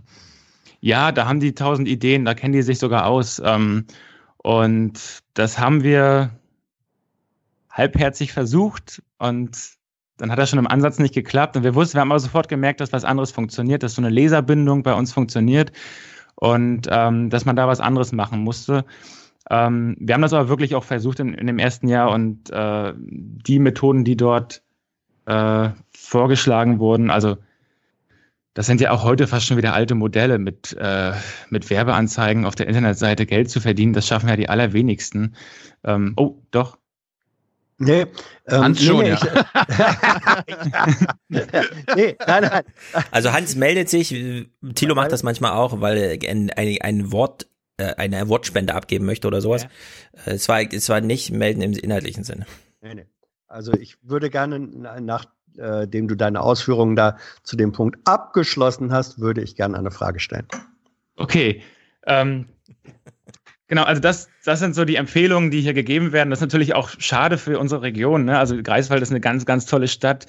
Ähm, es gibt eigentlich keine bessere. Ich habe mich umgeguckt, also das ist die beste Stadt. Und, Malchin. Malchin, äh, Malchin auch äh, auf einer Höhe. Und äh, das ist natürlich schade, wenn die Berater hier aus der Region einem empfehlen, wegzugehen, ähm, obwohl man hier so viele Vorteile hat. Vielleicht hat man ein paar Nachteile, aber dafür hat man auch wieder ein paar andere Vorteile. Ähm, und wir haben am Ende überhaupt gar keine Probleme gehabt. Ne, das war zum Beispiel auch ein Argument. Wir haben keine Probleme gehabt, hier ähm, journalistisches Personal zu finden oder, was noch viel häufiger der Fall ist, Leute hierher zu ziehen. Ne? Also unsere jetzigen Mitarbeiter sind zu 70 Prozent ähm, südlicher als Wolfsburg. Ähm, das heißt, es ist für die kein Problem, nach Greifswald zu kommen. Die sind freiwillig nach MV gezogen. Sogar aus Österreich, sogar aus Berlin, Geil. Leipzig, größten Städte. Die kommen da aus ihren Szene-Kiezen und äh, haben kein Problem mit Greifswald. Ähm, das ist, das spricht für mich, für die Stadt, auch für Katapult natürlich, dass wir die Herrschaften zu ziehen. Aber ähm, diese Angst, die die Leute hier in der Region oder diese Berater zumindest hatten, ähm, dass man aus der Stadt kein größeres äh, Vorhaben machen kann, wo man Leute einstellt, ähm, die so unbegründet. Ja. Also das ist ja das Motto der Bremer Stadtmusikanten dieses Märchens. Das fing ja damit an, dass diese Menschen sagten, lass uns nach Bremen ziehen, etwas Besseres als den Tod finden wir alle mal. Ähm, was mich äh, wirklich hier interessiert ist, ähm, ihr seid erfolgreich, ihr habt den Cicero demnächst überholt. Mit welchem Produkt? Was bietet ihr an und warum ist da so eine Nachfrage danach? Gewinne einen Abonnenten, Benjamin. Ja, also ähm, das fragen wir uns auch. Ah. Äh, und wir, wir glauben, wir haben, wir sind also erstmal vorweg, wir analysieren unsere Leser nicht. Das machen fast alle Magazine, die wollen rausfinden, Warum sind sie Leser? Sind die finanzstark? Ne, dann kann man sagen, hey, wir haben bei uns Entscheider, die können große Entscheidungen mhm. finanziell, aber auch politisch treffen. Der Cicero schickt zum Beispiel seine Magazine ungefragt allen Bundestagsabgeordneten, allen die, die 2000 größten Wirtschaftsbossen einfach so zu, um sagen zu können, seinen Anzeigenkunden, wir haben hier die geilsten Leute, macht mal eine Anzeige, dann äh, passiert da was mit eurem Produkt. Das ist so. das Kapital-Elite-Panel. Genau, und das machen wir alles nicht, deshalb wissen wir das weniger als die. Wir fragen nur eine einzige Sache unsere Leser. Wenn die ein Abo abschließen, fragen wir, woher die uns kennen. Das ist das Einzige, was wir wissen. Aber äh, wir wissen nicht, warum die uns genau gut finden. Wir wissen nur, warum wir uns gut finden. Ne? Und das ist aber, na, ja, kann ja eine Verschiebung sein.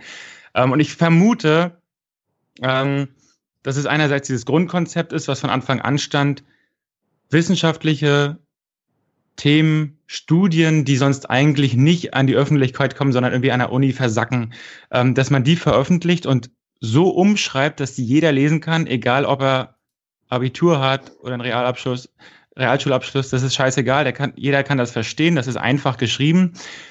Ähm, das ist zumindest das Ziel. Ähm, und dann glaube ich, dass ein ganz, ganz großer ähm, Punkt bei uns ist, dass wir das mischen mit Humor, äh, mit satirischen Sachen und das nirgendwo angeben. Es gibt, glaube ich, in der Medienwelt so bei den großen Zeitungen und Magazinen entweder ernsthafte journalistische Projekte oder die Titanic, den Eulenspiegel, die ganz klar sagen, okay, wir sind äh, Satire. Und bei uns geht das ineinander über. Die Leute haben am Anfang sogar damit immer so ein bisschen befremden, dass sie denken, hä, ähm, eben war hier eine ernste Studie zu Sklaverei und auf der nächsten Seite kommt, äh, gibt wirklich nur einen Rudi Völler in Deutschland.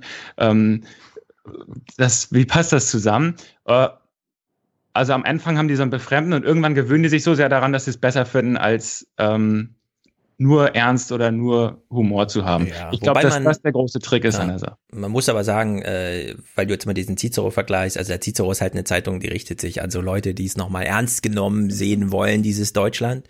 Äh, mhm. Aber es gibt ja schon so Magazine wie Brand 1, die auch immer mit so einem humorischen Einschlag, auch was die Themensetzung und so weiter angeht, oder Sind das Essayhafte und so weiter, oder eben auch einfach mal Zahlenkolonnen eine Seite lang runterzudrucken, die das eben auch machen. Ne? Also es ist jetzt nicht, es ist nicht der ganze Zeitungsmarkt so trocken politisch und nur schwarz auf weiß gedruckt.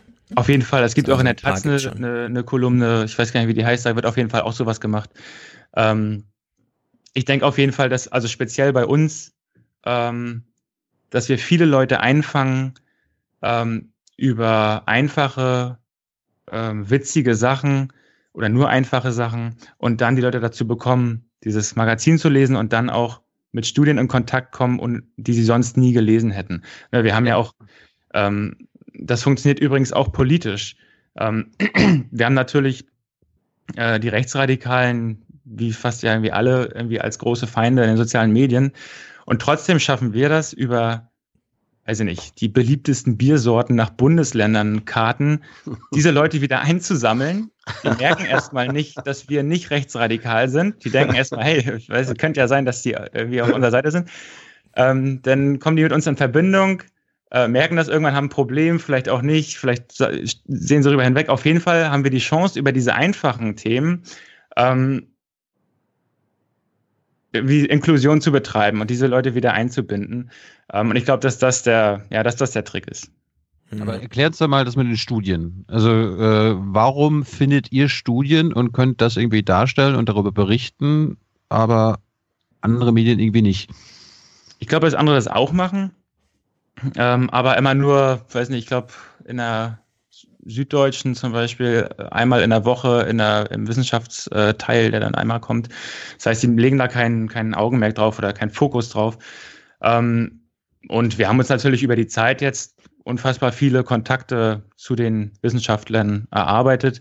Äh, mittlerweile läuft das so, dass wir gar nicht mehr groß erklären müssen, was wir machen, sondern die kennen uns meistens schon, jetzt seit vielleicht seit einem Jahr. Ähm, und das Gute ist, dass wir auch gar nicht groß überzeugen müssen oder Geld anbieten müssen. Wir hatten ja von Anfang an eigentlich kein Geld. Jetzt heute ist das besser, aber damals hatten wir gar kein Geld. Und ähm, wir haben dann den Wissenschaftlern vorgeschlagen, okay, ihr schreibt für uns einen Artikel oder ihr helft uns dabei, eure Studie zu verstehen. Und wir machen für euch im Gegenzug Karten. Das war der Tausch. Und ihr dürft die nutzen für eure Seminare, für eure Vorlesungen, für eure Bücher. Das ist der ja, äh, Warentausch, den wir da anbieten, ohne Geldfluss. Äh, das hat von Anfang an funktioniert und diese enge Bindung an die Wissenschaftler, die ist bis heute unsere Basis. Daher äh, funktioniert das so gut. Ja. Journalistisch ist halt immer, ich meine, man will es immer visualisieren und so, aber du hast halt in so großen Redaktionen FAZ, SZ, so eine Abteilung, die das macht. Da sitzen dann drei Leute, einer ist krank irgendwie. Dann hast du jedes Mal ein klar, du kannst dich so einspielen mit dem, aber der Ansprechpartner muss dann doch immer wieder so darauf vorbereitet werden. Der hat gerade noch an dem Ding für die Wirtschaft gearbeitet, jetzt kommt so ein Ding aus der Politik, es muss in dieses Zeitungsformat passen. Und dann schreibst du halt lieber einen, einen Absatz aus diesen Zahlen, ja. Die, was genau. weiß ich, die Shell-Jugendstudie kommt und da sind irgendwelche interessanten Zahlen, dann schreibst du es lieber schnell in den Absatz rein und dann ist fertig die Soße, bevor du dich da noch fünfmal hin und her telefonierend verständigst und am Ende gefällt dir dann die Grafik doch nicht so. Ja, ist halt, Genau, also ich, immer so eine kann, Arbeitsteilung, die dann nicht sehr häufig erfolgreich ist.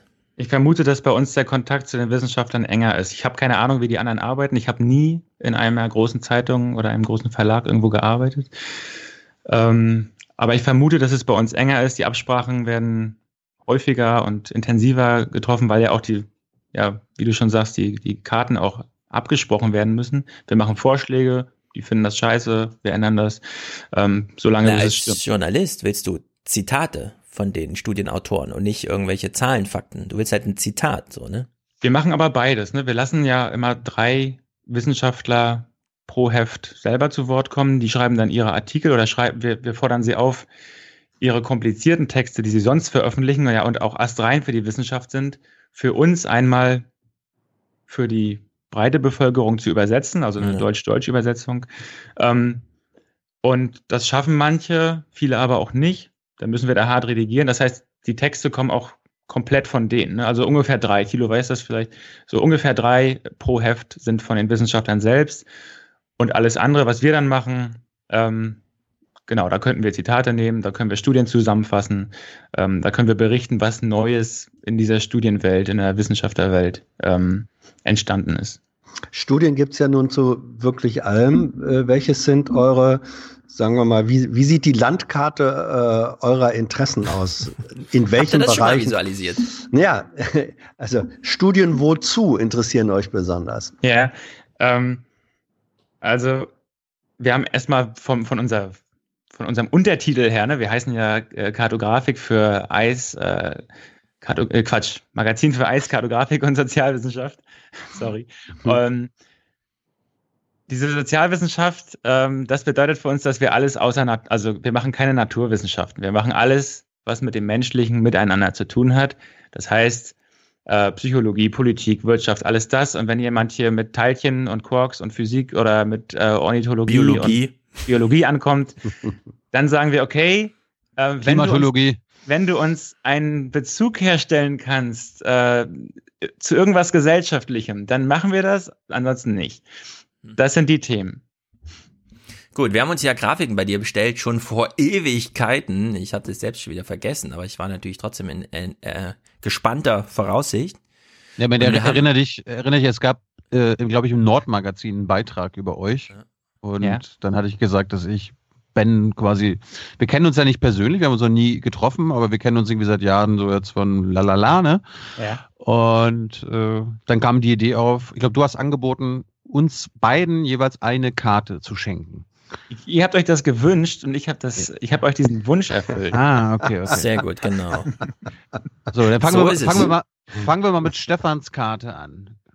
Ich habe mir irgendwas zur Demografie gewünscht, das weiß ich noch. Genau. Äh, ich sag mal, was zu sehen ist und Stefan äh, ordnet das dann ein, weil er ja der Experte ist. Also wir sehen Binnenwanderung und Bevölkerungsalter in Deutschland und überraschend ist, dass ziemlich viele Ostländer dort positiv wegkommen. Das heißt, die, die vorher schon in Deutschland gewohnt haben, also nicht jetzt Leute, die aus dem Ausland kommen, sondern die, die in Deutschland vorher schon waren, Binnenwanderung, ähm, die ziehen häufig nach Mecklenburg-Vorpommern, nach Brandenburg, nach Sachsen ähm, und weniger zum Beispiel nach Baden-Württemberg. Uns hat das total überrascht, dass sozusagen die, die hier schon länger sind, wenn die umziehen, ähm, dass es da so eine Wanderung gibt, ähm, die man wahrscheinlich anders vermuten würde, weil ja normalerweise Mecklenburg-Vorpommern immer so ein ausblutendes Land ist. Das Ja, wie der ganze. Osten. Aber Genau, dieses normalerweise ja. bezieht sich eben nur auf die Jahre zwei, äh, 1990 bis 2016, weil 2017 war dann das allererste Jahr, in dem sich wohl mal umdrehte.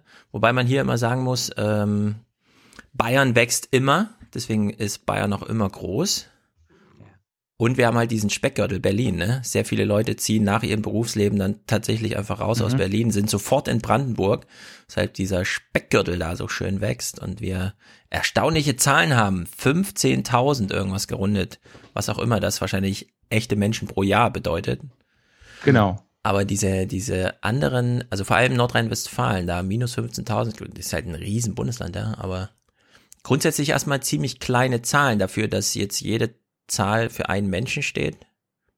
Ähm, Also ich natürlich nur eine Nettorechnung. Es ist eine Nettorechnung, das heißt, ähm, Trotzdem die Zahlen sind natürlich viel höher, aber es gibt nachher irgendwo einen Schnitt, der oder eine, eine, eine Zahl, die ausgerechnet wird äh, Ja. von Abgängen und Zugängen, wo was übrig Ja. bleibt, ne? Oder Also nicht. ist, da, ist da Mortalität mit drin? Nein, das ist nur Ja, Netto-Migration. ich, Ja. ich frage ja, ich frage ja. Also Wanderung von Lebenden. Genau. Ja, aber Mo- Mortalität wird ja so ein Er ist in bisschen. den Tod ausgewandert. Ja. Hans, auf der rechten Spalte findest Ja. du dann das Durchschnittsalter Ja, ja. und äh, Benjamins Team hat rausgefunden, in Hamburg und Berlin leben die durchschnittlich jüngsten Menschen. Genau. In Sachsen-Anhalt, Thüringen, Brandenburg, Sachsen die ältesten mit Vielleicht ist das das 47,5. äh, Argument, was äh, Stefan gerade auch schon gemacht hat, dass man im Alter irgendwann vielleicht aufs Land zieht äh, und in jungen Jahren. äh, Naja, wenn Stadt man, ja, wenn man wohnt. die, wenn man die 30 Jahre jetzt mal nimmt, seit 1990 und die mal visualisieren würde, dann hätten wir einen Abfluss von 1,5, 1,8 Millionen irgendwie von Ost nach West. Das sind ja die, die auch dieses große Wirtschaftswachstum in, äh, in Bayern da bedeuten, weil Bayern hat einfach plus 12 Prozent profitiert von dieser Ost-West-Migration. Und erstaunlicherweise aber äh, Leute, die jetzt nach einem Berufsleben, sagen wir mal, nach 20 Jahren wieder zurückkehren, ja, also es ist jetzt sozusagen ausgeglichen und jetzt greifen wieder die allgemeinen Migrationsströme und Menschen ziehen halt gerne zurück, wo sie hergekommen sind. Und das betrifft zum Beispiel Menschen, die nach Westdeutschland gegangen sind, 20 Jahre dort gearbeitet haben, wieder zurück zur Familie ziehen. Solche, solche Sachen schlagen sich jetzt auch wieder durch. Und natürlich, Junge ziehen ins urbane Zentrum, die Alten ziehen raus. Äh, Also selbst Brandenburg wächst, auch äh, letztes Jahr ist Brandenburg wieder gewachsen, aber es sind halt wirklich Generationen 55 plus und so, die dieses Plus ausmacht. Wie ist denn das bei euch? Habt ihr auch schon die ersten Wünsche, wieder aufs Land zu gehen? Weder aufs Land noch in den Osten zurück. Es, es ist ja so, diese, äh, dieser Trend der Älteren, äh, aufs Land zu ziehen, am, ganz am Ende ist es ja meistens so, dass sie dann auf einmal doch wieder in die Stadt ziehen, weil dann klappt das nämlich mit dem Autofahren nicht mehr so. Dann Ja. brauchst du eine andere Versorgung. Also das ist ja eher so eine. Dauert dann nochmal 20 Jahre, ja, bis es soweit Ja, ist. es, es ist eine Parabel, die da gemacht wird. Also es gibt so einen Scheitelpunkt äh, dieser Parabelkurve in der, sagen wir mal, in der, in der Nachrenteneintrittszeit. Da ist dann viel Bewegung, glaube ich, aufs Land und so. Und äh, ganz am Ende geht's dann aber auch wieder zurück. Das muss man ja auch mit, hm. mit einberechnen. Ja, und es gibt halt auch den Faktor, wenn du aus urbanen Zentren, gilt für Berlin nicht allzu ja. sehr, rausziehst nach deinem Berufsleben, weil du einfach denkst, diese Nähe zum Betrieb oder so brauche ich nicht mehr, dann steht ja auch häufig für diese Generation so ein, also wenn du jetzt dein Haus aufgibst, kannst du mit 700.000 Euro aufs Land ziehen, weißt du? Und ja. das fördert das ja. auch nochmal. Das ist übrigens ein Entschuldigung. Ich mache ja nicht ohne Grund hier seit Jahren Werbung für MV. Ich will ja irgendwann da wieder zurückziehen. Also ja, MV ja, ist verloren. Das, das 69 Leute pro Quadratkilometer ist nun wirklich jenseits das von Das ist Lebensqualität. Das ist ja genau die Lebensqualität. Also, das, das, was ihr gerade diskutiert habt, ist übrigens ein großes Thema für die Stadt Greifswald. Ähm, die wächst zurzeit so, ich glaube immer so um 1000 äh, Einwohner pro Jahr. Und ähm, da ist immer das Thema, sind das die alten aus dem Umfeld, die, äh, wie ihr gerade argumentiert habt, ja. äh, Infrastruktur brauchen, äh, Krankenhausdicht brauchen? Ähm, oder sind das junge, äh, arbeitende Menschen? Und äh, der Stadt ist immer ganz, ganz wichtig, äh, klarzustellen, dass das nicht nur die Alten sind, sondern dass da auch Firmen dazukommen und dass die Stadt ja. dynamisch ist und so. Das ist immer ganz, ganz wichtig, wenn diese Pressemitteilungen rausgehen bei denen, ähm, dass das eine ja, aktive Bevölkerung ist. Wie, wie, wie, stolz, wie, wie stolz ist eigentlich Greifswald auf euch? Seid ihr mittlerweile so ein Aushängeschild? Boah, ich, ich, ich bin echt eine ganz schlechte Person, die man da fragen darf. Ähm, das wirkt ja alles scheiße, was ich dann sage. Ähm, ich vermute, die finden das ganz gut. Die finden aber auch manchmal ein bisschen äh, kritisch, ähm, dass wir, dass wir frech sind. Ja, wir hatten vor kurzem Frau Merkel bei uns im, im, äh, im, im, Büro stehen und äh, da war so eine Vorankündigung, ähm, die wir machen mussten über uns. Also man, es hieß dann irgendwie aus dem Kanzleramt, ja, okay, die wollen euch, die machen hier so eine Rundtour, es sollen drei Firmen in Greifswald besucht werden und ihr seid dabei. Und dann haben die gesagt, ja, die brauchen so eine Vorstellung für die, für die Firma, so, also von Katapult, was seid ihr denn, damit ihr ein bisschen wissen, was, was, ihr, was ihr macht. Mhm. Dann habe ich gesagt, na, geht doch einfach ins Internet, da ist so eine Über uns Seite ähm, auf, der, auf katapult.de da und äh, dann könnt ihr sehen, was da ist. Und dann habe ich gesagt, okay, ähm, machen wir, ist in Ordnung. Und dann habe ich noch hinzugefügt, okay, äh, okay, scheiße, ich, mir fällt jetzt ein, wir haben da auch ganz schön harte Sachen zu stehen. Ne? Das ist zum Beispiel die Frage, so eine FAQ, ähm, warum seid ihr in Greifswald? Und wir antworten, warum nicht, du Arschloch? Als Ausdruck, als Ausdruck, dass wir diese Frage sehr oft gestellt werden. Äh, dieser, mhm. dieser Kraftausdruck. Ähm, und auf einmal hieß es, scheiße, nee, das, das schicken wir dem Kanzleramt bestimmt nicht. Macht mal irgendwas ordentliches, kann aber nicht wahr sein. Und dann auf einmal sind die wieder nervös und äh, wollen, äh, haben Angst, dass das alles kaputt geht und alles nicht äh, stattfinden wird. Also das ist so, die freuen sich ähm, und die nehmen uns sicher auch hier und da mal als Aushängeschild, aber die wissen auch immer nicht 100 pro, ob wir zuverlässig sind. Erzähl so, doch mal, wie war das mit Merkel? Ja. Wie, wie, war, sie? Wart, wart ihr zuverlässig? Wart, wart ihr nett? Zu Frau Merkel, ich, hm. ich, also sie fand, sie fand mich ein bisschen zu, ich weiß gar nicht, also meine Aktivität so beim Sprechen und auch die Gestik, die war irgendwie zwei Stufen über ihrer und dadurch hatte das so ein, ich konnte das in dem Moment aber gar nicht, habe es gar nicht realisiert. Ähm, ich habe da halt so eine Rede gehalten, das war auch merkwürdig für mich vorher. Ich wusste nicht, halte ich die Rede für die gesamte Gruppe? Da kommt ja dann so eine Entourage mit ihr mit. Mhm. Das sind irgendwie 40 Leute von ähm, Medienarbeitern äh, und ihren eigenen STDU-Leuten. War, war Seibert dabei? Nee. Schade. Aber ihre, diese, die soll irgendwie anscheinend bekannt sein, diese äh, erste Referentin, ich weiß gar nicht. Naja, auf jeden Fall ähm, sind die da reingekommen und ich wusste vorher nicht, spreche ich mit ihr, spreche ich mit der Gruppe. So. Ähm, und das war auch genau das, die Hürde an diesem, an diesem Treffen.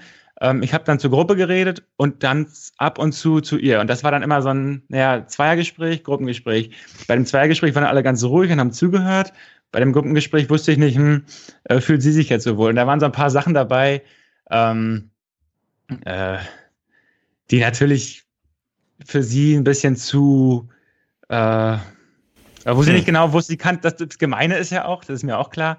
Ich kenne sie, alle kennen sie schon seit Ewigkeiten, aber sie kennt uns nicht. Sie weiß nicht, was jetzt hier passiert.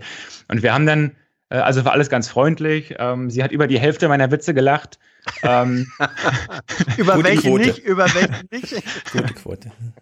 Ich glaube, ich habe einmal so einen Alterswitz gemacht, ähm, dass, äh, dass sehr viele ähm, ältere Leute äh, heute da sind oder irgendwie so und das war aber ähm, aber auch ja irgendwie Nachwuchs sind. Naja, es, es war in der Situation hätte man das verstehen können. Es war auch mhm. alles positiv. Wir haben am Ende ein Spiel gespielt.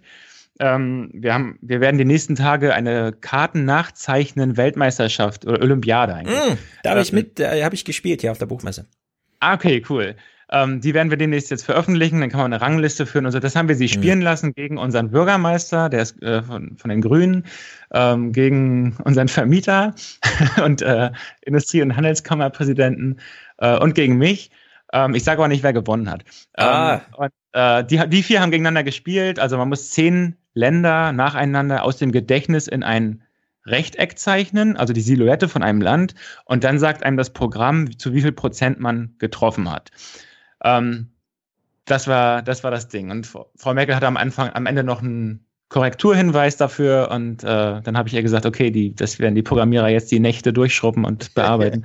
Was ähm, du willst ja dann, du, halt, halt, halt, du willst ja nicht sagen, wer gewonnen hat. Sag mir nur, ähm, ihr habt zu viert gespielt, war der letzte Platz ein Mann? Kann ich nicht sagen. Da habe ich zu viel. Ich ah. zu viel Dankeschön. Mhm.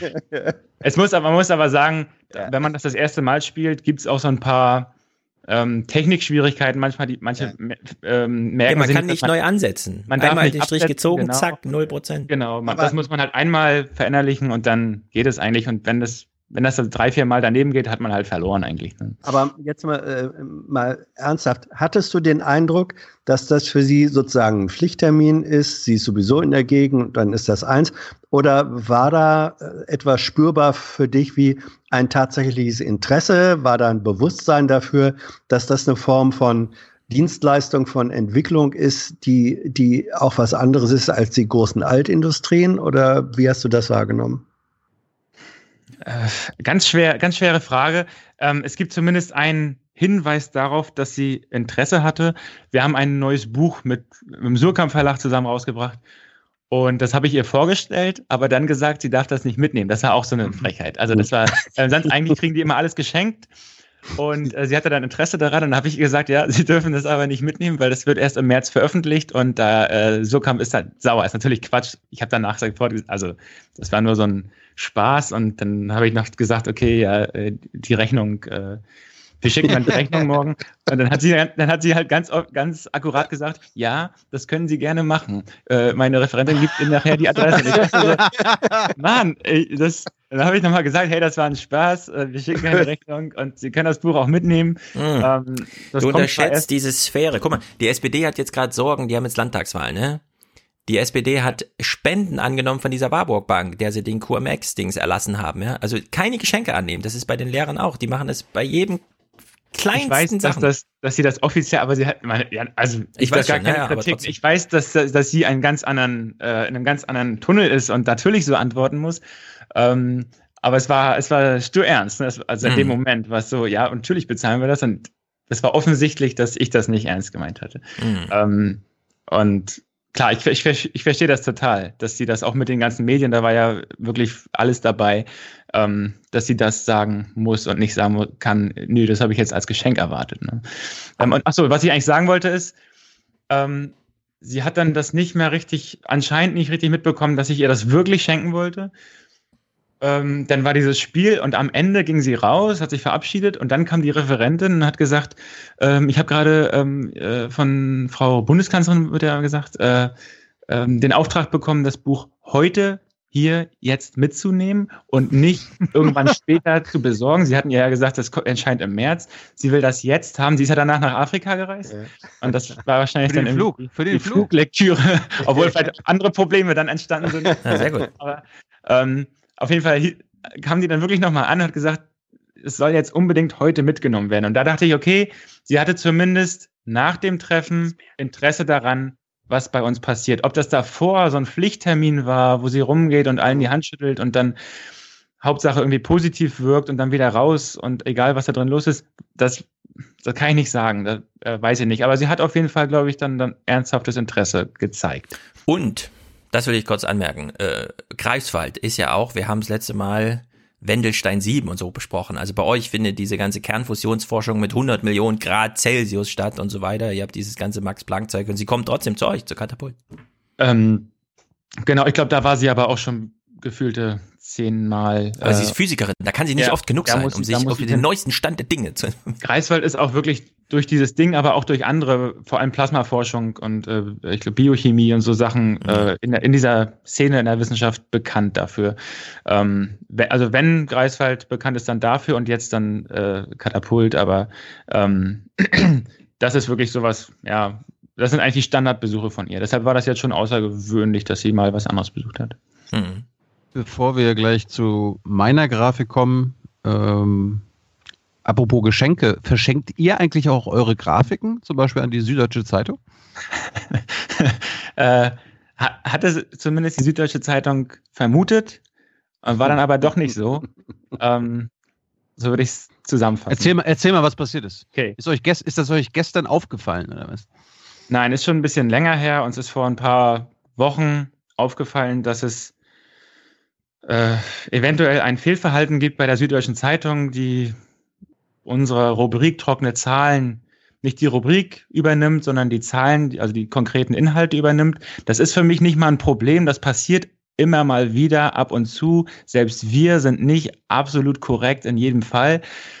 Ähm, jeder über, das kennt jeder, der im Journalismus irgendwie tätig ist. Ähm, das gibt's und da kann man sich auch urheberrechtlich kaum gegen wehren. Ähm, das war aber ein bisschen was anderes. Das hatte sich nach einem System angefühlt. Das war so, dass nach einem gewissen Zeitpunkt unsere Daten oder unsere Zusammenstellung von Daten, unsere Ideen ähm, bei der Süddeutschen aufgetaucht sind. Und ähm, das ist natürlich eine andere Sache dann. Ne? Dann ist es ein unfaires Verhalten von zwei Marktteilnehmern. Das ist auch juristisch dann äh, interessant. Ähm, aber auch fanden wir auch natürlich moralisch nicht ganz in Ordnung. Erstmal ist das die größte Tageszeitung Deutschlands, die finde ich, so, sich selbst das gar nicht antun darf, weil es gab bei denen selbst in deren Kommentarspalte unfassbar viele Hinweise darauf, dass das von uns ist. Und also die eigenen Leser haben sie darauf aufmerksam gemacht und sie haben nicht reagiert. Ähm, das heißt, es war in kürzerer Zeit, so in ein paar Wochen, Monaten so, dass die von uns das übernommen haben. Die Leser haben sie darauf hingewiesen, sie haben nichts gemacht. Dann habe ich die Süddeutsche angeschrieben. Wir haben sehr gute Kontakte zur Süddeutschen, muss man sagen. Und ich bin eigentlich auch sehr froh drüber. Das sind so äh, eigentlich alles sehr, sehr korrekte Leute, die da arbeiten. Ähm, und dann wurde ich weitergeleitet an den verantwortlichen Redakteur. Und der war dann aber gar nicht so äh, fair, will ich mal sagen. Mhm. Ähm, der, hat, der hat versucht zurückzuschießen und hat dann gesagt, naja, unsere gesamte Rubrik trockene Zahlen ist von deren Rubrik, unterm Strich heißt dort die Zahlenrubrik, äh, abgekupfert. Und da dachten wir, okay, das ist ah. ja interessant. Äh, das wussten wir gar nicht. Ähm, und dann haben wir halt raus recherchiert, ähm, welches Format dann jetzt älter ist. Und obwohl wir das junge Unternehmen sind und die SZ schon seit Ewigkeiten da ist, ist tatsächlich unsere, unser Format drei, vier Jahre älter. Ähm, naja, auf jeden Fall ähm, haben wir dann einen, oder ich habe einen naja, ein Verriss äh, veröffentlicht, einen, einen sehr harten Artikel gegen diesen einen Redakteur, in dem ich mich darüber beschwere, ähm, wie er da mit uns umgeht und äh, dass er ganz viele Sachen nicht erkennt. Ähm, und daraufhin hat die Süddeutsche jetzt, was uns sehr überrascht hat, diese gesamte Rubrik, also es ging dann natürlich an höhere äh, leitende Positionen an der Süddeutschen. Sie hat diese Rubrik jetzt ähm, ja, aufgegeben und äh, sich dafür entschuldigt und eine richtig oder eine, eine, ähm, eine Stellungnahme veröffentlicht, ähm, sodass jetzt alle unsere Wünsche und Positionen erfüllt sind und wir kein Problem mehr mit der Süddeutschen Zeitung haben. Es ist weiterhin eine der besten Zeitungen Deutschlands und Europas. Cool. Bist du sicher? Ich bin mir sicher, ja. Ich, Sie ist äh, groß. Ich bin ja Le Leser, ja. Und äh, das hatte mich selbst auch als Leser ja gestört, dass ich dann die Sachen, die wir hier recherchieren, dann als Leser bei denen nochmal, äh, da war für mich der Mehrwert dann weg. Ne? Also, mhm. ähm, wir haben auch noch andere Sachen, aber äh, das fand ich schade. In deinem Text markierst du ja so ein bisschen, äh, dieser Punkt scheint mir wichtig. Die, deren Argument war ja irgendwie, dass ihr eine Quelle seid. Also eine, äh, ein sachlicher Zusammenhang, der berichtenswert ist, weshalb man ihn aufgreift und dann der eigenen Visualisierungsabteilung den Auftrag gibt, bringt das mal in unsere Form. Ja, nur in dem Fall ist es nicht mal die Form der SZ, sondern die S-Form macht selbst ein künstlerisches Ding draus, grafisch gesehen, und bedient sich eben auch bei euch an einer künstlerischen Vorlage, die darüber hinaus eben noch nicht eins zu eins sachlich einfach vorliegt oder wissenschaftlich als äh, neueste Wahrheit in irgendwelchen Studien publiziert wird, sondern die eben auf eine Idee, auf eine publizistische Idee zurückgeht und das kann man eben einfach tatsächlich nicht so machen. Äh, das ist einfach total Banane. Ich glaube, es gibt auch zwei Sachen, die man da diskutieren kann. Einmal eine rechtliche und einmal eine moralische. Und ich glaube, die Süddeutsche ist eigentlich ähm, so fair, dass sie überhaupt gar nicht die, die rechtliche angehen muss. Also, dass sie eigentlich ein viel höheres Selbstbild hat und auch zu Recht und das auch meistens einhält, ähm, dass sie einfach so nicht gesehen werden will. Die hätten ja auch rechtlich jetzt die Konfrontation irgendwie suchen können, aber ich glaube, das war so jetzt echt die beste Entscheidung. Ähm, da das Feld zu räumen. Ähm, sie hätten natürlich sagen können, das ist urheberrechtlich. Solche Ideen, die wir da haben und diese Zusammenstellung von zwei Quellen, das ist nicht geschützt, das kann man machen. Ähm, und das andere hätte man ausfechten können, was ich vorhin meinte, es gibt ähm, Marktteilnehmer im Markt und es könnte eine ja, systematische Ausbeutung von Inhalten eines mhm. anderen sein oder die Arbeit von uns wird irgendwie ausgebeutet. Ähm, da hätte man dann drüber streiten können, ob das bei dem, bei der Masse an, an, an äh, Übernahmen schon der Fall ist. Aber ich glaube, so war das wirklich das Beste, weil ihr, ihre Moral ist ja viel höher als unser Rechtssystem. Und deshalb äh, konnten die das nicht auf sich sitzen lassen. Es musste geklärt werden. Und ich also ihr Krisenmanagement war perfekt. Ähm, dass sie es komplett runtergenommen haben und gesagt haben, okay, ähm, das Ding ist nicht mehr zu gewinnen. Ähm, mhm. Und sie konnten, glaube ich, auch die Rubrik nicht mehr halten, weil dann wäre ihnen jetzt die nächsten Jahre immer wieder so von Lesern hämisch in die Kommentare geschrieben worden, na, wo habt ihr denn diese Zahlen heute her? Ähm, also das, ich glaube, das Ding ist einfach kaputt gewesen am Ende. Gut, kommen wir nochmal zur meiner Grafik. Da informiert ihr über das Wolfsvorkommen in Deutschland im Jahr 2018. Siehst du sie? Genau, ich sehe sie. Mhm. Ähm, das ist auch genau so eine Rubrik, über die wir gerade gesprochen haben. Es werden Zahlen zusammengestellt, ähm, über die sich dann der Leser selber äh, Gedanken machen kann oder irgendwas aussagen kann. Ähm, und wir geben ihm aber keinen Hinweis darauf, ähm, wie er das zu lesen hat. Äh, manchmal denkt man, oder ganz oft wahrscheinlich, dass wir da eine Aussage treffen wollen. Ähm, ne, wenn wir hier sagen, okay, es gibt ähm, Menschen, die werden durch ganz viele Sachen getötet, durch Keime, durch Grippe, äh, durch andere Menschen, ähm, aber durch Wölfe eben nicht. Es gibt keine Verharmlosung. Du verharmlost den Wolf. Kein, es, es, gibt ja auch andere Gründe, man kann ja auch Schafe nehmen, aber Menschen erstmal nicht. Ähm, und dagegen stellen wir die Zahl, wie viele Wölfe von Menschen getötet wurden. Das sind dann neun. Ähm, und man kann das jetzt natürlich auf viele Arten irgendwie interpretieren, aber ähm, natürlich liegt eine nahe, dass das anscheinend nicht das gefährlichste Tier für den Menschen ist, zumindest empirisch nicht. Ja, aber was ich daraus mitnehme, ist, dass das Auto die viel größere Gefahr ist für den Wolf als der Jäger oder der illegale Insofern Abschuss. ist die ganze Diskussion um den Abschuss total geil. Eigentlich müsste das eine Autodiskussion werden. Naja, nee, nee, nee also eigentlich, eigentlich, müssen wir, eigentlich, nee, eigentlich müssen wir weiterhin das Tempolimit ablehnen, damit immer so schnell wie möglich gefahren werden kann, damit jeder Wolf, der getroffen wird, auch garantiert stirbt. Ja, so kann man es auch. Aber, aber auf äh, Autobahnen sind die doch gar nicht. Ne? Kommen die darüber über die? Doch, doch, über Autobahn auch, ja. Ah, okay. Letztens gerade in Hessen. Okay. Also es ist Autofahrern genauso verboten, den Wolf zu töten wie Jägern. Die machen es nur trotzdem, wollte ich mal sagen. Vielleicht sind das ja die Jäger, die sich eine neue Waffe gesucht haben. Ja, das kann nämlich sein. Oh, ein SUV, ja. Man kriegt zwar dafür keine Abschlussprämie, aber im Dorf nochmal ein paar Schulterschläge und so. Ja, ich meine, warum ist der VW-Stammsitz in Wolfsburg? Das ist Richtig. Oh Gott. Ja. Wir haben uns in der Redaktion überlegt, ja. was eigentlich passieren würde mit den Jägern, ähm, wenn der Wolf wiederkommt. Und dann oh. ist uns eingefallen, naja, der reguliert ja eigentlich den Wald und die Jäger ja auch. Ähm, das ist ja auch deren Job ein bisschen. Benjamin, Benjamin der, der Jäger ist souverän. Der lässt sich nicht vom Wolf bei der Wildschweinjagd äh, irgendwie Hilfe anbieten. Der wird, wenn der Wolf Hilfe anbietet, wird der Wolf getötet dafür. Ja. Apropos okay. äh, Wald, ne? Ich habe vorhin gelesen, äh, 1,2 Millionen Rehe werden im Jahr getötet von Jägern. Das ist noch fast doppelt so viel wie Wildschweine. Da waren wir schon ah. überrascht. 800.000. Das ist auch eine der äh, Grafiken, dass die die Süddeutsche betroffen hat. Da haben wir dieses, das, wir können ja dieses Beispiel von, ich mal nennen. Es war e noch ewig lang in den Medien, dass in Australien 60 Wälder brennen oder 60 äh, Brandflächen sind in den Wäldern. Und ähm, die australische Regierung hat dann überlegt, ob 10.000 Kamele oder Dromedare, weiß gar nicht, ähm, abgeschossen werden sollen, weil die so viel Wasser saufen und ja. damit noch mehr Trockenheit schaffen. Mhm. Und wir mhm. haben hier überlegt, über zwei Tage, wie können wir das als Kartenmagazin aufarbeiten? Da haben wir überlegt, okay, machen wir jetzt, zeigen wir einfach auf einer Australienkarte an, wo die sind. Das ist unfassbar langweilig. Ähm, ist kein Mehrwert für den Leser zu wissen, wo genau die stehen.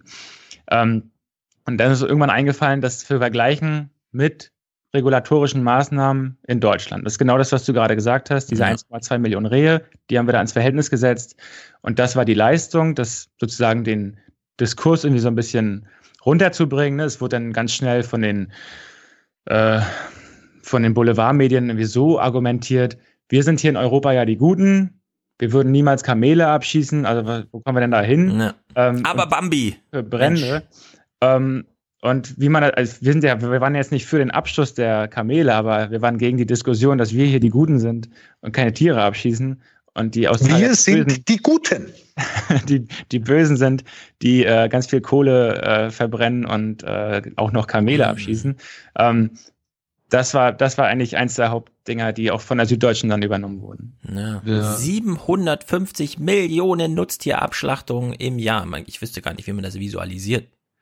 Gibt, gibt, es denn, gibt es denn irgendwas, was du gerne mal in den letzten Jahren hättest visualisieren wollen, aber es ist dir bisher entweder nicht gelungen oder euch ist noch nichts eingefallen? Gibt es da irgendwie so ein Moby Dick oder so?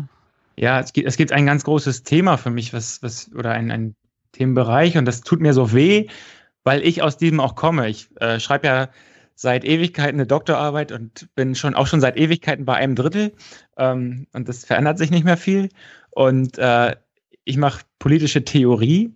Äh, das ist also der Übergang zur Philosophie.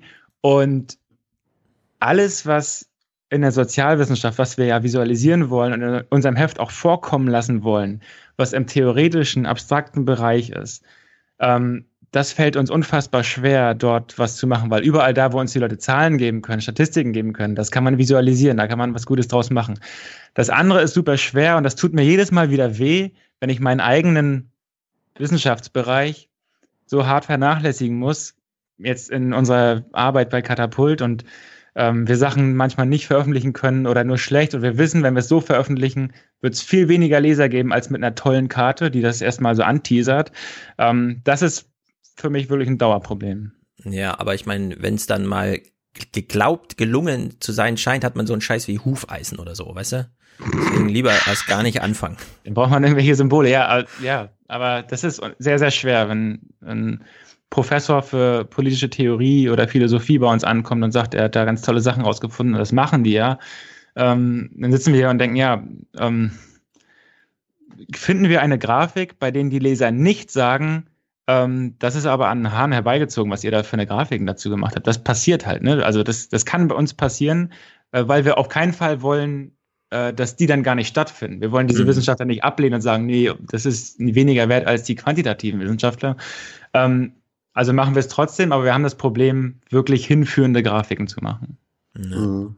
Also im Bereich der Milieutheorien ist das ja ein bisschen gelungen, ansatzweise äh, wenn sozusagen jenseits von, von sehr simplen Klassenmodellen ähm, Milieu, äh, Milieus auch Grafik dargestellt werden. Aber äh, deine Schwierigkeit geht da noch eine Ebene drüber hinaus. Äh, ist das richtig? Ist jetzt genau. mein Eindruck.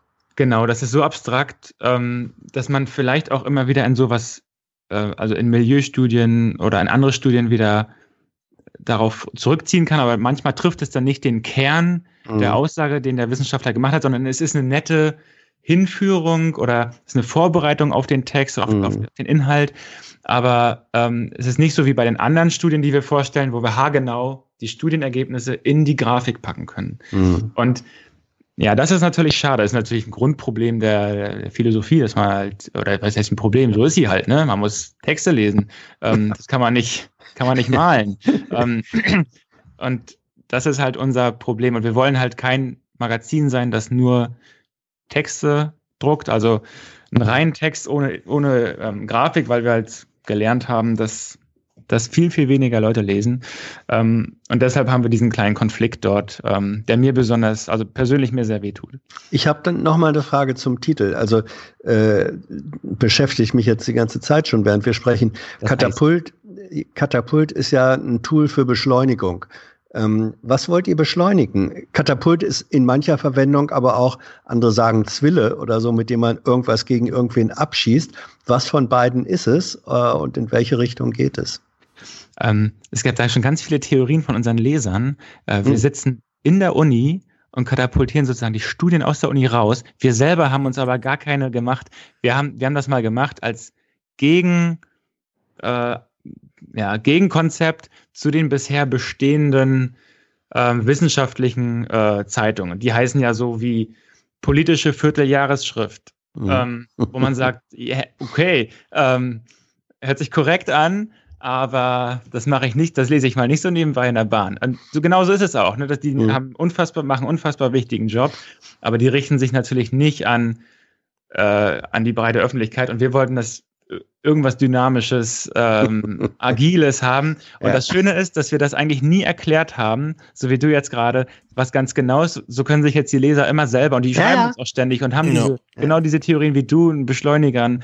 Ähm, die haben da tausend Theorien sich schon zusammengebaut. Und das finden wir viel schöner, dass sie das selber machen können. Wir sammeln die ja auch. Ähm, und, äh, und wir, sogar mit Zerstörungstheorien, alles Mögliche, ähm, weil es ist ja ein Kriegsgerät. Ne? Ähm, ja, wir lassen das aber offen. Wir wollen das nicht, ähm, wir wollen das nicht festlegen.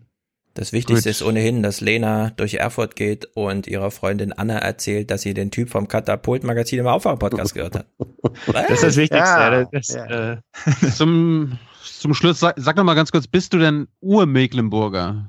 Wo, ich bin in Greis, geboren? Ich bin ah, nicht nur in okay. Greifswald geboren, wir hatten zwischenzeitlich äh, unser Büro in der Uni und die Uni ist äh, hier vor ein paar Jahren in die alte Frauenklinik gezogen. Das heißt, es war kurz in der Diskussion, ob wir genau das Büro bekommen, in dem ich vor 32 Jahren mal geboren wurde. Und das war mm. zum Glück nicht so. Es war zum Glück nicht so. Es war so, dass, dass wir da drunter waren, ein Stockwerk tiefer. Und ich hatte da mega Schiss vor, dass irgendwann meine Eltern zu Besuch kommen und sagen, ach ja, hier und da und das war ja hier. Und ich dachte so, boah, nee, das will ich auf keinen Fall.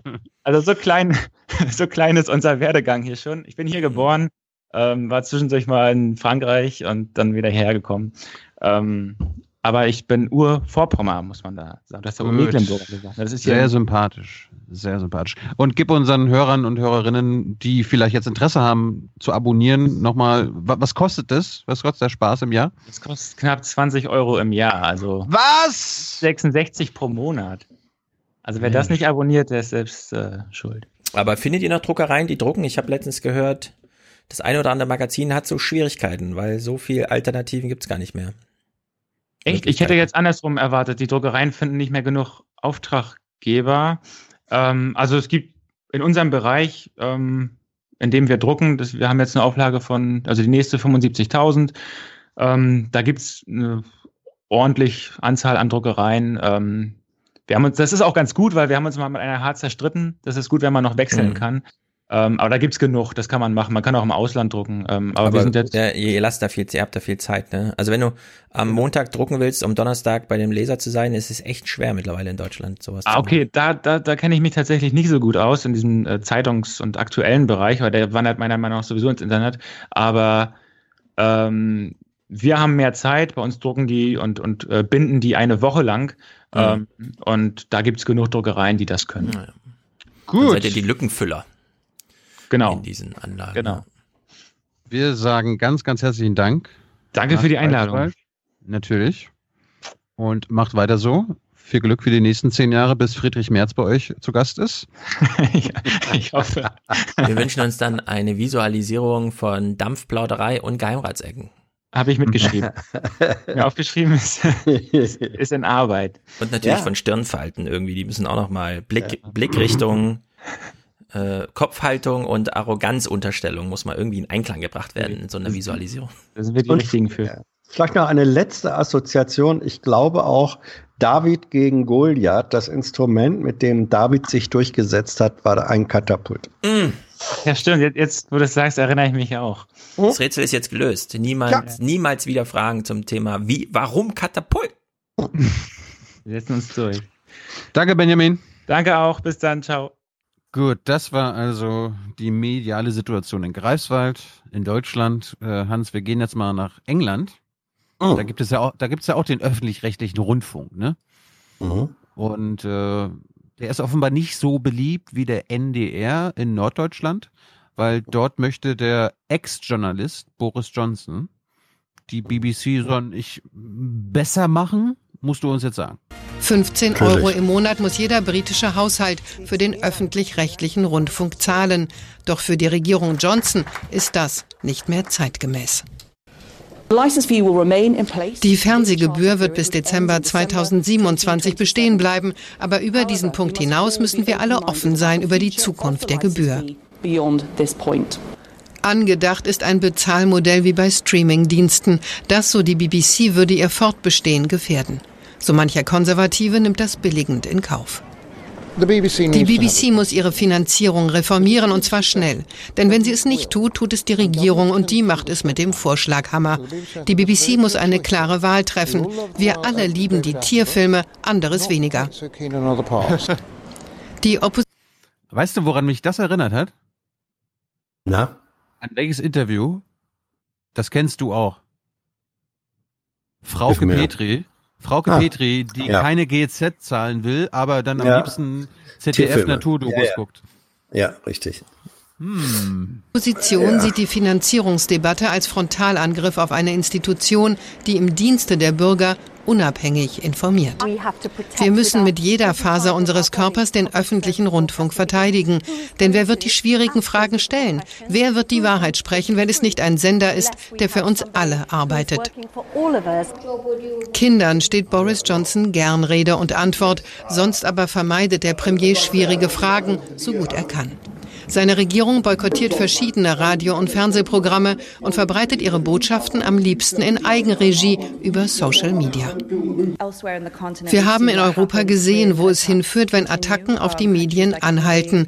Länder wie Ungarn, Polen, die Tschechische Republik.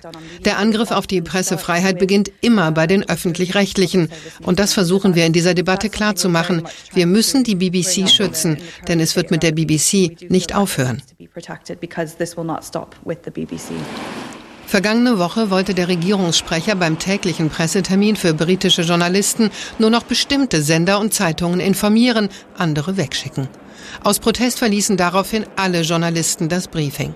Der Premier, früher selbst Journalist, rühmt sich, ein Vorkämpfer der Pressefreiheit zu sein. Die Handlungen seiner Regierung aber sind Kampfansagen an unliebsame Medien. Mhm. Ähm, mein Vorschlag ist, wir hören mal kurz in die BBC selber rein, wie die das da diskutieren. Denn bei Newsnight wurde es kurz besprochen und wir hören mal die Begründung, warum Tony Hall, also der sowohl Verwaltungschef als auch Chefredakteur, äh, zurückgetreten ist.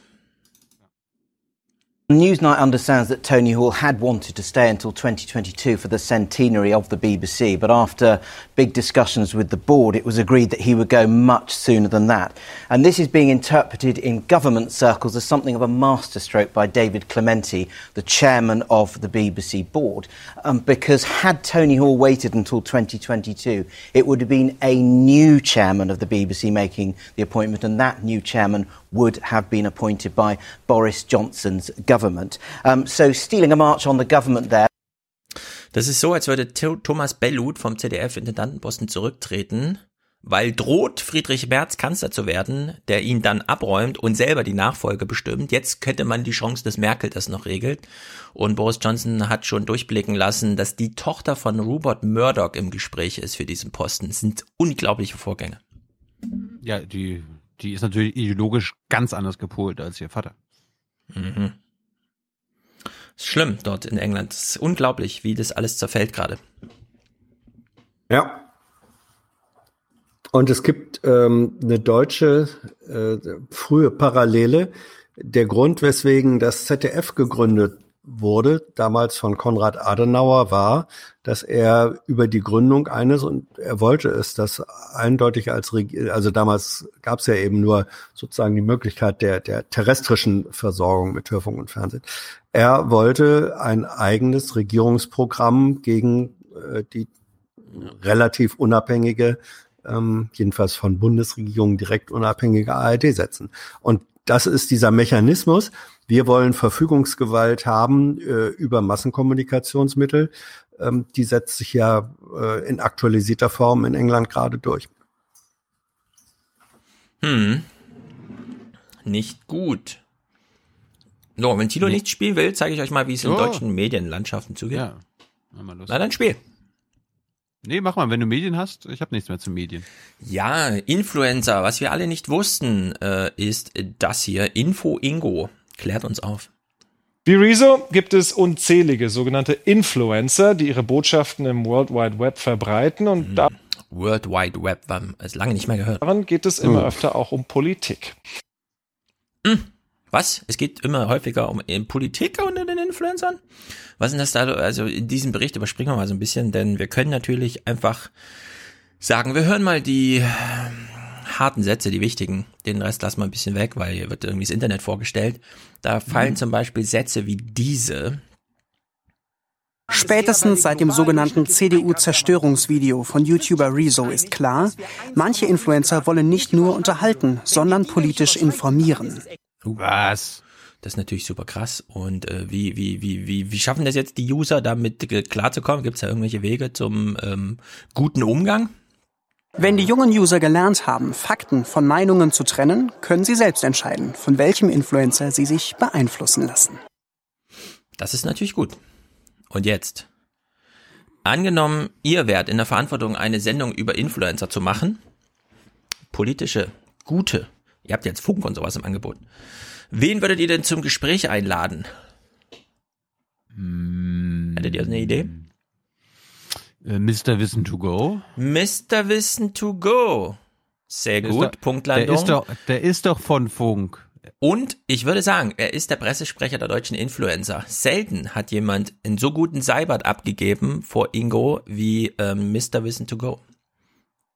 Naja, wenn man eine Menge Menschen erreicht, dann bedeutet das auch, dass viele Leute einem das glauben, was man erzählt. Und da ist für mich als Journalist ganz wichtig, dass die Fakten, die ich da weitergebe, auch vorher geprüft sind, dass sie stimmen und dass ich nicht irgendeinen Blödsinn erzähle. Und das heißt natürlich dann auch, dass man eine Verantwortung gegenüber gerade den jungen Menschen hat, die vielleicht dann doch mhm. eher was aufnehmen, ohne es selbst zu prüfen, als Leute, die schon ein bisschen Lebenserfahrung mitbringen. Und klar, mit steigender ja. Reichweite steigt auch die Verantwortung, wobei ich schon sagen würde, auch jemand, der 1000 oder 2000 Menschen im Netz erreicht, hat eine Verantwortung seinem Publikum gegenüber. Wie bestellt. Das ist einfach das heißt, eine die Sensation. Alten, die, die, die Alten, so über 50 in Deutschland, die haben Medienkompetenz. Die kennen sich aus. Die lassen sich nicht in das Licht führen. Nein. Die wissen, was wichtig ist und können, das sind Profi-Zuschauer, ja. Die Jungen müssen erst ranwachsen. Äh, der Ausklang dieses Gesprächs, ich fand es ein bisschen peinlich. Früher war es so, es gab die klassischen Medien, dort wurden Dinge berichtet und man konnte sicher sein, das wurde redaktionell geprüft. Jetzt gibt es eben im Netz eine Demokratisierung. Es gibt jede Menge Menschen, die Hobbyjournalisten sind. Euch alle Standardfloskeln, Stereotypen mm. nochmal hier reingeholt. Äh, ich finde, der, das Wort Demokratisierung ist ein bisschen missbräuchlich, wenn man einfach nur sagt für alle und so, denn das ist nun nicht der Gehalt des Wortes Demokratie, aber gut. Vielleicht Pluralisierung, oder? Also keine Ahnung, ich würde da ja aus mit so wirtschaftlichen Begriffen kommen, als es mit politischen, oder? Ja. Man hat halt den Markt vergrößert, alle haben Smartphone gekriegt, es nehmen irgendwie alle teil an der naja, also in der, in der, in der progressiven Medientheorie seit Brecht und Benjamin äh, ist das schon nicht nur eine Ökonomisierung und Nee, Kommerzialisierung. ich will die Begriffe aus der Ökonomie, Ja, ja. nicht diese politischen. Okay. Weil Demokratisierung ist einfach nur für Ausbreitung ein falscher Begriff. Demokratisierung Hm. geht mit gewissen Qualitäten und generativen Merkmalen Richtig. einher. Und da Ja, heißt das nicht ja. einfach, jeder hat ein Smartphone nimmt dran teil. Es ist ja Ja, keine ist direkte Demokratisierung von äh, und so weiter. Nein, aber wenn du, aber wenn du, aber wenn du alle, die bisher nur Empfänger waren, gleichzeitig in die Lage versetzt, auch Sender zu sein, das ist strukturell, äh, strukturell ist das ähm, eine Möglichkeit, eine Option der Demokratisierung so rum. Damit es äh, qualitativ eine Demokratisierung wird, gehört noch ein bisschen mehr dazu. Und das, äh, Ja. Das- meint er zwar vielleicht so, aber so wie er es sagt, Ja. geht's nicht. Wenn man Demokratisierung als Wort benutzt, um und jetzt haben wir keine Gatekeeper mehr, ist das finde ich falsch, denn die Demokratie kennt Gatekeeper, sie sitzen im Parlament. Wir haben eine repräsentative Schicht da einfach drin und die kann man nicht einfach rausnehmen, ohne dann gleichzeitig wieder über Boris Johnsons Populi also Populismus und so weiter und Trump und so zu reden. Ne? Deswegen ist der Begriff Demokratisierung da einfach finde ich falsch. Ja, mindestens ist er verkürzt ähm, und wird durch die Verkürzung unter Umständen falsch, ja. So, wir, es geht hier darum, wir wollen unseren Neid gegenüber Influencern ausdrücken. Das hat Stefan jetzt nicht so deutlich gemacht, aber wir wollen ja alle eigentlich selber Influencer sein, oder? Und, ich will Mr. äh, Wissen to go sein. Mr. Meinung Manche to wollen Hans Jessen sein, ich will Mr. Wissen to go sein. Ja, aber das Gute ist, jeder kann sich das aussuchen, ob er jetzt Hans Jessen Show sein möchte oder äh, Mr. Schulz to go, weil wenn man nach Hessen geht, ja, dank der Hessenschau weiß ich das jetzt. In Michelstadt. Weißt du, wo Michelstadt ist, Stefan? Nein, ich kenne nur Frankfurt. Ja, aber Michelstadt ist wahrscheinlich ist irgendwo bei dir in der Nähe und da fährst du jetzt nächste Woche hin, nimmst du Hans mit und gehst Mhm. ins Instagram Museum. Halt dich Ah. fest.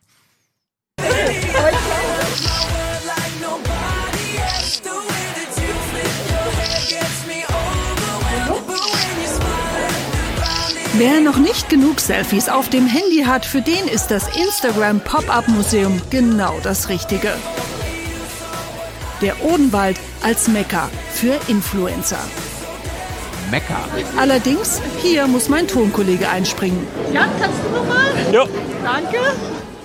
Der berühmte Selfie-Arm reicht oft nicht aus, um die komplette Kulisse mit drauf zu bekommen. Bist du Instagrammer? Ich bin Instagrammerin, das ist richtig, ja. Das Goldzimmer wurde übrigens entworfen von der örtlichen Volksbank. Und nein, wir haben hier nichts behalten. Ist ja alles nicht echt. Die Kulissen sind vor allem dazu gedacht, witzige Fotos zu machen. Den Hip-Faktor des Odenwalds steigern also. Mitgemacht haben dabei über 20 lokale Firmen. Und nicht nur Kulissen gibt's für coole Fotos, auch witzige Requisiten. Das Kleid würde ich sagen, Modelgröße XS. Naja, aber ich pass rein. Der Michelstädter Konditorweltmeister Bernd Siefert hat eine Riesentorte spendiert. Und das witzige Büro, das aussieht wie aus einem Schwarz-Weiß-Comic, ist vom örtlichen Büroproduktehersteller. Wir wurden gefragt, ob wir hier mitmachen wollen. Das ist ja ein Odenwälder Projekt und hatten auch auf jeden Fall total Bock drauf. Und haben natürlich dann überlegt, ja, wie kann man irgendwie das, was wir machen, äh, cool in Szene setzen. Und ja, haben zusammen überlegt und sind dann halt auf die Idee gekommen, dass wir so ein Cartoon-Büro machen. Weil ne, in einem normalen Büro braucht man sich jetzt auch nicht ablichten lassen. Ja, und so ist das halt in so einer Teamarbeit entstanden. Seid ihr begeistert? Okay. Seid ihr begeistert? Ja, sehr. Ja. Ich, ich habe jetzt dauernd den Gedanken, ob irgendwie Influencer so, so ein so ähnliches Berufsbild ist wie Spielerfrau. Ja. Schlimm. Aber Hans, Aber gut. Hans, äh, wir machen jetzt mal ein kleines Quiz. Ihr müsst nämlich beide raten, was der Eintritt kostet. Jetzt beginnt wieder die Aufwachen-Quizshow. Heute mit Teilnehmer Stefan Schulz. Und Hans Jessen Show. Hans, du willst angenommen zwei Stunden dich in diesem Instagram-Museum um, umschauen, eigene Fotos Mhm. machen, deinen Instagram-Kanal pflegen, den du ja hast, von dem wir, der ja heimlich ist, darum kann man dir nicht folgen, aber wir wissen alle, dass du einen hast. Äh, wie viel zahlst du für diese zwei Stunden? Da, ja, da orientiere ich mich an der Sparkasse und sage Negativzinsen. Wenn man mir fünf Euro gibt, gehe ich da rein. Hm. Ja. Stefan? Ich glaube auch. Der Einzelne wird nicht in? Geld abgerechnet, sondern der wird einfach gesagt, erstens ein Follow unseres Museums und dann drei Bilder mit einem Hashtag zu unserem Museum auf dem eigenen Instagram-Kanal.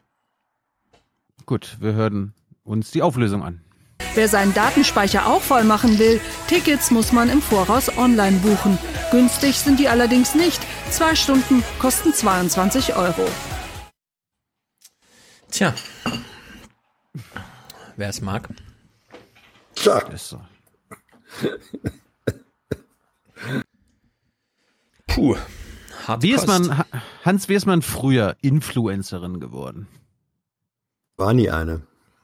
Hey, man Ja, aber schreibt früher- eine Bewerbung an ARD aktuell, wird eingestellt, sprich Tagesthemenkommentare, zack, Influencer.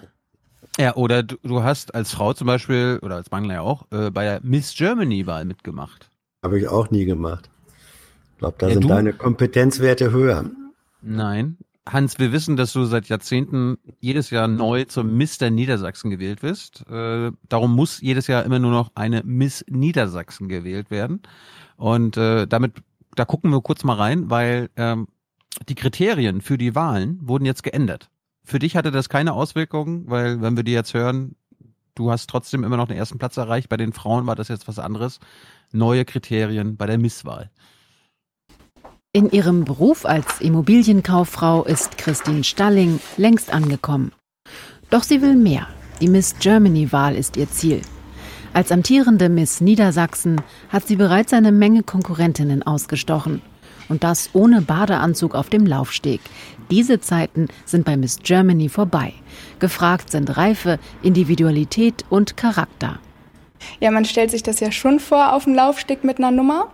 Und in diesem Jahr haben wir uns online beworben. Dann haben wir ja kleine Texte über uns geschrieben, haben Fotos eingereicht und daraus wurden dann pro Bundesland die Top 16 ausgewählt. 28 Jahre ist Christine Stalling, verhältnismäßig alt im Vergleich zu ihren Vorgängerinnen. Dazu alleinerziehende Mutter von zwei Kindern und Karrierefrau. Damit will sie punkten. Weil ich einfach ja viel unter einen Hut bekommen muss und das hat auch viel Positives ausgelöst. Also ähm, ja, Frauen, die mir geschrieben haben oder Mütter aus dem Kindergarten, die gesagt haben, wir finden es toll, was du alles machst und ähm, wie du das alles schaffst. Christine Stalling wohnt in Apen. Im Bad bleibt ihr nicht viel Zeit. Der Missentitel wird hier beiseite gehängt. Ihr Schönheitsideal ist schnell erklärt. Sei du selbst. In ihrem Fall genügt ein Dutt mit Zopfgummi und dann Zeit für das Wichtigste in ihrem Leben. Danach, ne? Nach der Stunde. Ja, wenn ich das gut gemacht habe. Ja, ich fand's gut, dass äh, darauf hingewiesen wird, dass es jetzt nicht nur mehr ums Aussehen geht, aber dann, wenn es um ihre Persönlichkeit geht, dann trotzdem ihr Schönheitsgeheimnis im Bad thematisiert werden muss. Naja. Corona-Update? Ja, los, Corona. Los. Es gibt was Neues bei Corona. Vielleicht seid ihr überrascht.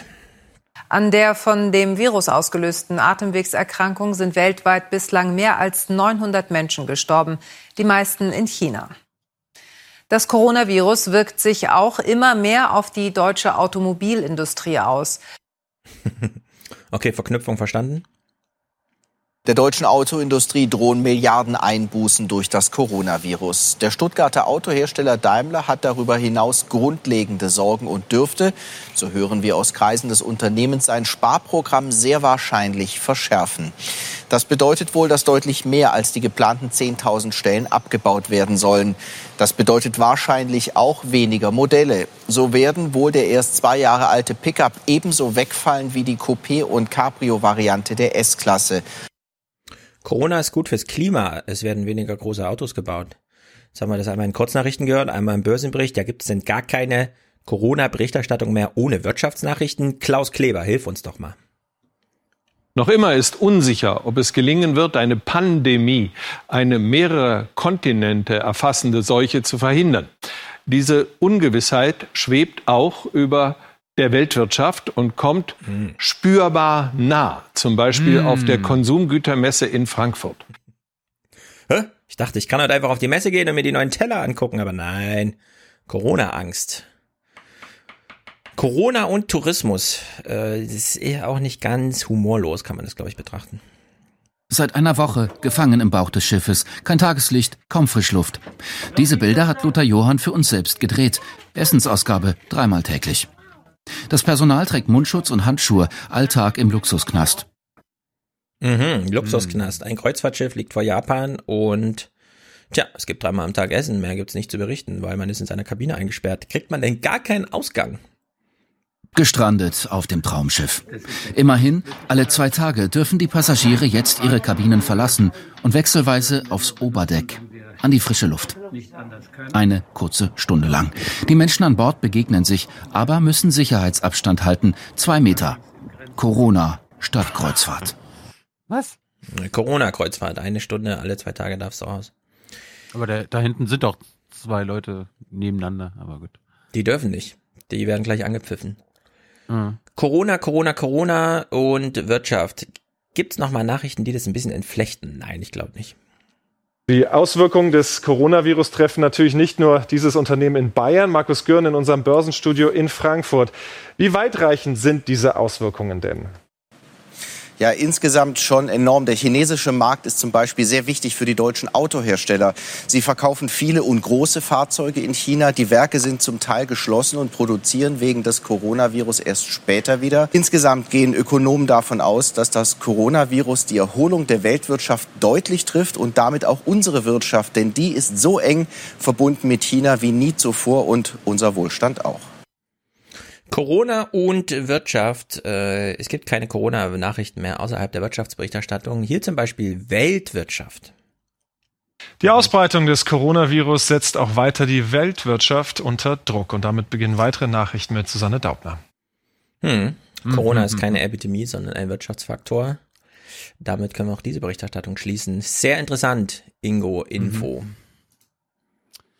Kommen wir mal zur Bildungsmisere in Deutschland. Ich habe was gefunden, was äh, du ja immer hier betonst, ne, dass das äh, Problem ist, wer darüber entscheidet, äh, ob ein Kind aufs Gymnasium kommt oder nicht. Mhm. Und in Pasewalk, ist, da bin ich familiär mit verbunden, da gab es letztes Jahr äh, was ganz Besonderes, nämlich dass ein Drittel der Abiturienten bei der Abi, beim Abi durchgefallen ist. Und jetzt denkst du, hä, was hat das jetzt mit deiner Theorie zu tun. Ja, da, dazu kommen wir gleich, aber wir lassen uns erstmal die Situation schildern. Viel ist über diese Schule berichtet worden.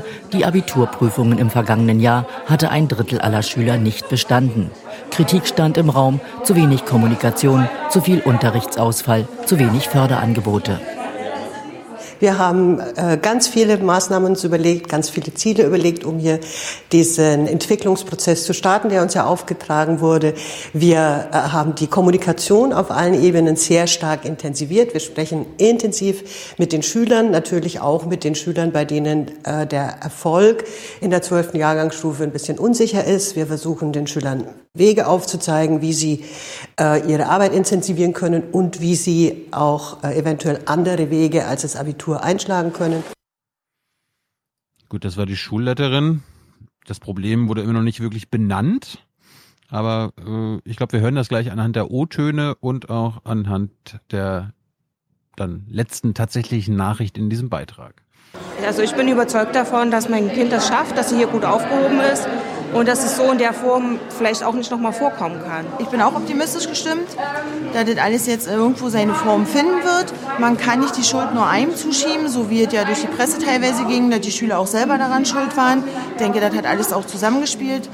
Etwa 40 Prozent aller Schüler, die künftig hier lernen wollen, haben von ihrer Schule keine Empfehlung dafür, heißt es aus Pasewalker Lehrerkreisen. Viele Eltern würden ihre Kinder trotzdem am Gymnasium anmelden. Hier sei die Politik gefragt. In anderen Bundesländern gäbe es bereits die Regelung, keine Empfehlung, kein Gymnasium. Tja, ja. So ist es. Aber das wurde jetzt nur so nebenbei gesagt, aber das ist ja offenbar der Grund. Wenn ein Drittel im Abiturjahrgang durchfallen und im Schnitt 40 Prozent Abitur machen sollen, die gar keine Empfehlung der Schule haben, dann braucht man sich vielleicht nicht wundern. Hm. Das Deswegen, könnte das die, ist könnte die das falsch, könnte, das so zu machen. Ja, aber das könnte die Schulleiterin ja auch ansprechen vor der Kamera. Stattdessen sagt sie, ja, wir machen ja was, machen ja was. Wir machen Naja, ja da was. müsste sie Naja. sich politisch einmischen, das will sie natürlich. nicht. Yep, ganz genau. Aber es ist ein echtes Problem. In Hessen ganz genauso. Ach, mein Kind fällt auch nicht durchs Abitur. Pff, das schaffen wir schon. Wir haben ja noch fünf Jahre und dann müssen wir erst uns darauf vorbereiten. Zack, sind fünf Jahre um, zack. Und das muss man sich halt vorstellen, was es konkret bedeutet für ein Drittel dieser Schüler, ne? Durchs Abi zu fallen, da nimmt die ganze Familie ganz schön mit. Hans, wir haben uns gerade mit Abi, Abi-Jahrgang beschäftigt. Wir wechseln jetzt mal in deine Heimat. Ich muss, äh, die Familie hatte sich ausgesperrt und das, äh, ich muss Du bist sie ein. ja. Hast Gut. sie gerettet, sehr gut. Mhm. Hans, äh, du musst uns jetzt mal die Situation, also w- deine spontane Reaktion auf den Lehrermangel an niedersächsischen Berufsschulen äh, erklären. Hier werden Kfz-Mechatroniker, Landmaschinentechniker oder Reifenspezialisten ausgebildet. Sie wollen Profis werden für alles, was rollt und fährt. Nur im Unterricht an der Berufsschule in Burgdorf läuft es nicht rund. Wir hatten jetzt letztens erst Vertretungen ähm, von drei Lehrern an einem Tag, sechs Stunden Unterricht, jeweils immer zwei Stunden mit dem, dann zwei Stunden mit dem, zwei Stunden mit dem. Ähm, und ja, wir haben dann halt, sage ich jetzt mal, immer nur notdürftigen Unterricht gemacht. Da kommt man halt auch aus dem Thema raus, wo man gerade ist und fängt dann gefühlt jede Stunde wieder bei Null an und muss sich erstmal reinfinden. Wir hatten jetzt vor der Zwischenprüfung letztes Jahr ganz schlimm das Thema, dass wir einen Lehrer hatten, der ausgefallen ist und wir dann völlig unvorbereitet mit einigen Themen in die Zwischenprüfung mussten und dann standen wir da und haben wirklich nur an zwei Tagen Crashkurs gekriegt und ja, ja, dementsprechend sind natürlich auch die Noten für die Zwischenprüfung zum Großteil ausgefallen. 1500 Schüler allein in der Fahrzeugtechnik Burgdorf zählt im Autoland Niedersachsen zu den wichtigsten Berufsschulen. Doch das Aushängeschild bekommt Kratzer. Rechnerisch fällt hier jede vierte Stunde aus. Die Lehrerversorgung in der Fahrzeugtechnik bei unter 75 Prozent.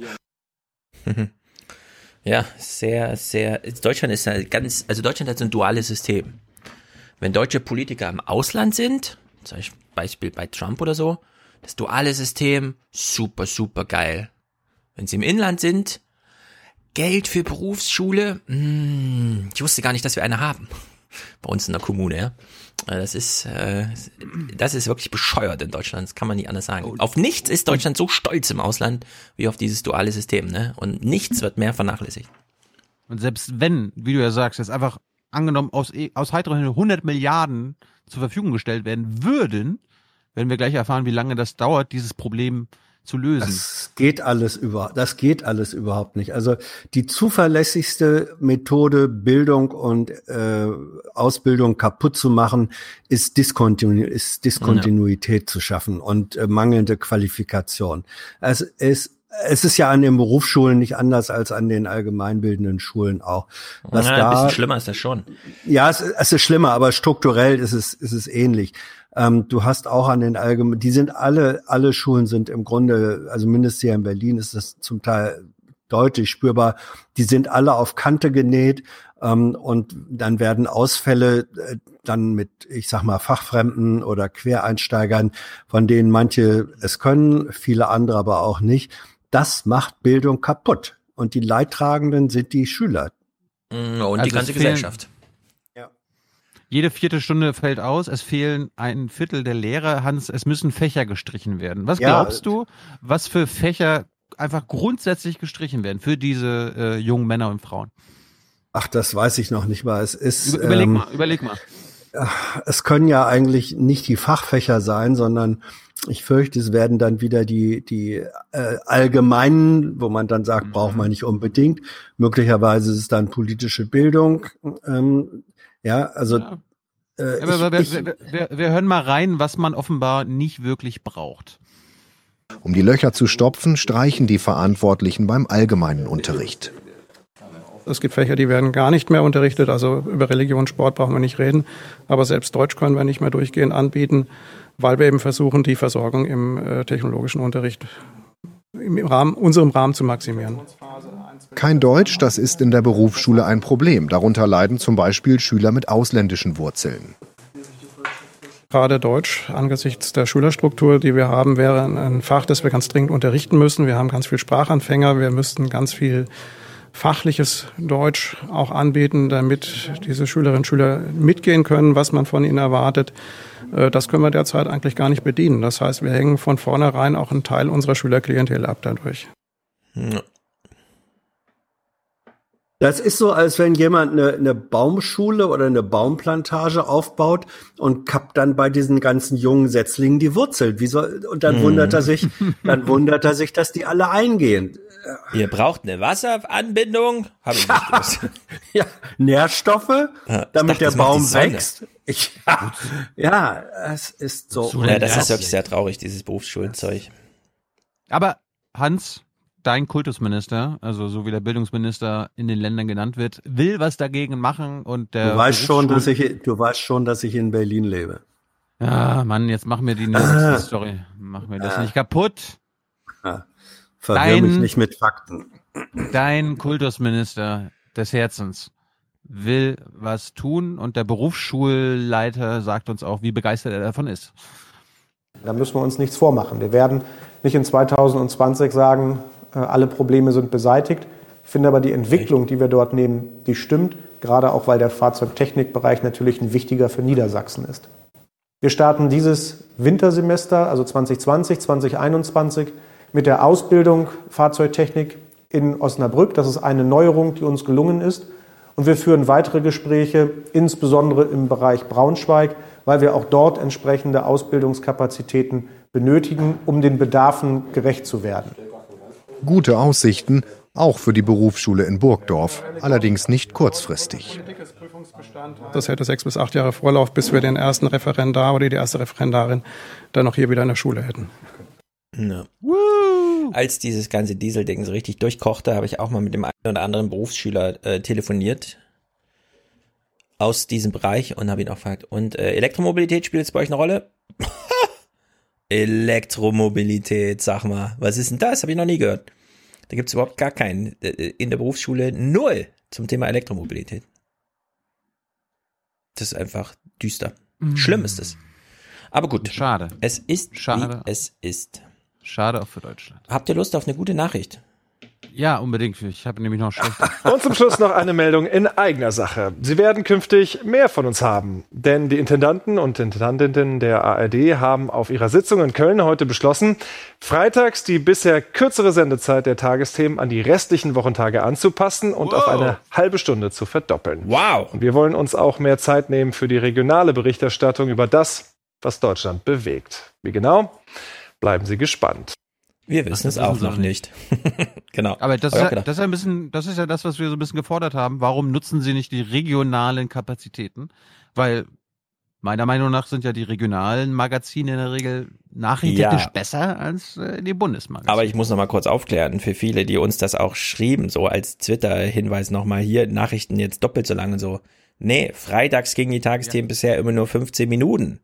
Ja. Jetzt gehen sie halt so lang wie an allen anderen Tagen auch. Okay, aber das ist jetzt nicht irgendwie das BBC oder das PBS NewsHour Modell, dass man ja einfach mal eine Dreiviertelstunde durchprügelt, sondern nein. Ja. Es bleibt dabei, wie es ist. 23 Minuten Nachrichten, ein Kommentar, die Wetteransagen und so weiter und so fort. Zum Glück keine Verkehrsnachrichten. Das ist uns verschont geblieben, ja.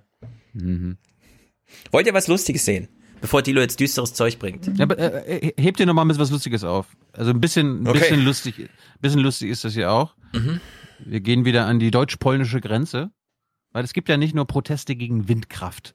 Ja, Wind, Windräder sind böse, aber neuerdings habe ich jetzt gelernt, wusste ich nicht, auch in MV nicht, äh, dass Solaranlagen, Hans, und damit hast du jetzt mittlerweile auch Erfahrung, böse sind, gerade wenn es um Solarparks geht. Strahlen die? Hm?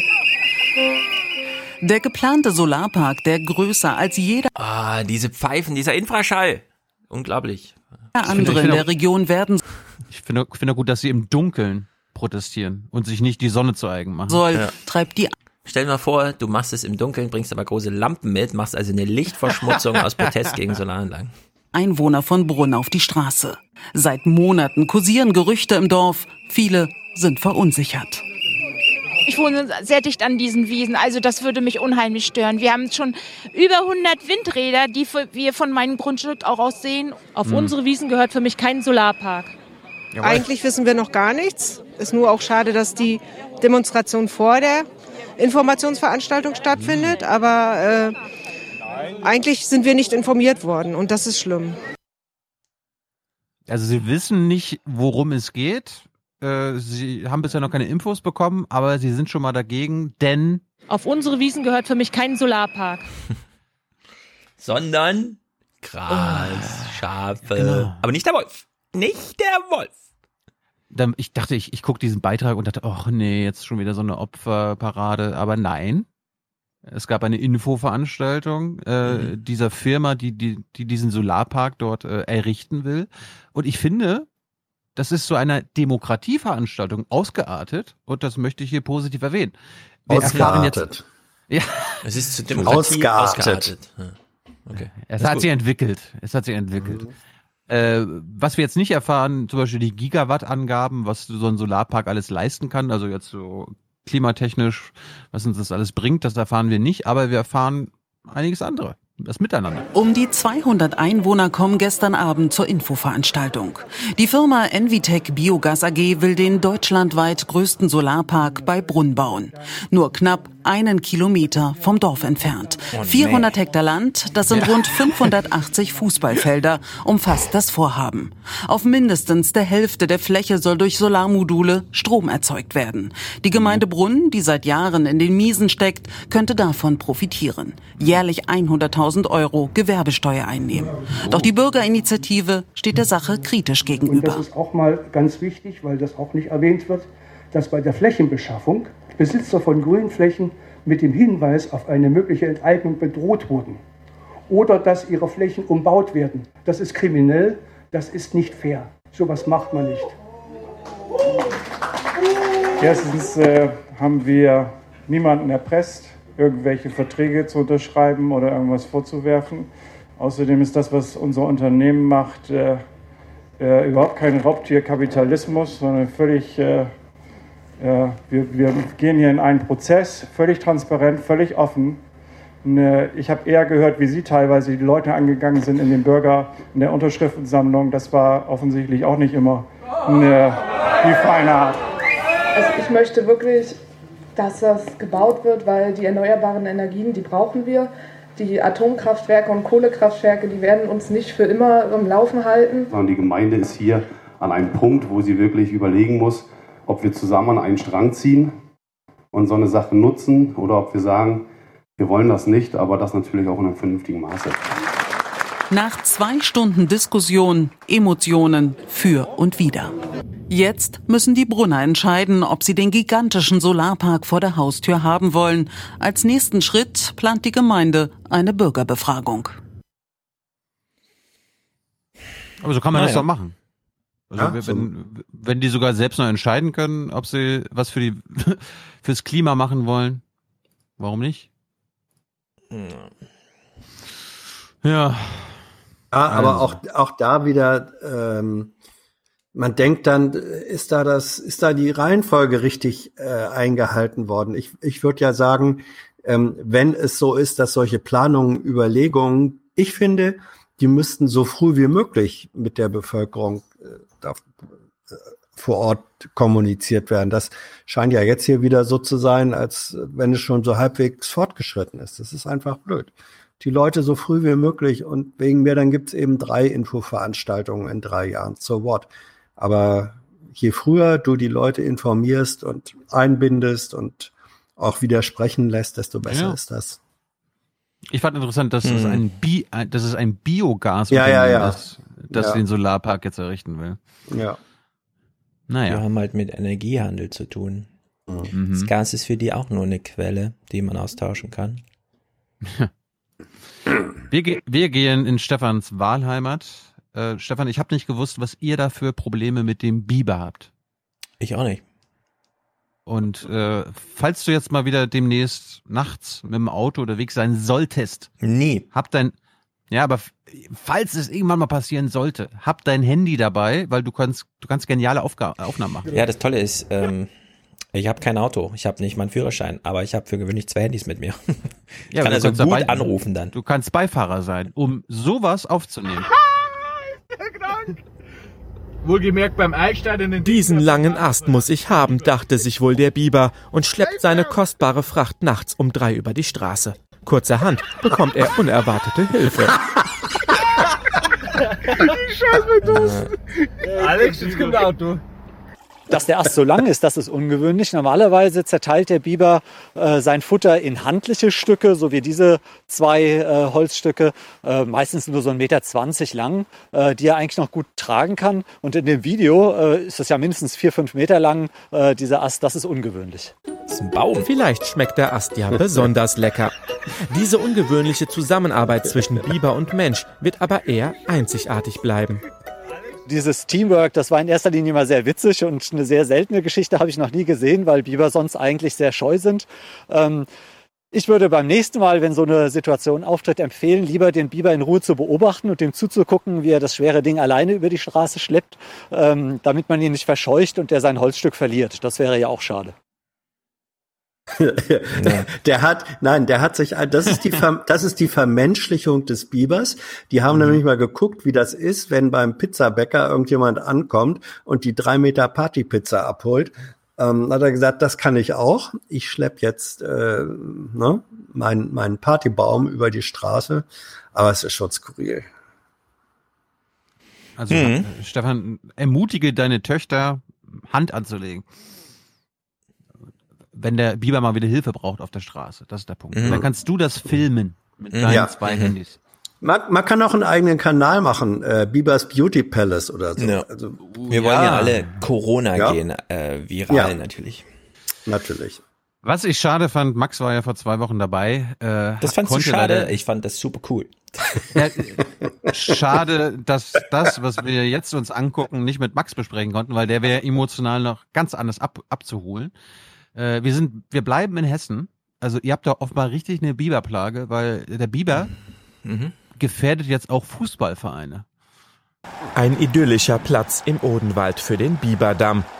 Wäre er nur nicht so nah an dem Sportplatz der TSG Bad König, denn das angestaute Wasser setzt dem Fußballfeld zu. Es ist seit mehreren Monaten unbespielbar und es könnte noch schlimmer kommen. Oh nein.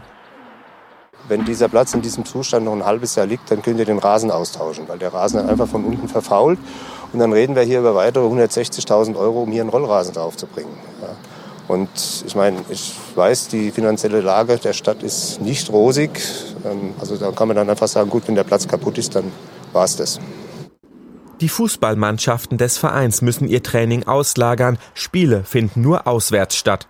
Das hat schon erste Konsequenzen. Fußballer verlassen den Verein. Die Mitgliederzahl schrumpft.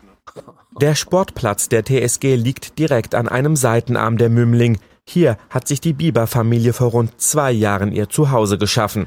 Durch den damit verbundenen Anstieg des Wasserspiegels ist die Drainage des Platzes überfordert. Aktuell laufen zwei Pumpen rund um die Uhr, um Schlimmeres zu verhindern. Doch das ist keine Dauerlösung. Ja, was wäre denn eine Lösung? Eine stärkere Pumpe? Wo ist denn hier das Problem?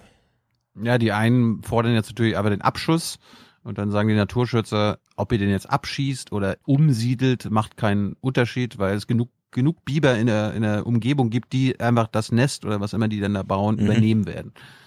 Die, die brauchen. Die Burg. Biber bauen eine Burg. Ja. Biberburg. Ja, so eine Mümmelburg, das ist ja der Mümmel oder wie das da heißt, dieser Fluss. Ja. Aber wir sehen hier gerade das Bild, also das Wasser ist wirklich 10 bis 20 Zentimeter unter dem Boden, unter dem Rasen. Das ist schon, ist schon crazy. Aber jetzt denken wir, ja, äh, ich will jetzt hier Hessen schlecht machen, nur die Hessen haben Probleme mit dem Biber. Nein, auch im Baden. Ist das, äh, war das ja. nicht, schon, äh, Odenwald, ist das nicht da, wo dieses Insta-Museum ja. ist?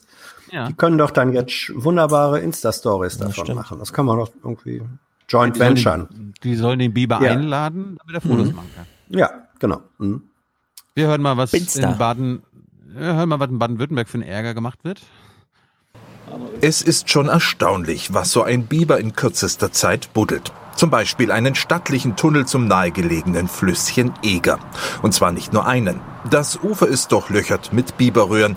Das größte Problem für den Bopfinger Bürgermeister und seine Mitarbeiter ist jedoch, dass der Biber hier auch unter dem Hauptabwasserkanal gräbt, der entlang der Eger verläuft. Wir wissen überhaupt nicht, was das Wasser unter dem Kanal macht, unter diesem Hauptsammler der Stadt Popfingen.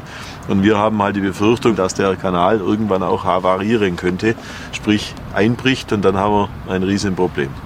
Was für ein Problem haben Sie dann? Ja, läuft halt Abwasser von 10.000 Menschen und von den Betrieben hier läuft alles im Bach und wir haben eine saumäßige Gewässerverunreinigung. Auch in den Bobfinger Kläranlagen selbst war der Biber schon tätig, hat für Überschwemmungen gesorgt oder höchstpersönlich mal eine Runde gedreht. Mm. Sofort abschießen. Jetzt ist die Grenze überschritten. Schweinerei. Wir wissen ja, in Baden-Württemberg sind die Grünen mit an der Macht oder äh, führen die Regierung. Was sagt denn das Land? Was soll die Kommune dann machen? Die Stadt solle einfach den ganzen Fluss verlegen. Aber wir haben das große Glück, dass in diesem Bereich die EGA ohnehin äh, zur Aufwertung der Gewässerstruktur vorgesehen ist. Und wenn man das Gewässer schon renaturiert, kann man es auch gleich ganz geschickt nur ein Stück weglegen von der Kläranlage in das alte Bachbett. Den Fluss verlegen, das würde viel zu lange dauern, meint Bürgermeister Bühler. Wenn hier der Kanal gefährdet ist, die nächsten, was weiß ich, oder der ist ja jetzt schon gefährdet, die nächsten zwei Wochen, ja, wie soll ich dann mit fünf Jahre Projekt oder zehn Jahre Projekt hier eine Gewässerumlegung machen? Ja, wenn du nie anfängst, wirst du nie auch nie fertig. Mhm. Naja. Also Erstaunlich, lieber- ne? Ja, aber was ich dabei, was ich dabei interessant fand, dass sie sagte, in das alte Flussbett verlegen oder Mhm. Bachbett. Das heißt, ähm, der war mal eigentlich wo ganz anders. Und dann ist Ja. er. Die haben einen Kanal daraus gemacht. Ja, ja. Ja, ich meine, wenn Thilo jetzt so einen Quiz wieder gemacht hätte mit, ähm, sag doch mal, was könnte man machen? Niemand wäre auf die Mhm. Idee kommen, Fluss zu verlegen, ja. Aber das ist für die so, ja, Plan haben wir schon. Der Plan ist die Renaturalisierung, ja. Also eigentlich Ja. die Zurückführung ist ja erstaunlich. Ja. Ja, Ja, aber- können wir mal sehen, wie tief die Eingriffe so sind in Deutschland. Aber die CDUler wollen halt auch den, den Biber zurückführen zu seinem Maker. Ich habe eine also Vermutung. Gott. Ist die Saarschleife fake? Nein. Okay. Da fließt die Saar um einen Ich vertraue Berg dir da, sonst wäre ich jetzt aus Ja, ja. allen Himmeln gefallen. Ja, nein, nein. Sie, sie fließt um, sie hat sich ihren Weg, das, das Wasser hat sich einen Weg äh, um einen äh, Bergrücken herum Mhm. gearbeitet. Hm? Apropos Vertrauen, gutes Stichwort. Wir kommen jetzt mal zum Wolf. Wir kommen jetzt wieder nach Hessen. Und Stefan, Mhm. das, ich, ich weiß gar nicht, warum du das nie mitbekommen hast, warum du uns darüber nicht informiert hast. Ich finde das unerhört. Ich weiß. Nee, warte mal, gesichtet? Nee, wurde einer tot In Lützlinden trabt dieser Wolf über die Straße. Familie Köhler ist gerade auf dem Rückweg von einem Handballspiel Richtung Friedberg, als sie ihn entdeckt. Es war sehr seltsam, weil äh, sowas sieht man ja nicht alle Tage. Und äh, ich hatte zuvor in der Zeitung gelesen, dass im Raum Gießen äh, schon mehrere Wölfe gesichtet wurden. Ein bisschen, würde ich sagen. Sieht Martin so ein Wolf auch im Spiegel, oder? Ja, ja. Nur ein bisschen. Er hat was davon. Ja, ja. Wolf mit Brille ungewöhnlich, aber die Haare und so. Deswegen haben wir uns natürlich erstmal alle erschreckt. Äh, Wolf mit Brille ist nicht ungewöhnlich. Wölfe sind schlau. Ja. Animal, Animal- Intelligence. Ja, ja. Ja. Aber wenn hör mal die, zu. Wenn die zu, ja, wenn die zu viel bei schlechtem Licht lesen, die schlauen Wölfe müssen sie. Ja. Na gut. Hm. Also in Hessen wurde ein Wolf gesichtet. Und dachten, was ist das denn jetzt? Kann ja gar nicht sein. Martin Köhler ist neugierig, seine acht und elf Jahre alten Kinder im Auto eher ängstlich.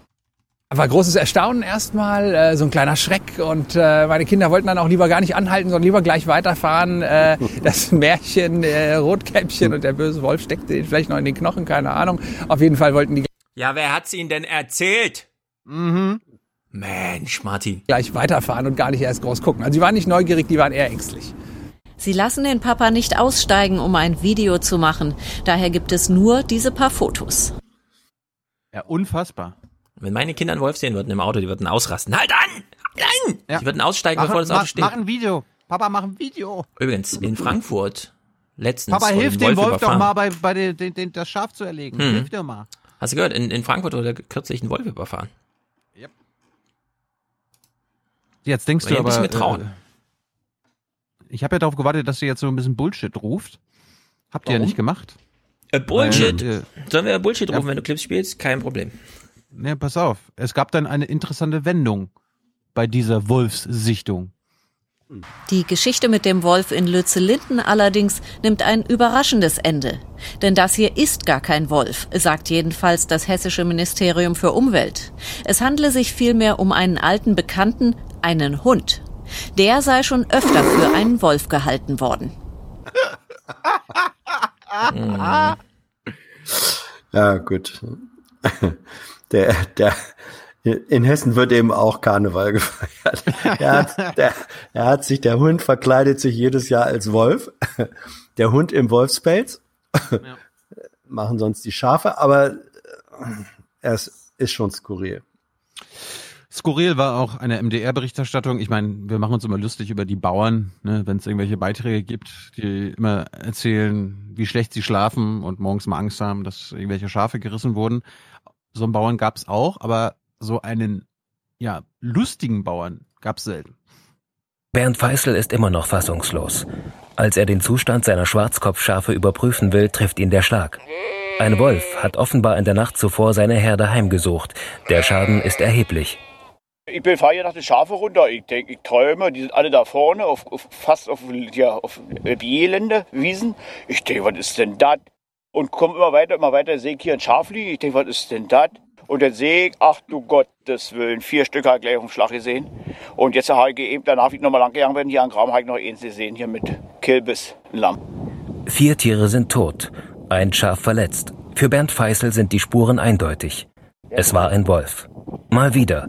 Schon vor elf Monaten wurde seine Herde Ziel einer Wolfsattacke. Damals verlor er sieben Schafe. Dabei war sein Gelände umzäunt. Komplett eingezäunt und der, der Wolf ist trotzdem drin gewesen. Ist ja Wahnsinn. Einfach nur Wahnsinn. Dennoch will der Schäfer sein geliebtes Hobby nicht aufgeben. Ihm bedeuten seine Tiere alles. Das ist mein, mein Leben eigentlich. Ich bin damit groß geworden und da will ich auch weitermachen. Aber es müsste mal was passieren mit dem Wolf. Jawohl. Hm. Vom Trecker überfahren. Ja, was ist denn das? Ich denke, was ist denn das? Ich denke, was ist denn das? Gehört jetzt auf Soundboard. Was ist das denn? Und wenn Hans wieder irgendwas Unglaubliches sagt. Ist ja Wahnsinn. Einfach nur Wahnsinn. Na, Wahnsinn. Schade natürlich, Max, du fehlst jetzt wieder, weil auch in Bayern freut man sich sogar. Das ist anders als in anderen Bundesländern. Man freut sich offenbar jeweils im Frankenland. Nee, wie heißt das? In Franken? Keine Ahnung. Oder Hans? auch im Frankenland. Es geht beides. Ja, da, da gibt es einen, Förster, einen Förster, der jetzt nicht irgendwie so rumjault und sagt, oh, der Wolf kommt, sondern ja, der kann hierher kommen. Förster Ralf König ist unterwegs, um eine Fotofalle zu installieren.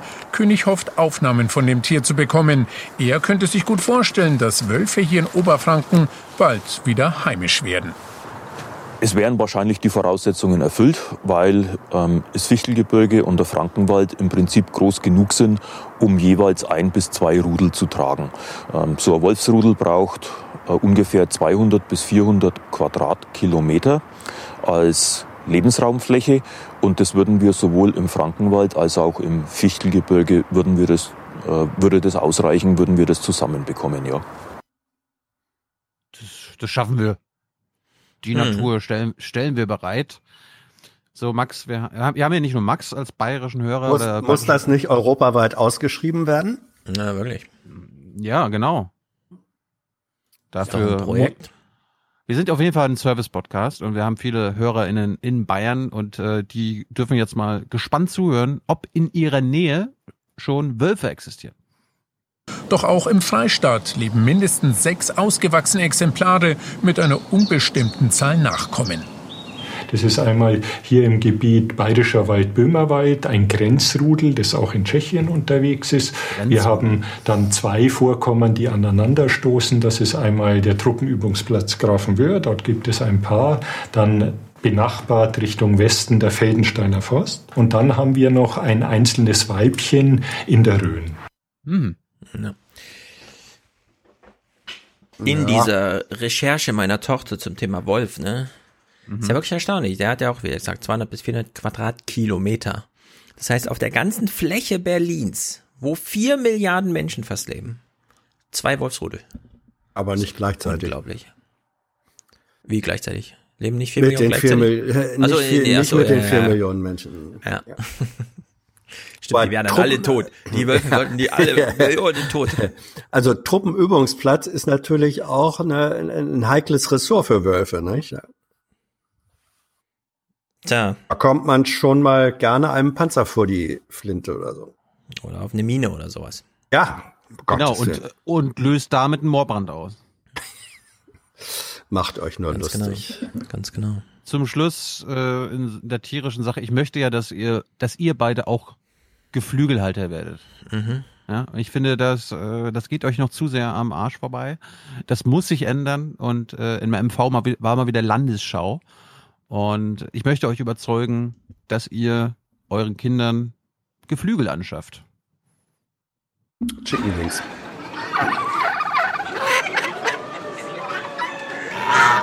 Seit zwei, drei Jahren liegen sie wieder voll im Trend. Wer Platz hat, schafft sich Hühner, Enten, Gänse, Puten oder Tauben an. Ja. Die Vorlieben der künftigen Besitzer so unterschiedlich wie das Federvieh bei der Straßburger Rasse Geflügelschau.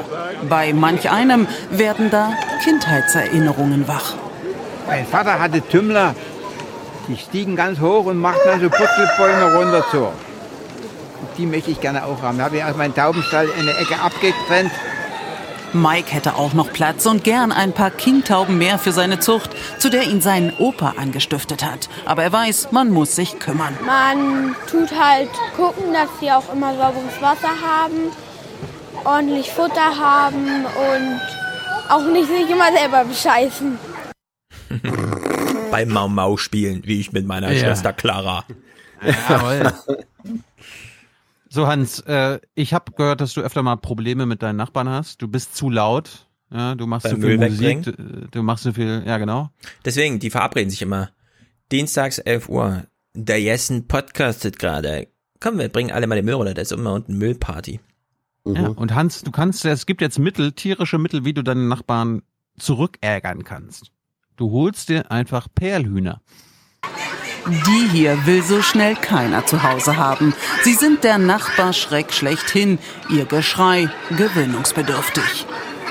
Und so werden die Perlhühner zur Rarität im Land. Und sie sind ja auch ziemlich lebhaft, dadurch, dass sie äh, na, des Öfteren oder zum Abend hin äh, ganz schnell auf den Dächern zu finden sind. Ne? Und man dann Schwierigkeiten hat, sie in den Stall zu bekommen. Wobei Perlhühner sind eine Delikatesse mit ihrem dunkel saftig zarten Fleisch. Gut, jetzt sagt sich Hans, Hühner muss nicht unbedingt sein. Er will was in der Hand haben. Er will Tauben haben. Und Hans hat ja auch Vorliebe für Italiener oder Italien. Hans, wie wär's mit Römertauben? Aber auch andere haben Geschmack zu bieten, wie die Giant Homer Tauben. Die hat mir zugesagt, sag ich mal so, weil man die auch mal im Pott hauen kann, ne? Bisschen Fleisch dran ist, ne? Ja. Bei mir muss immer alles ein bisschen kräftig sein. Große Hühner und kräftige Tauben, dann, ne? Da hat man auch was davon, ne? Ja. Er hat nach seinem Vorbild. Ja, Tauben im, Tauben im Römertopf. Ja. Ich gönne jedem seine Taube. Ja. War es das zu Tieren? Ja. Ja, ich habe noch Ist, dir eine Sache. ist, ist Ja. euch aufgefallen, wer die Autorin dieses Beitrags war? Nein. Nein. Wer? Das war Frau Witthun. Oh. Naja. Das war's mit den Tieren. Was hast du noch für ein, für ein letztes Thema da? Ich habe ein, weil wir mit dem Valentinstag eingestiegen sind, hätte ich noch was Romantisches. Ach, was Romantisches. Okay, dann zeige ich äh, ein kleines Update zum Thema von der Leyen äh, im Bundestagsuntersuchungsausschuss zum Thema, Ja. was ist mit meinen Handys und so. Sehr gute Berichterstattung. Es gab nur leider nichts zu berichten. Die Ministerin von damals war heute die letzte Zeugin. Sie muss besorgt sein um ihr Bild in den Annalen ihres Amtes. Andreas Künast berichtet. Kein besserer als Andreas Kühners hat es Andi. gemacht. Schnallt euch an, wir hören den Anfang und das Ende und den Kram dazwischen, das werdet ihr selbst hören, das ist nicht berichtenswert. Erst kommt Herr Flossdorf und dann kommt Frau von der Leyen.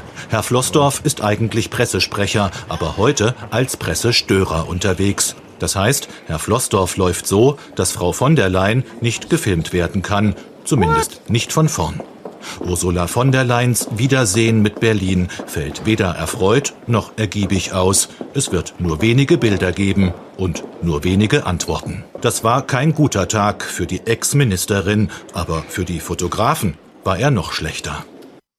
Also Abgehakt, vergessen, aus den Geschichtsbüchern gestrichen. Flossdorf war cool angezogen, aber ansonsten nichts weiter. Also Herr, Herr Flossdorf. Das kann nicht sein so. Ja. Er sitzt ja auch immer hinter ihr, ne? wenn sie im Parlament auftritt da in Brüssel und so.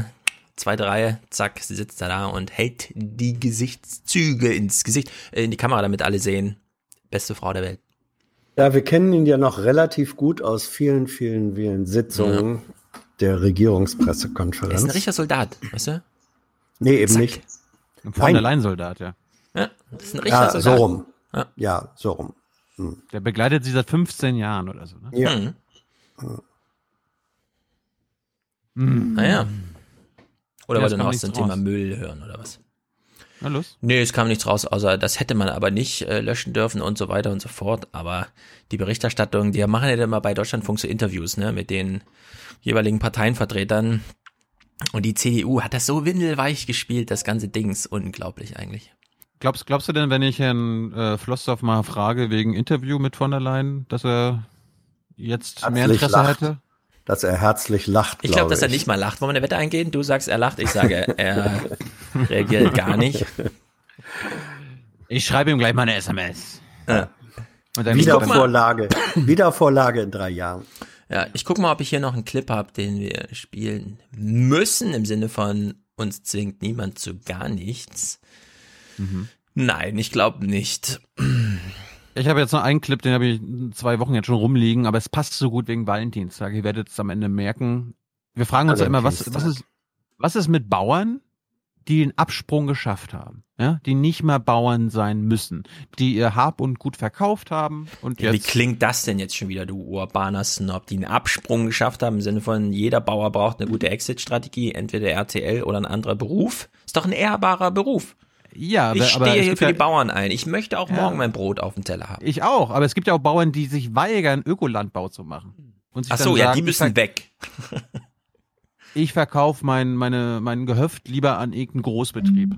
Ach so. mhm. Und dadurch werden sie Milliard, äh, Millionär, nicht Milliardär. Ja, Milliardär. Aber bevor wir zu dem Typen kommen, Hans, äh, wir, das kann uns, glaube ich, selbst äh, Biolin nicht erklären. Los, rein damit hier.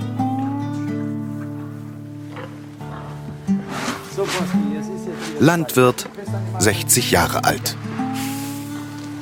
Diesen Wildschweinkeiler hatte Poppe Gerken mal gerettet. Und der Keiler hatte dann das Hängebauchschwein lieb. Poppe Gerken. Das Ergebnis Hängebauch-Wildschweinferkel.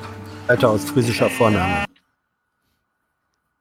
Ich hoffe, die Hörer, Hörer und Hörerinnen haben jetzt gehört. Ein Hängebauch-Wildschweinferkel. Mhm. Ja. Gut, also wir beschäftigen uns mit diesem Bauern. Der hat zwar irgendwie noch ein kleines Gehöft, aber verdient damit kein Geld mehr. Ob sein US-amerikanisch inspirierter Freizeitpark hierher passt, darüber kann man geteilter Meinung sein. 2014 bin ich nachts aufgewacht und dann war es wie eine Eingebung. Innerhalb vielleicht von zwei- Stunden lag ich wach im Bett und dann kam diese Idee und die hat mich nicht lose gelassen. Und das habe ich, ja, fast eins zu eins bis zum heutigen Tage umgesetzt. Etwa 2 Millionen Euro hat Poppe Gerken inzwischen hier in Zeppelin investiert. Geld aus dem Verkauf eines landwirtschaftlichen Betriebes. Übernachtungsmöglichkeiten in kleinen Hütten, Stellflächen für Wohnwagen, Festzelt und Biergarten. Poppe Gerken stammt aus Ostfriesland. Seine Liebe zu Amerika wurde durch dieses Lied geweckt. Das war der Beginn davon, zu von Amerika zu träumen. Und war auch gleichzeitig mein äh, Auftrag an mich selbst, das zu realisieren. Inzwischen war er oft in den USA. Vielleicht steckt seine Liebe zu dem Land auch in seinen Genen. Er ist ein Adoptivkind und vermutet, dass sein leiblicher Vater ein US-Soldat war. Vom Herzen her, die Affinität zu Amerika steckt irgendwo genetisch drin. Ich kriege es auch nicht weg und ich will es auch gar nicht wegkriegen. Gut. Am liebsten würde er bei der Vor Vorwahl mitmachen ne? und Joe Biden wählen oder so. Ja, aber, Aber es ist gut, Poppe- solche Typen in der Nachbarschaft zu haben, weil die machen dann Sommerfeste, dann holen sich so einen Elvis-Imitator, alle haben Spaß. Ist gut. Ja, das, das ist traurig. Ich weiß nicht, ob du es gesehen hast. Er hatte quasi so ein, so ein Amerika-Feld, aber ohne Menschen. Äh, für wirkt ein bisschen Aufnahme. traurig. Ja. Aber Poppe, Poppe geht's jedenfalls so gut, der kauft sogar Bahnhöfe. Drei Kilometer entfernt der Bahnhof von Bützow. Er gehört Poppe Gerken. Er liebt eben auch Züge, sagt er. Trotzdem, einem anderthalbtausend Quadratmeter großen Gebäude aus dem 19. Jahrhundert wieder Leben einzuhauchen, ist eine große Aufgabe. Ich glaube, er kann es. 500.000 Euro hat Poppe Gerken schon investiert. Im Moment sucht er Pächter und Mieter. Für die alte Mitropa, die gern ein Pub werden darf, für Wohnungen im Obergeschoss und Ladenflächen. Der Bahnhof und ich, wir verstehen uns halt. Es ist immer wieder schön, in diesen Bahnhof reinzukommen, auch wenn er mit Sicherheit so manche Markt noch von mir fordern wird. Also, wo hat er das ganze Geld her? Habe ich das verpasst? Oder? Er hat Hat einen Landwirtschaftsbetrieb. Landwirtschafts ja. Und da fallen 500.000 Euro für so einen Bahnhof ab, oder was? Ja, wenn, Wenn der, wenn der Betrieb groß genug ist. Übrigens, ähm, ein, ein altes deutsches Sprichwort wurde hier komplett äh, gewendet. Ich verstehe immer nur Bahnhof. Ja. Ähm, ja, der Bahnhof und ich, wir verstehen uns. Das ist sprachrevolutionär. Ja, das ist sehr gut. Yeah. At its best. Hm. Ja. Aber warum habe ich diesen Beitrag jetzt mitgebracht? Ich Das wollte frage ich von mich auch. Ach so. ja, also ich wollte, Warte mal, wir ich, gucken auf die wollte, Uhr. Vier Stunden 56. Ja, gute Frage, Tilo. Ich wollte von Hans, Hans wissen, ob das ein bezahlter Beitrag ist. Nämlich von dem Typen, den wir jetzt gerade gehört haben. Poppe. Poppe. Hat, der, hat Poppe Geld dafür bezahlt, weil das ist das Ende des Beitrags, Hans. Poppe Gerken ist Vater von drei erwachsenen Kindern und lebt allein auf seiner Ranch in Zeppelin. Was ihm zu seinem Glück noch fehlt, ist eine Frau, die seine Visionen teilt. Das war doch eine Kontaktanzeige. Ja, Bauer sucht Frau. Ja, Hm. ganz genau.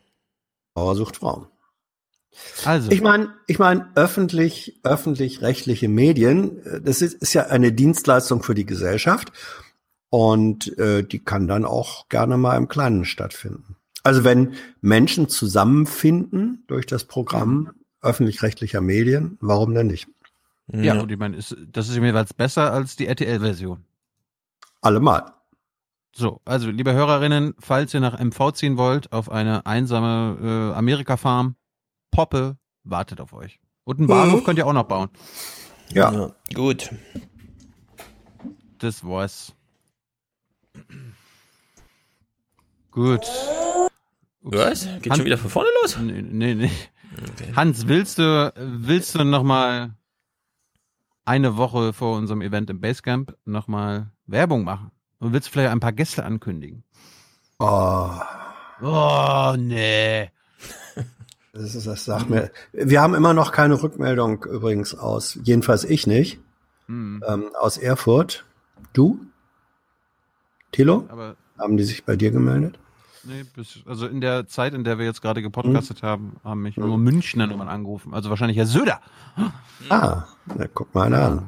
Glaube ich nicht, nein. Ja, er möchte gerne bei dir seine Kandidatur als Kanzlerkandidat verkünden. Ja. Was Reutken in der BPK kann, kann ich erst recht bei Thilo Jung. Mhm. Ja. Nee, der, der nächste, der nächste Ministerpräsident äh, wird Anfang April bei Jung und Naiv sein, der aus Baden-Württemberg. Hm, ja, ein gewisser Herr. Wann wird da eigentlich gewählt? Jetzt auch Nächstes bald, Jahr. oder was? 22? Nächstes Jahr. Nee, dieses Jahr ist nur, Dieses Jahr Jahr ist gar nur nicht. Hamburg. Nee, Hamburg, 21, Sachsen-Anhalt und so. Ui, ui, Ja. ui, ui, Ja, ui. ja. Ja, ja, Sag mir, noch Ei, mal, ei, ei. sag mir noch mal, wie heißt die Chefredakteurin von Jakobin? Hans hat noch nie so viel Probleme gehabt, sich an die Namen unserer Gästinnen zu erinnern. Ines Schwertner vom Jakobin-Magazin, die Chefredakteurin. Richtig, Ines Schwert. Ja. Ja. Und die Aktivistin. Du, ich muss mir das, ja, ich werde alt. Katharina Heinisch. Katharina. Sie hat an diesem Buch mitgeschrieben. Wie heißt das? Ich sehe dich gerade nicht. Du bist da unten irgendwie. Ist das eingefroren? Das Buch heißt Ihr habt keinen Plan. Mhm. Ihr habt keinen Plan. Und wir erwarten noch eine hochkarätige Gästin aus Erfurt. Aufwachenhörerinnen kennen sie gut. Aber wie gesagt, 18 Uhr nächste Woche im Basecamp kann ein bisschen länger gehen, also so 21, 21 Uhr. Wolfgang, Hans und ich freuen uns auf euch. Ansonsten gibt es eine neue Jung Naiv Folge mit Assadeh Samiri Rat Mhm. über Iran Fand ich ein super informatives Gespräch. Absolut, sehr zu empfehlen. Vor allem, weil sie nicht nur über den Iran als Iran äh, redet, sondern äh, sie bindet das wirklich ein in europäische und Weltpolitik. Die Frau hat ja nicht nur, also sie ist äh, Iran, hat iranische Wurzeln, aber sie hat auch Amerikanistik Sie ist studiert Iranerin, und ne? ja, ja, sie ist, naja, sie ist doppelte Staatsbürgerschaft. Sie ist Deutsche und äh, Iranerin, aber sie hat auch Amerikanistik studiert und das bindet sie alles wunderbar zusammen. Sehr zu empfehlen. Ja. Bei mir ist der Akku ausgegangen meines iPads. Das heißt, wenn wir jetzt hier nicht nochmal zehn Minuten lang reden, äh, habe ich diesmal keine Soundbite zum Schluss. Ich springe ein. Ja, gut. Das wollte ich damit sagen. Mhm. Kurz, kurzer Hinweis noch. Äh, 423 nächste Woche braucht noch Unterstützung von eurer Seite. Jeder Euro zählt. Produzenten oder Produzentinnen werdet ihr ab 42 Euro. Und wer Präsentator oder Präsentatorin werden will, muss mindestens 250 Euro uns überweisen. Apropos überweisen, wir haben bei Junge Naiv ein neues Bankkonto. Wir sind zur Gemeinschaftsbank GLS gewechselt. Das wurde aber auch Zeit. Das wurde aber auch Zeit. Ja, wir, genau, wir, wir können doch jetzt hier alle Töne selbst nachsprechen. Das war ja Frank-Walter Steinbach. Das wurde aber auch Zeit. Ansonsten haben wir Musik. Hörer in den Kommentare. Äh, ja, haben wir alles. Paul hat gerade geschickt. Äh, Kenne ich noch nicht. Äh, ist gut bestimmt von seiner Reise. Und Musik natürlich. Matthias hat aktuell geschickt. Er hat sich gleich dran gesetzt. Und Menschen, die Worte ins Internet sprechen, gefragt, ob er diese Worte verwenden darf. Ich bin sehr gespannt. Ja, jetzt gucke ich mal, was ich hier zusammenklicke. Fangen wir mal. Ja, beschränkte Mittel und dazu keine Kultur, da kann man nur vor dem Fernseher enden. Wir sind noch vor dem Fernseher. Thilo will noch Tschüss sagen. Ja, ich sag Tschüss. Danke, Hans, fürs dabei sein. Danke für die Einladung. Yay. No pain, no gain. Ja, ich habe es nur in der Zeitung heute gelesen und ich finde es natürlich nicht gut. Und schon beschwert man sich wieder, dass man nicht sachgemäß, objektiv, fair und im Sinne der, der, der wirklichen Vorkommnisse berichtet. Wir haben eben in Deutschland noch nicht so eine lange Erfahrung mit freier Presse. Ich hoffe, Sie sitzen sicher. Hier geht nämlich gleich mächtig die Post ab. Und wir haben entschieden, wir machen dazu nichts. So viel zu dem Ereignis gestern, das wir lange nicht vergessen werden. von Franz Josef Strauß. Wirtschaftspolitisch lernen äh, heißt äh, in vielen Fällen auch siegen lernen. Ich werde fälschlicherweise immer dargestellt als der Automobilminister Deutschlands. Ich möchte aber beweisen durch meine politischen Entscheidungen und durch unsere politischen Konzepte, dass ich auch der Fahrradminister Deutschlands bin. Ich glaube, das ist das, was die Bürger zu Recht langsam auch nervt. Immer nur Umfragen, Umfragen, Umfragen. Lassen Sie uns doch mal über Inhalte reden. Ich fordere euch auf, hört zu! Danke Ihnen, Herr Zamperoni. Und hier nochmal. Ups. Things will get better when workers of the world unite. Tschüss zusammen. Wiedersehen. Ciao, vielen Dank. Oh, jetzt muss ich aber hier rumschwenken. Da kommt nämlich ein Chemtrailer. Da. Sieht aus wie ein Kampfjet. Komisch, wo ist denn der Kondensstreifen hin?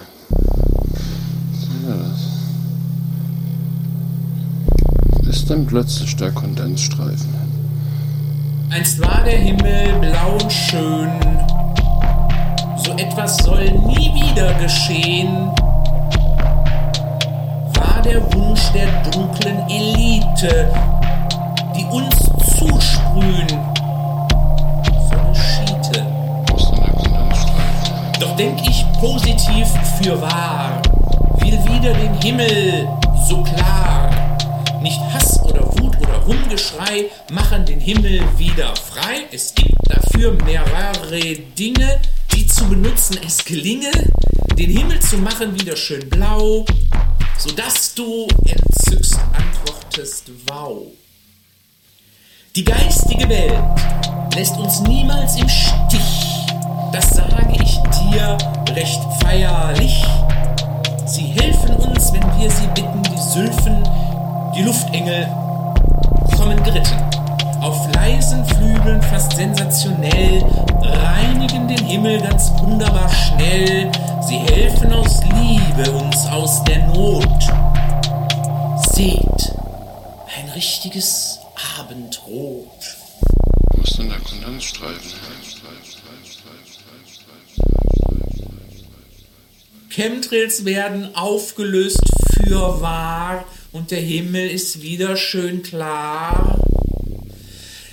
Die giftige Chemie wird schnell umgewandelt, damit's der Natur aber sicher nicht schandelt. Aluminium, Barium, die ganze Chemie in der Luft, das wollen wir nie. Dank unseren fleißigen Freunden, ohne die wir etwas versäumten, versäumt, Urteilchenstrahler und Erdheilungsnadel helfen uns ohne Furcht und Tadel. Chemtrails gehören bald der Vergangenheit an, wenn mehr Menschen sich dann zusammengetan. Das Engel sagen, wie wunderbar fein, dann ist der Himmel wieder wunderbar blau. Ich schau zu ihm hoch und weiß es genau. Der liebe Gott schaut uns dabei zu, freut sich und genießt es in Ruhe. Dann kann man wieder voller Glück und Wonne sich räkeln in der lieblichen Sonne. So, und jetzt gehen wir hier zurück. Das hat er abgelassen. Das hat er alles abgelassen. Hier kurz für das Sonne rum.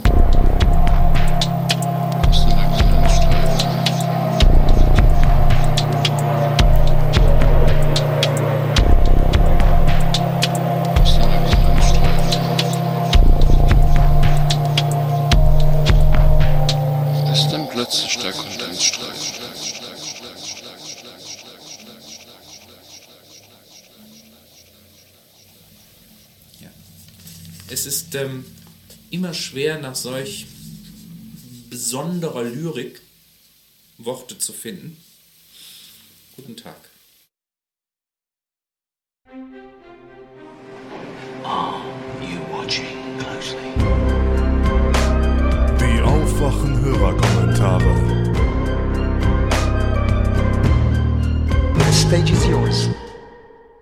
Lieber Thilo, lieber Stefan und liebe Hörerschaft, guten Morgen erstmal. Ich bin wieder zurück aus Belgrad, aus Serbien und habe eine Menge Geschichten mitgebracht, die ich auch erstmal irgendwie verdauen muss und ähm, die einen großen Teil unserer Dokumentation einnehmen werden. Im Idealfall werden sie sogar noch eine schriftliche Reportage noch für den Tagesspiegel. Auf jeden Fall die Geschichten, die uns mit am meisten bewegt haben, waren die von zurückgekehrten Roma-Flüchtlingen. Zurückgekehrt ist da auch schon relativ denn ein paar von denen sind freiwillig gegangen. Die drei, die wir jetzt aber kennengelernt haben und denen wir jetzt auch am, äh, am meisten beschäftigt haben, sind äh, zurückgeschobene, also die ähm, von Deutschland aus nach Hause geschickt worden sind. Da muss man aber schon konkretisieren, denn nach Hause geschickt zu werden ist das eine. Das Problem ist nur, dass die drei Jungs, mit denen wir gedreht haben, ähm, eigentlich überhaupt nicht zu Hause sind in Belgrad deren Familien, zwar deren Eltern sind aus den äh, sind aus der Community der Roma, der Sinti und Roma und ähm, dann im Laufe des Kosovo-Krieges aus Jugoslawien geflohen. Und das war, wissen wir aber auch, das war halt nur noch zu jugoslawischen Zeiten. Das heißt, das waren alles jugoslawische Staatsbürger in der Zeit, wo sie dann abgehauen sind, schon in Deutschland gewohnt haben. Die Kinder sind also weitestgehend nicht in Deutschland geboren, sondern alle bereits, äh, bereits in Serbien bzw. in Jugoslawien zur Welt gekommen. Sie haben aber dadurch, dass sich der Staat danach dort aufgelöst hat, sich die neuen Staaten Kroatien, Serbien, Montenegro und so weiter ausgebildet haben, keine geklärte Staatsbürgerschaft gehabt. Das ist jetzt so eine Verkettung von blödesten Umständen. Also die man auf der einen Seite haben sich die Eltern nicht drum gekümmert, sich eine neue Staatsbürgerschaft zu organisieren und vor allem halt nicht für ihre Kinder. Dazu haben sich die Kinder auch nicht wirklich darum gekümmert, haben das auch nie ernst genommen und dazu sind das auch alles drei so klassische Biografien von Leuten, die Probleme gemacht haben. Also die waren jetzt halt nicht die Vorzeige, die Vorzeige Integrations-Heinis, ne? Die haben, ja, was ich, die haben mal geklaut. Die haben sich mal irgendwie besoffen mit Leuten gekloppt. Die waren dann mal in Polizeigewahrsam, waren dann auch mal im Knast ein halbes Jahr wegen dem und dem. Also so eine klassische kleinkriminell will ich es nicht nennen, weil dafür war es nie organisiert genug und auch nie, nie antizipiert genug. Aber ich sag mal so eine klassische proletarische Karriere, so die wir bei Deutschen genauso häufig und vielleicht noch viel extremer finden, bloß halt da nie mit diesem Drohszenario im Hintergrund irgendwann mal ab, abgeschoben zu werden das haben die alles nie ernst genommen. Also immer wenn es hieß, ja, ja, irgendwann werdet ihr abgeschoben nach Serbien, dann war es so, ach, was will ich denn da in Serbien? So, ich kenne die Sprache nicht, da nicht, kenne die Kultur überhaupt nicht, war noch nie da. Was, was soll denn das, was soll denn das für eine Drohung? So, wir sind doch Deutsche, wir sind hier, wir sind hier aufgewachsen, wir sprechen perfekt Deutsch, so, das ist unser Zuhause. Der eine ist in Trier aufgewachsen, der andere ist in äh, bei Freiburg aufgewachsen, hat so richtig, richtig hardcore schwäbischen Dialekt noch gehabt, deswegen war das auch sehr skurril. So, wir sitzen halt dann irgendwie da in in, äh, in irgendeiner Kneipe und dann äh, ist da einer so richtig schön am, am Rum. Ähm, alle Mannen, glaube ich, wie man es auch mal jetzt nennt, also weißt du und sowas. Und irgendwann dann halt sitzen sie am Flughafen und merken, ey Scheiße, das wird jetzt gerade ernst. So, der eine hat halt noch, der hat eine chronische Erkrankung, ist nochmal zu der Ärztin noch gegangen, hatte das erklärt, meinte, hier bitte, hier ist die Nummer von meinem Arzt, bitte rufen Sie den an, bitte äh, sorgen Sie da, der wird auf jeden Fall sofort widersprechen und sagen, dass der kann gar nicht abgeschoben werden. Meinte die Ärztin, ja, ja, klar, machen wir. Und nach einer Stunde sitzt er halt immer in einem Flieger und merkt so, ja, scheiße, Alter, also das passiert jetzt gerade wirklich. Und dann bist du auf einmal in Belgrad und dazu, und jetzt, das kommt, da ist jetzt eigentlich halt der Knackpunkt bei der ganzen Geschichte, sie sind ja noch nicht einmal serbische Staatsbürger. Denn die serbische, die serbische Staatsbürgerschaft müssten sie sich erstmal organisieren, sie müssten dann erstmal dort vorsprechen gehen, sie müssten dann erstmal vorzeigen, dass sie überhaupt auch alle Regularien dann erfüllen können, um die serbische Staatsbürgerschaft zu bekommen. Dazu gehört erstmal halt ein Wohnsitz, da gehört im besten Fall dann auch halt schon direkt einen Job. Äh, Sprachkenntnisse wäre natürlich dann auch nicht schlecht, wenn man auf einmal vor der serbischen Polizei steht und sich dann irgendwie gehörig machen möchte. Das heißt also, die Leute werden ab abgeschoben mit dem Anrecht auf eine serbische Staatsbürgerschaft. Sie kriegen einen DIN A4-Zettel ausgestellt, auf dem steht dann EU-Reisepass. Der gilt halt genau für eine Reise, nämlich die Reise von Deutschland zurück nach Serbien. Und soweit sie dort angekommen sind, existieren sie offiziell nicht mehr. Also sie sind dann weder irgendwo in Deutschland registriert, noch in Serbien. Sie existieren noch nicht, also man kann noch nicht mal sagen auf dem Papier. So, sie haben, weil sie haben gar keine Papiere.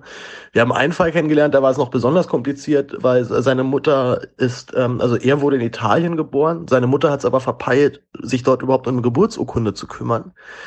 Und solange eine Geburtsurkunde nicht vorliegt, die Mutter ist auch schon inzwischen gestorben, die ist in Deutschland begraben. Und solange halt diese Geburtsurkunde nicht vorliegt, kann er gar nichts machen. Also er muss halt erstmal als mühsam überhaupt sozusagen bestätigen, dass er überhaupt lebt, also dass er überhaupt irgendwas nachweisen kann, dass er existiert. Und dann muss das halt abgecheckt werden, ob das dann auch den serbischen Behörden reicht. Das heißt also, die deutschen Ausländerbehörden schieben ab mit dem Wissen, a, die haben das Anrecht auf eine serbische Staatsbürgerschaft. Dann sind die deutschen Behörden damit zufrieden. Wiederum die serbischen Behörden ähm, äh, oder generell Serbien zurzeit sehr deutschlandhörig. Man möchte unbedingt sehr gerne in die EU, man möchte sich da gut benehmen, man möchte aber auch halt keine Probleme machen. Das heißt, wenn Deutschland vorschlägt, hier, wir haben hier so ein paar Leute, die, da ist die Staatsbürgerschaft nicht so ganz klar, aber die haben theoretischen Anspruch auf Serbische, weil ihre zumindest Teil der Eltern, ein Teil, ein Teil des Elternteils dann aus Deutschland kommt, äh, aus, aus Serbien kommt, dann reicht das dem serbischen Staat zu sagen, ja na klar, schickt die rüber, überhaupt kein Problem. Ja, Georgien zum Beispiel macht das anders. Georgien zum Beispiel sagt, wenn die Staatsbürgerschaft nicht einwandfrei geklärt ist und die nicht, also wenn es halt nicht klar ist, die kriegen jetzt die jetzt sofort oder ist bereits ausgestellt, dann können die nicht abgeschoben werden. Und in Deutschland wird das trotzdem gemacht, obwohl, und das muss, davon muss man ausgehen. Das wurde uns auch von, von serbischer Seite bestätigt, obwohl die, auch die serbischen Behörden durchaus auch darauf hinweisen oder zumindest die NGOs darauf hinweisen, dass die Leute hier dann erstmal ins Nichts abgeschoben werden. Ne? Die können weder die Sprache, die kennen das Land nicht und sie haben auch keinerlei Mittel. Das heißt, sie landen zwangsläufig auf der Straße. Ähm, und ich sag mal, zu einer gelungenen, zu einer wirklichen Integration gehören ja viele Dinge. Nicht nur, dass du die Sprache kannst, auch, dass du zumindest für die ersten Monate erstmal so weit abgesichert bist, dass du da überhaupt überleben kannst. Ne? Also wir können jetzt lange darüber debattieren, ob Abschiebungen generell okay okay sind. So, da habe ich auch schon wiederum eine schwierige Meinung zu. Aber die muss man, man muss auch mindestens sich fragen, wie weit sind Abschiebungen sinnvoll, wenn ich die Leute dann ins völlige Nichts entlasse und erstmal in die extreme Armut zwinge dadurch.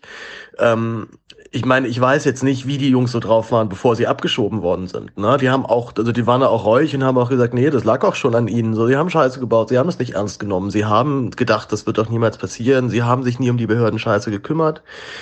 Ne, also wie gesagt, ich glaube auch, dass da durchaus auch so eine Art von Reueprozess auch eingesetzt hat durch diese Abschiebung.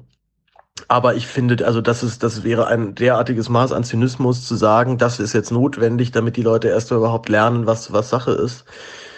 Ich meine, man, können, man, kann, man kann immer noch darüber nachdenken, ist das vielleicht für den, für auch fürjenigen vielleicht nicht sogar sinnvoll, mal so einen kompletten Neustart zu machen. Nach dem Motto, guck dir mal dein Leben an, bist du echt happy damit, das und das ist so und so gelaufen, okay, wir schlagen jetzt mal folgendes vor.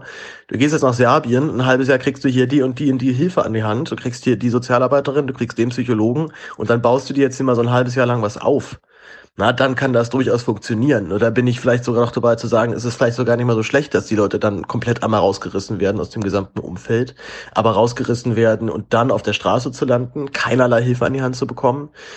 Das ist eine Form von psychologischer Folter, die nicht angemessen ist und die alle drei knabbern da dran. Also das zermürbt. Also nicht nur nicht nur, sagen wir, diese extreme Armut, sie haben jetzt ein bisschen Glück und haben durch diese NGOs, mit denen wir auch geredet haben, so ein bisschen Hilfe an der Hand aber alle drei äh, schwerst depressiv, ähm, mit Entbehrung, also auch sowohl einfach nur im reinen Wohlbefinden.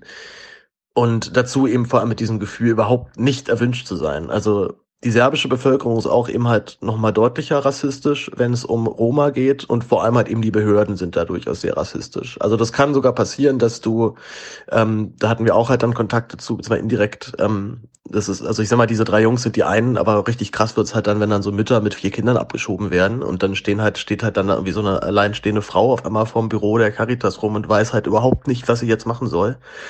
Und ähm, diesen Leuten, äh, ja, die, also denen wird halt einfach mal komplett der gesamte Boden an den Füßen weggerissen. Und dazu ist es auch für diese NGOs nicht gar nicht so ungefährlich, denen zu helfen. Denn diese NGOs machen sich damit auch strafbar, machen sich angreifbar, wenn sie diese nicht existenten, diese gar nicht offiziell registrierten Leute hier dann helfen, wenn sie denen eine Wohnung anmieten zum Beispiel. Ne? Das würde, wäre offiziell eine Straftat, weil die dürfen eigentlich gar nichts anmieten, weil sie haben überhaupt nichts zum Vorweisen, überhaupt nichts zum Belegen. Das heißt, es müssen manchmal dann sogar die NGO-Mitarbeiter machen. Die machen das halt dann mal schnell unter der Hand. Aber auch die laufen damit Gefahr, dann äh, des Betrugs, äh, äh, äh, also dann auch letztendlich als, als Betrüger dann da aufzufliegen.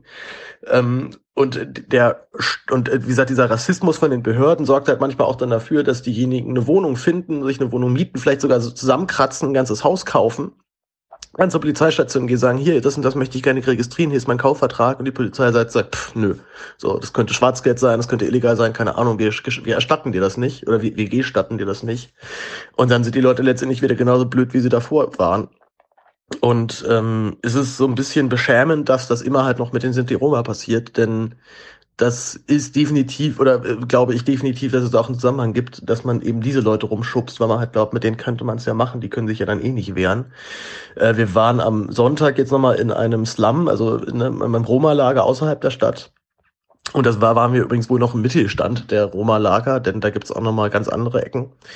Das ist, äh, das fand ich deswegen wirklich ziemlich bedrückend, weil wir da reinkamen und alle sprechen Deutsch wir laufen wirklich durch die Straße und überall kommen Kinder, ah, ihr sprecht Deutsch, ja, wir sind auch in Deutschland aufgewachsen so und können, können immer noch echt gut Deutsch. Man merkt dann so, es ist ein bisschen eingerostet, nicht mehr ganz so fit. Aber die waren auf jeden Fall alle irgendwo in Deutschland im Kindergarten, manchmal sogar in den ersten beiden Klassen noch. Die Eltern können dann manchmal auch noch echt gut Deutsch. Äh, wir haben noch mit einem geredet, der ist seit sieben Jahren jetzt dort, der ist vor sieben Jahren mit seiner Familie abgeschoben worden und die warten seit sieben Jahren auf ihre Pässe. Ja, seit sieben Jahren. So, und das kann mir keiner, kann mir keiner erzählen, dass das nicht auch mit einem systematischen Rassismus innerhalb, innerhalb dieser Behörden zu tun hat, die für die diese Roma eh halt nicht richtig dazugehören und wo man dementsprechend auch nicht so super hinterher ist, denen dann auch eine Staats Staatsbürgerschaft auszustellen. Dazu sind diese ganzen Lager auch alle illegal. Also als wir dann da waren, hat unsere Kontaktperson auch nochmal nach hinten gezeigt, meinte, na, seht ihr da diese schicken Reihenhäuschen, die da auf diesem, über, die da über, über diesem Hügel gerade entstehen? Also so ein bisschen weiter weg, äh, auf einem auf einem kleineren Hügel wurden dann gerade so feinere Luxus- äh, oder na, so Mittelstandsapartments hingesetzt mit Balkonen, die dann äh, die, die perfekte Sicht auf dieses Roma-Lager haben. Und sie hat auch gesagt, na, dass sie so ein bisschen fürchtet, dass denen das irgendwann zu doof wird und dann halt sagen, na, kann man das denn da nicht räumen? Und das könnte man denn, denn diese ganzen Lager sind alle illegal dort und äh, haben keinerlei Besitz, Besitzanspruch auf dieses Land. Das heißt, wenn der Staat möchte, dass das geräumt wird, dann wird er geräumt der zu dem Staat möchte ich oder zu dieser äh, zu diesem äh, zu dieser Verwaltung und zu dieser Politik dort und noch ein paar Sätze, eigentlich ein Beispiel, was es ganz gut erklärt. Wir sind ja auf die Idee gekommen, dort einen Film zu machen, als wir äh, eine Reportage gesehen haben, zwei Bilder gesehen haben vom größten illegalen Fluchtlager in Belgrad. Ähm, als die Balkanroute geschlossen wurde, sind sehr viele Flüchtlinge von aus Syrien, Afghanistan, Irak in Belgrad bzw. Serbien stecken geblieben und kamen weder zurück noch nach vorne. und haben sich dann in alten Baracken nahe des, ähm, nahe der, des Donauufers in Belgrad niedergelassen, haben da unter schlimmsten Bedingungen gelebt. Sie hatten weder eine medizinische Versorgung, also gar nichts, wirklich einfach völlig sich selbst überlassen, haben dann diesen kalten Baracken irgendwie noch gehaust. Und genau an diesem Ort wird, wird jetzt die neue Belgrade, Belgrade Waterfront hochgezogen. Also es ist ein, ein Luxusviertel mit ganz breiten, schicken Straßen und Parkanlagen und fetten Hochhäusern und also halt so richtig designte amerikanische Stadt. So wird, so soll es aussehen, beziehungsweise sieht es auch schon in Teilen aus. Man hat diese Baracken abgerissen. Man hat aber vor allem den ganzen Stadtteil drumherum auch noch mit abgerissen. Also diese Waterfront war schon seit Jahren in der Planung. Es war immer klar, die kommen irgendwann und eigentlich hatte keiner so richtig Bock da drauf. Es wurden schon so peu à peu manche Grundstücksbesitzer enteignet, ein paar Häuser abgerissen. Aber es war auch klar, dass da halt ein großer Teil niemals gehen wird. Das waren, das war weite Teile der Partyszene, der Galerieszene. Also ich sag mal so ein bisschen, als würdest du jetzt äh, von heute auf morgen entscheiden, dass Kreuzberg jetzt mal in weiten Teilen weichen muss, weil man möchte hier fette Wolkenkratzer hinsetzen. In der Nacht der P Parlamentswahl, das war im Ende Februar 2017, ähm, gab es dann einen Vorfall, als auf einmal mitten in der Nacht ein paar hundert maskierte Männer ankamen mit Bulldozern und Planierraupen diesen Stadtteil einfach niedergemäht haben, jetzt mal das, was man auch nicht enteignen konnte auf legalem Wege. Man hat da die Wachmänner, die dort äh, für die Sicherung der Gebäude zuständig waren, übermannt und äh, gefesselt. Einer von denen ist sogar noch vier Tage später gestorben. Ähm, und vor allem die Polizei ist einfach nicht aufgetaucht. Also über Stunden wurde angerufen an der Polizeistation in ganz Belgrad und die Polizei hat sich geweigert auszurücken. Ähm, Vucic, der Präsident, hat dann auch noch gesagt, ja, ja, das, das ist irgendwelche ganz schlimmen Machenschaften, das werden wir rauskriegen, wer das war und die Leute werden bestraft. Der Bürgermeister von Belgrad hat dann wohl sogar irgendwann so halb zugegeben, dass er da, also zum, versehentlich zugegeben, dass er da wohl mehr weiß oder es auf jeden Fall irgendwie auch Hinweise gab. Und ich meine, das Ganze ist natürlich derartig zufällig, dass genau der Stadtteil, der den Staat daran hindert, mit, mit Geld aus Saudi-Arabien einen Vorzeigestadtteil für die Reichen hinzubauen, dass der natürlich genau in der Nacht der Präsidentschaftswahl dann dahin gepflanzt oder zwar dann nicht erst ermöglicht wird. Es gab danach auch viel Protest dagegen. Es gab eine große Demonstration, die den Rücktritt von vielen Politikern gefordert haben. Aber wenn, in, wenn über sowas in den Medien in Serbien berichtet wird, dann auch meistens eher sehr verstörend und sehr negativ. Also das sind alles Demonstranten aus Washington, aus Brüssel, die dafür bezahlt werden. Und der Großteil der Medienöffentlichkeit denkt extrem Vucic treu. Also eigentlich fast alle. Ähm, wir haben jetzt von einem von K1 gehört. Das ist wohl so einer der wenigen Nachrichtensender, die tatsächlich auch mal sehr kritisch berichten. Also jetzt zum Beispiel haben sie wohl vor drei Tagen ein zweiteiliges Porträt über Vucic ausgestrahlt und auch nochmal seine früheren Verbindungen in die Hooligan-Szene nochmal beleuchtet und so weiter. Der auch ziemlich rechtsradikal drauf ist. Im Vergleich zu den, zu den so richtig krassen Rechtsradikalen in seinem Land immer noch gemäßigter, aber ähm, ich sag mal nicht mit deutschen Standards irgendwie zu vergleichen. Und äh, dieser dieser Kabelsender K1 ist jetzt dann auch wird jetzt halt zum nächsten Jahr auch dann vom Netz gehen.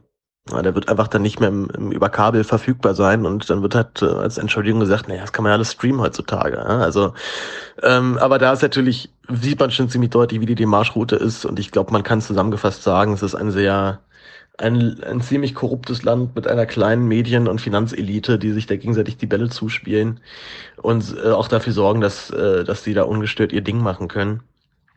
Die Waterfront ist auch dazu noch wirklich potthässlich, also wir sind da auch durchgelatscht und es ist so skurril, wenn du halt weißt, dass hier noch vor drei Jahren die humanitäre Katastrophe mehr oder weniger stattfand und jetzt wird halt hier so ein fettes, äh, so ein fettes äh, Gedöns halt da hochgezogen. Dazu sind die Wohnungen auch noch echt billig verbaut, alle wurde uns gesagt. Also einer hat da gewohnt und meinte so, es ist, also es ist halt alles so ramschmäßig irgendwie schnell zusammengeflickt, aber halt jetzt auch nicht wirklich Luxus-Apartment. Dazu sind die Apartments aber auch so teuer, dass er sich kein Belgrader Bürger wirklich leisten kann. Und äh, dazu läuft halt eben halt wirklich nur drei Blocks weiter, dann bist du halt eben in so einem klassischen Arbeiterstadtteil. Also das ist ein ganz, äh, ein ganz, eine ganz skurrile Situation. Ähm, so wir wollen äh, so abschließend noch, wir wollen halt so einen zweiteiligen Film machen. Auf der einen Seite porträtieren wir halt die Generation, die vor 20 Jahren hier abgehauen ist aus Serbien, jetzt aber wieder zurückgeschickt wird.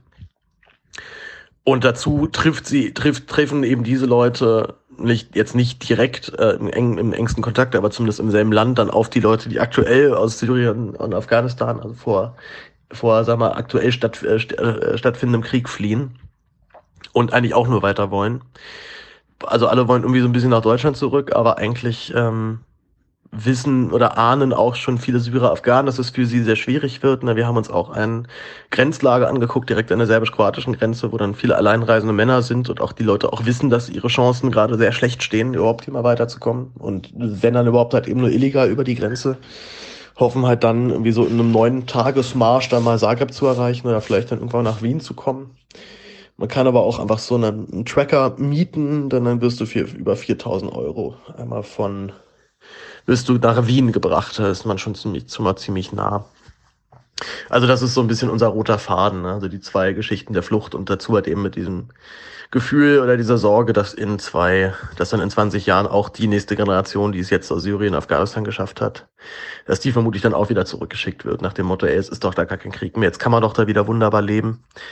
Und ähm, ja, das ist so ein bisschen unser Erzählstrang. Es wird richtig arty. Wir haben mit so einer Filmkamera gedreht, mit der Black Magic Pocket. Und ähm, wird auf jeden Fall ein krasser Film. Wir haben jetzt halt irgendwie so vier, fünf Stunden Material gesammelt und müssen jetzt daraus irgendwie vielleicht so eine halbe Stunde sowas in die Richtung zusammenschneiden. Das wird auf jeden Fall nochmal ein großer Spaß. Wir möchten uns vor allem aber auch bei dieser treuen Community extrem bedanken, vor allem auch bei Thilo, bei Stefan, bei allen und bei Tyler auch, bei allen, die das geteilt und verbreitet haben. Ja, in Hobrecht Polens zum Beispiel auch.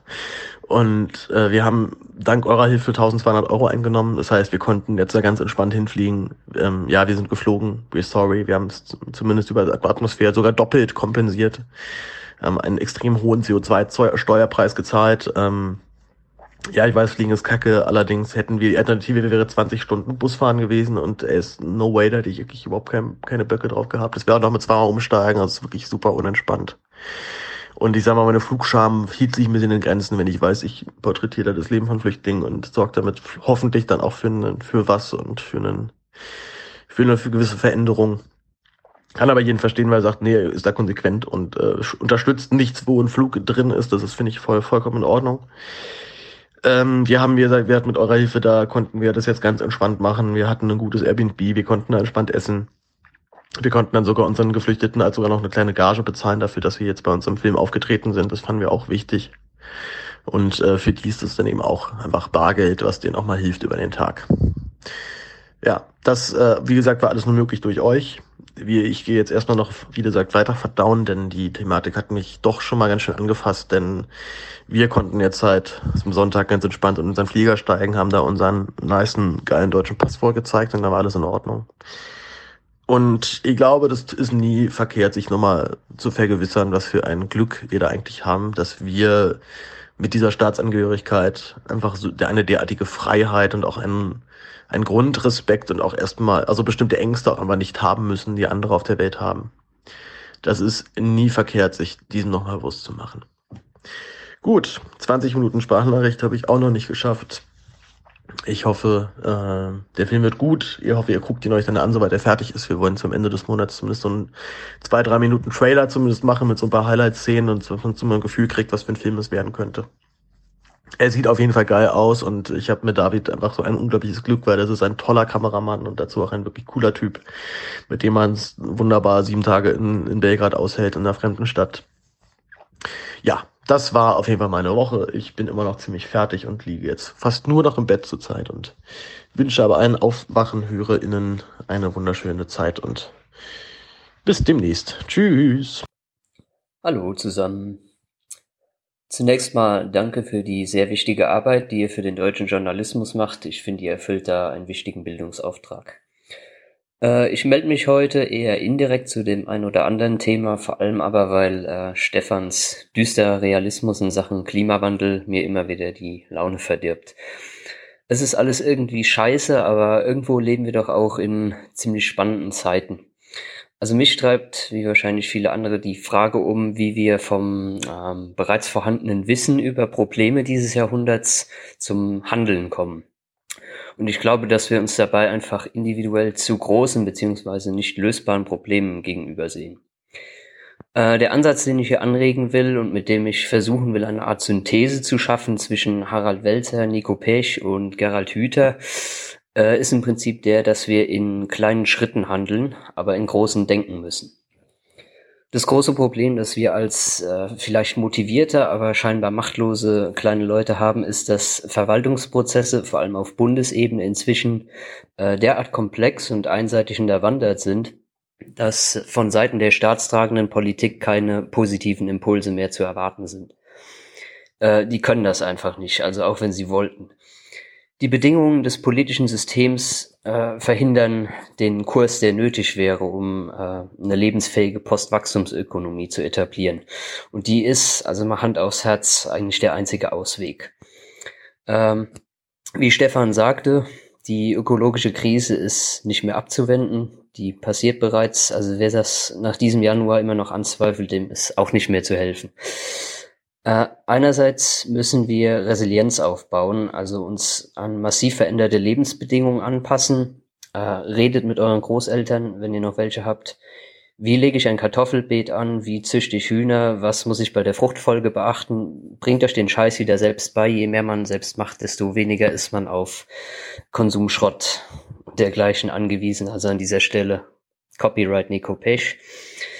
Ähm, Andererseits müssen wir uns als Individuen und als Gemeinschaft Macht zurückholen, wenn ich das mal so radikal formulieren darf. Und hier käme dann äh, Gerald Hüther ins Spiel. Äh, ich lebe zurzeit in einem 600 Seelendorf und in den letzten Jahren ist die Vereinskultur, Schulen, Kindertagesstätten im Umkreis, Ehrenämter, äh, Nachwuchs von Kindern und Jugendlichen, vor allem in die Verwaltungsgremien, das alles ist massiv zurückgegangen. Das übliche Problem auf dem Land. Äh, vor kurzem ist dann ein Kulturausschuss gebildet worden, der die Idee hatte, äh, lass uns doch mal ein Open-Air-Kino machen. Das ist einfach, unverbindlich äh, und die Leute aus dem Dorf, die sich sonst nur noch selten über den Weg laufen, kommen wieder zusammen. Zunächst mal, ohne dass sie da irgendwas groß tun müssen. Äh, Ergebnis, man kommt wieder ins Gespräch, Ideen für den nächsten Film oder für weitere äh, kommunale Projekte werden gesammelt, man wird kreativ, bringt sich wieder ein und bildet ein funktionierendes soziales Netzwerk. Ein halbes Jahr später, aus dem kleinen Kulturausschuss, ist ein kommunaler Verein geworden, bei dessen Treffen fast das ganze Dorf anwesend ist. Man diskutiert miteinander, man bringt neue Ideen ein, man mausert sich so ganz allmählich von einem verschlafenen, gleichgültigen Nest zu einer lebhaften Kommune, an der alle Alters- und Berufsgruppen, alle äh, Geschlechter und kulturellen Hintergründe gleichsam teilhaben. Der Spaß ist zurück. Äh, ich will unterstreichen, wie wichtig Spaß ist. Äh, die Länder haben allein durch einen völlig irrsinnigen Bürokratieausbau äh, eine Menge Vereine und Instanzen des kommunalen Zusammenlebens kaputt gemacht. Die Kommunen haben Kompetenzen und Mittel an das Land abtreten müssen und ja, wie man in euren lokalen News-Analysen ab und zu mal sieht, äh, die Kommunen verlieren das Vertrauen in die Demokratie, sofern noch welche übrig ist. Äh, die müssen wir, das müssen wir uns zurückholen. Daher möchte ich hier mal anregen, egal wo ihr wohnt, auf dem Land, im Stadtteil oder in der Valla Pampa, schaut euch um. Äh, was wird hier gemacht? Was fehlt? Wie kann man für den Anfang Leute dazu bringen, dass sie ihre enger werdenden Komfortzonen verlassen und sich wieder miteinander unterhalten und merken, wie geil es sein kann, selbst äh, auf kleinstem Level was auf die Beine zu stellen? Und ja, vergesst einfach die Restriktionen der Länder oder des Bundes. Organisiert euch.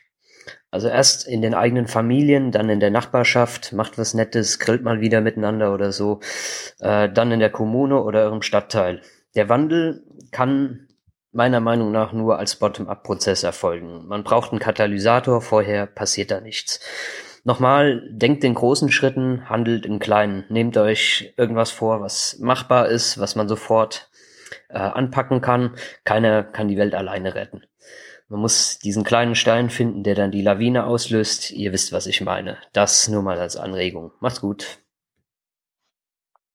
Hallo Thilo, hallo Stefan. Ähm, eigentlich nur so als, als Unterstützung von Herrn Kemper. Der wichtigste Punkt, den er gemacht hat, und ich hoffe, der ist nicht untergegangen, deswegen wiederhole ich ihn nochmal, ist, dass das, was äh, die AfD auf der rechten Seite und die FDP so eint, Demokratieverachtung und Menschenfeindlichkeit ist.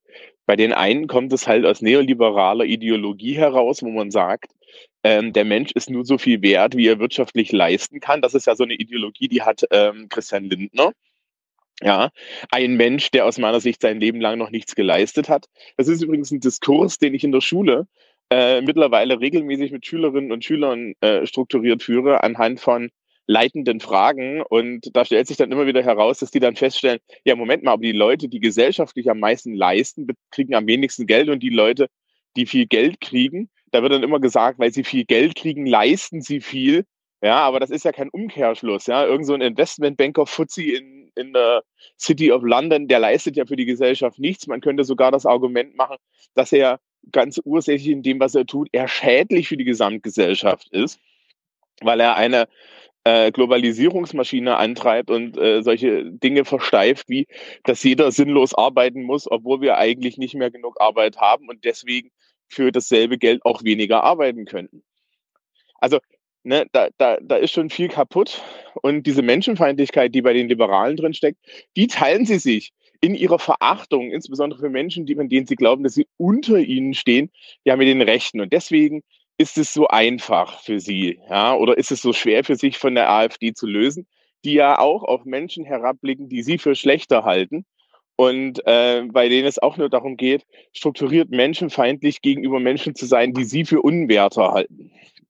Und ich glaube, das ist ganz wichtig mittlerweile herauszustreichen. Die Linien sind nicht links, rechts.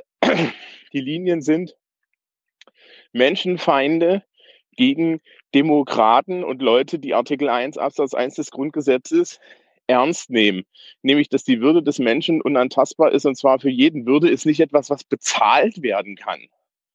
Ja, ne, Würde ist nicht etwas, was gemessen werden kann. Da kann man sich auch noch mal dran erinnern. Wir hatten mal diese Dinge mit äh, bei Terroranschlägen Bundeswehrflugzeuge gegen ähm, Verkehrsflugzeuge einsetzen. Und das Bundesverfassungsgericht hat gesagt, nein, das gibt's nicht. Also wir können nicht 70.000 Leute in einem Fußballstadion, auf das das Flugzeug zufliegt, ja, ähm, in Relation setzen mit dem Leben von 300 Leuten in dem Flugzeug und sagen, ja, das sind aber nur 300 mal Menschenwürde gegenüber 70.000 mal Menschenwürde. Das kumuliert nicht. Das ist eine, ja, das ist eine Menge. Ja, das ist kein Zahlenspiel, aber solche Ideen hat halt Christian Lindner. Es gibt halt, ja, 20.000 Krankenschwestern sind nicht ein Christian Lindner für Christian Lindner. Ja, und das stimmt auch zum Beispiel dann für Björn Höcke. Ja, ein Björn Höcke ist Björn Höcke ähm, 1000, 2000, 5000, 10.000 ja, äh, Flüchtlinge, äh, Geflüchtete im Mittelmeer wert. Ja, und das ist einfach mal etwas, dagegen müssen wir uns jetzt auch mal stellen. Ähm, und das, das fiel mir auf, jetzt in dem Diskurs, darüber, da muss man dann halt gucken. Ja, also das heißt, diese Linie ist die Linie, die eigentlich existiert und, und nicht irgendeine andere. Dazu muss ich sagen, also ich bin ja äh, auch Ex-Thüringer und äh, ich habe mit meinen Eltern, die noch in Thüringen leben, geredet. Und die sind sich relativ klar, dass ihnen das alles nur peinlich ist. Dazu hat jedenfalls in den Kreisen, die ich kenne, die CDU Thüringen seit äh, der Ministerpräsidentin Lieberknecht hauptsächlich den Ruf, ein verlogener Dreckshaufen zu sein. Und naja, also das sieht sich ja jetzt, ja. Also ähm, was willst du da noch erwarten? Jo, das waren so, so meine 5 Cent von der, von der Seitenlinie. Ähm, man muss übrigens, und das werde ich jetzt immer wieder betonen, sich ernsthaft überlegen, dass wenn die AfD ankündigt, ja, äh, demokratische Wahlen zu torpedieren, äh, dass sie dann eigentlich verfassungsfeindlich handelt ja, dass sie den Geist des Grundgesetzes in der Landesverfassung brechen will. Und wenn die das offen machen, dann muss man sie jetzt gefälligst anständig beobachten, was ja der Verfassungsschutz jetzt auch tut, nachdem unser AfD-U-Boot dort weg ist. Und ähm, man muss dann halt auch mal ganz klar sagen, die gehören verboten wegen Verfassungsfeindlichkeit. Die sind groß genug, die sind Verfassungsfeinde, die gehören verboten. Und das sollten wir jetzt langsam anfangen zu fordern. Hallo liebes Aufwachen-Team, ähm, hier ist Daniel. Ich habe ja in letzter Zeit hin und wieder mal Audiokommentar verfasst. Diesmal allerdings nicht aus Georgien, sondern aus dem Iran. Und genau das soll auch Thema sein. Ähm, ich bin im Moment für knapp anderthalb Wochen im Iran, in Teheran und in Isfahan bin hier viel unterwegs und ich hatte auch gesehen, dass ihr jetzt das Interview mit der Iran-Expertin von der SWP hattet. Ich habe mir das im Stream im Iran angehört, ja, war sehr, sehr schön und ähm, würde das im Prinzip halt auch gerne bestätigen. Denn es ist halt so, durch die deutschen Medien bekommt man ja doch immer so ein gewisses Bild durch die äh, Mullahs, die Revolutionskadisten, Raketen und so weiter. Wenn man aber in das Land reist, dann merkt man, dass die Gesellschaft halt darunter eine völlig andere ist. Sie ist wahnsinnig freundlich, äh, bildungsmäßig sehr gut ausgerüstet, viele Sprachen. Ich konnte dort mit den meisten Leuten Englisch reden, mit einigen Deutsch, mit einigen Russisch. Mm, Die haben sich gefreut darüber. Also ich habe wahrscheinlich tausendmal am Tag die Frage bekommen, wo kommst du her? Und gesagt Deutschland und schon war man im Gespräch. Ich konnte mit vielen Leuten dort auch über die politische Situation sprechen. Die haben relativ offen mit mir darüber geredet. Nicht unbedingt laut, wenn es um die Regierung ging, aber im Prinzip ähm, die Aussage, die in unseren Medien eben auch so rumgeistert, dass der Großteil der Bevölkerung dort sehr unzufrieden ist mit dem System, würde ich jetzt aus meiner Beobachtung auf jeden Fall bestätigen. Das ist natürlich nicht repräsentativ, das ist mir klar. Ähm, das sind ja nur Stichproben. Aber ich würde schon sagen, 90 Prozent der Leute haben ganz klar gesagt, dass sie das System scheiße finden, dass sie mit der Regierung unzufrieden sind.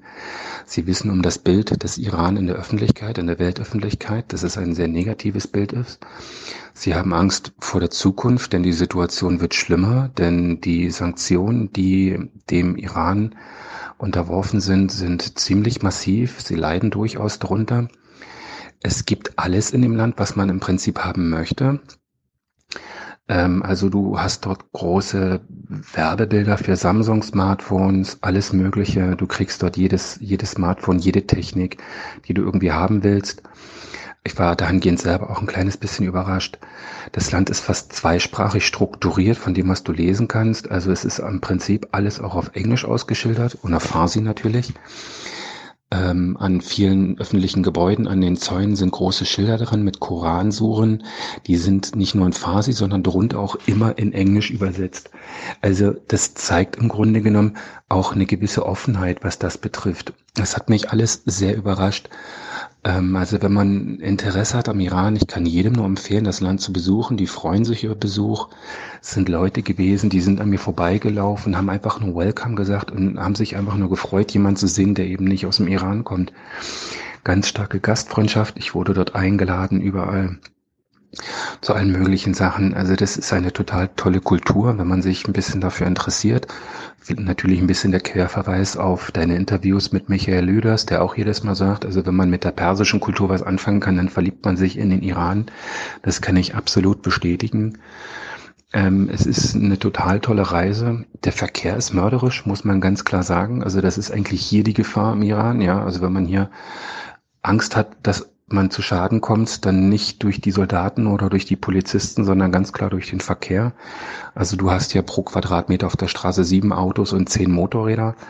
Total irre, dass die hier nicht irgendwie tausend Tote am Tag haben. Also äh, ja, im Prinzip kann ich wirklich dahingehend nur, nur sagen, ähm, wenn ihr euch damit beschäftigt und die Möglichkeit habt, fahrt in das Land, beantragt ein Visum, ähm, lernt das Land kennen. Es ist eine total schöne Kultur äh, und man bereichert sich selber auch dadurch an Erfahrung.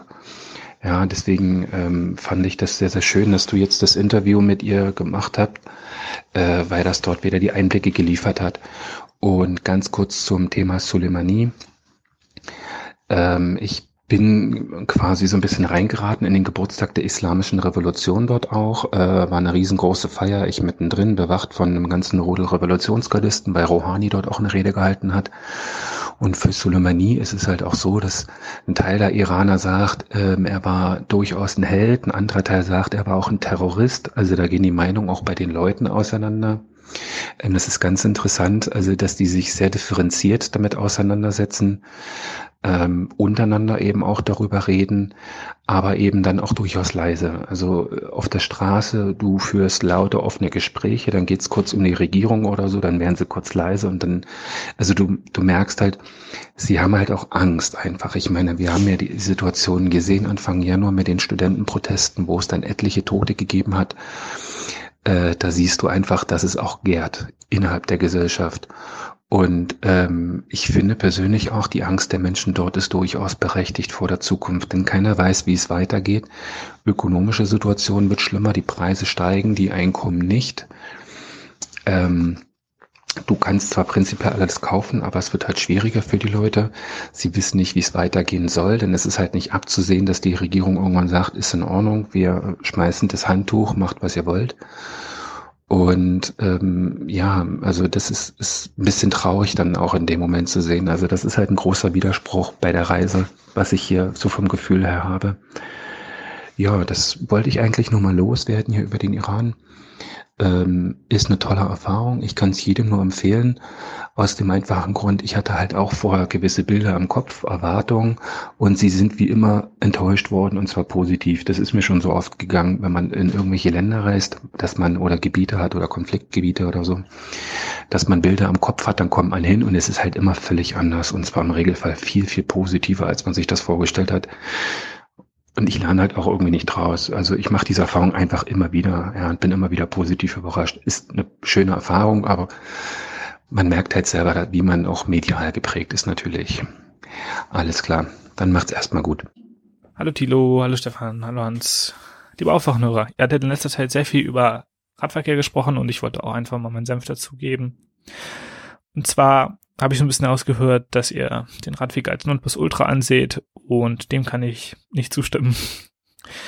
Es ist nämlich so, dass wir wollen ja alle eine Verkehrswende, in der das Rad einen bestimmten, ein wichtiger Bestandteil ist. Und wie wollen wir das überhaupt erreichen? Und da ist es so, dass ja wir versuchen, möglichst viele Leute aufs Rad zu bringen. Und das schaffen wir nur, indem wir breiträumig und großflächig Radverkehrsanlagen bauen oder markieren, die uns helfen, mehr Leute aufs Rad zu bringen und das Fahrradfahren auch sicherer zu machen. Da gibt es einmal einen wichtigen Unterschied zwischen Außerorts und Innerorts, weil Außerorts es meistens der Fall ist, dass relativ wenige Autos fahren, aber diese Autos fahren relativ schnell, weil man außerorts in Deutschland 100 fahren darf.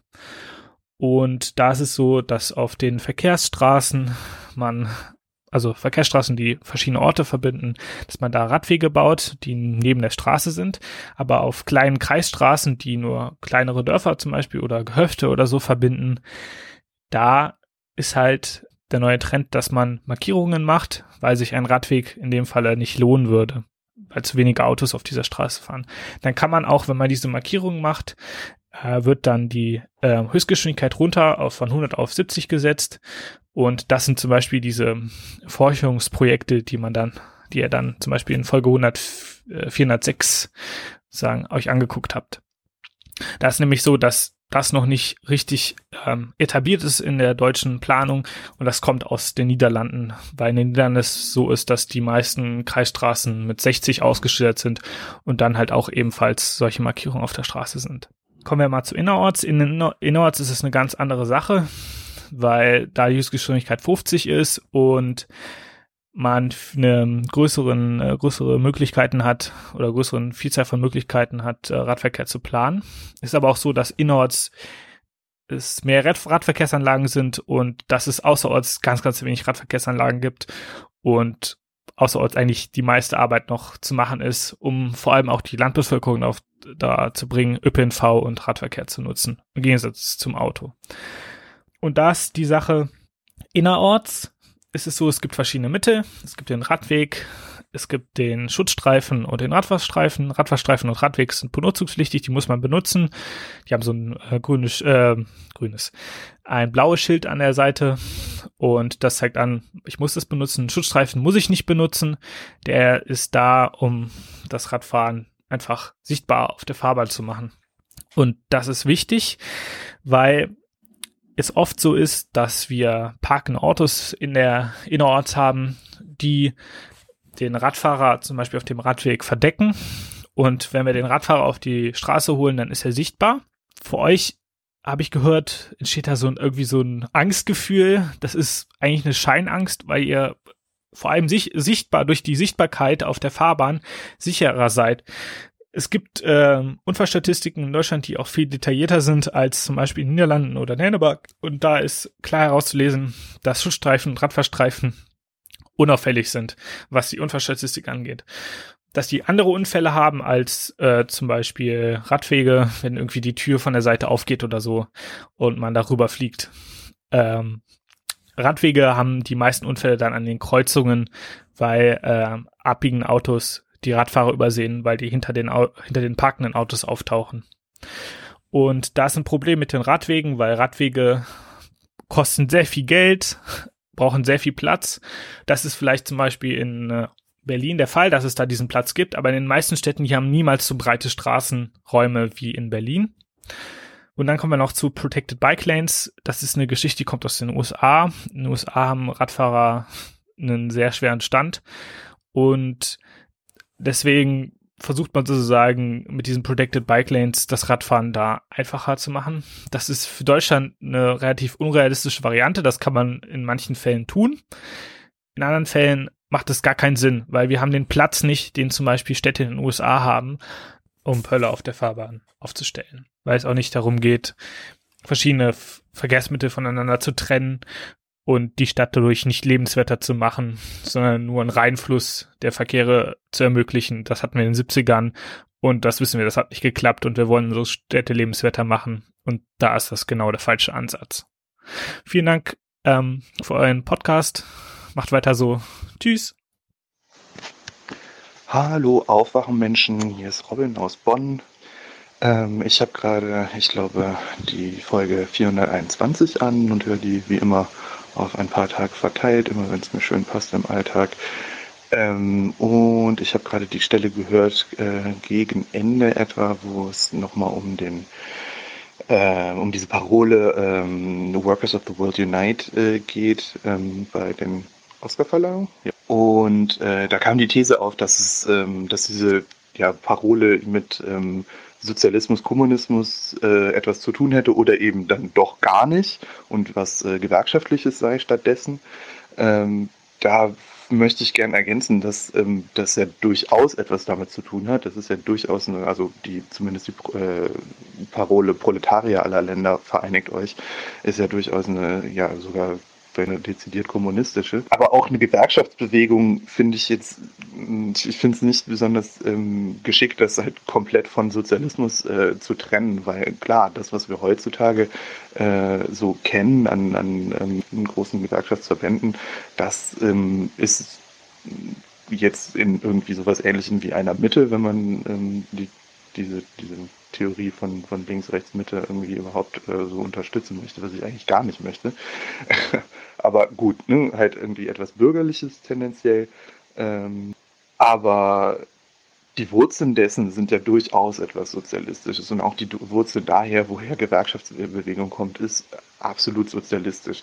Und zwar nicht in dem Sinne von einem Realsozialismus, wie wir das jetzt ähm, so heutzutage oft nennen, wie, wie es halt irgendwie die DDR oder sonstige Konstrukte äh, vertraten, ähm, sondern eben einer progressiven Gesellschaftsänderung hin zu mehr sozialer Gerechtigkeit. Und das ist eben das, was, was im 19. Jahrhundert verankert ist und was in der Mehrzahl äh, vor allem ja auch nochmal was anderes als dieses kommunistische, diese kommunistische Idee war, wo, wo eine Diktatur des Proletariats angestrebt worden ist.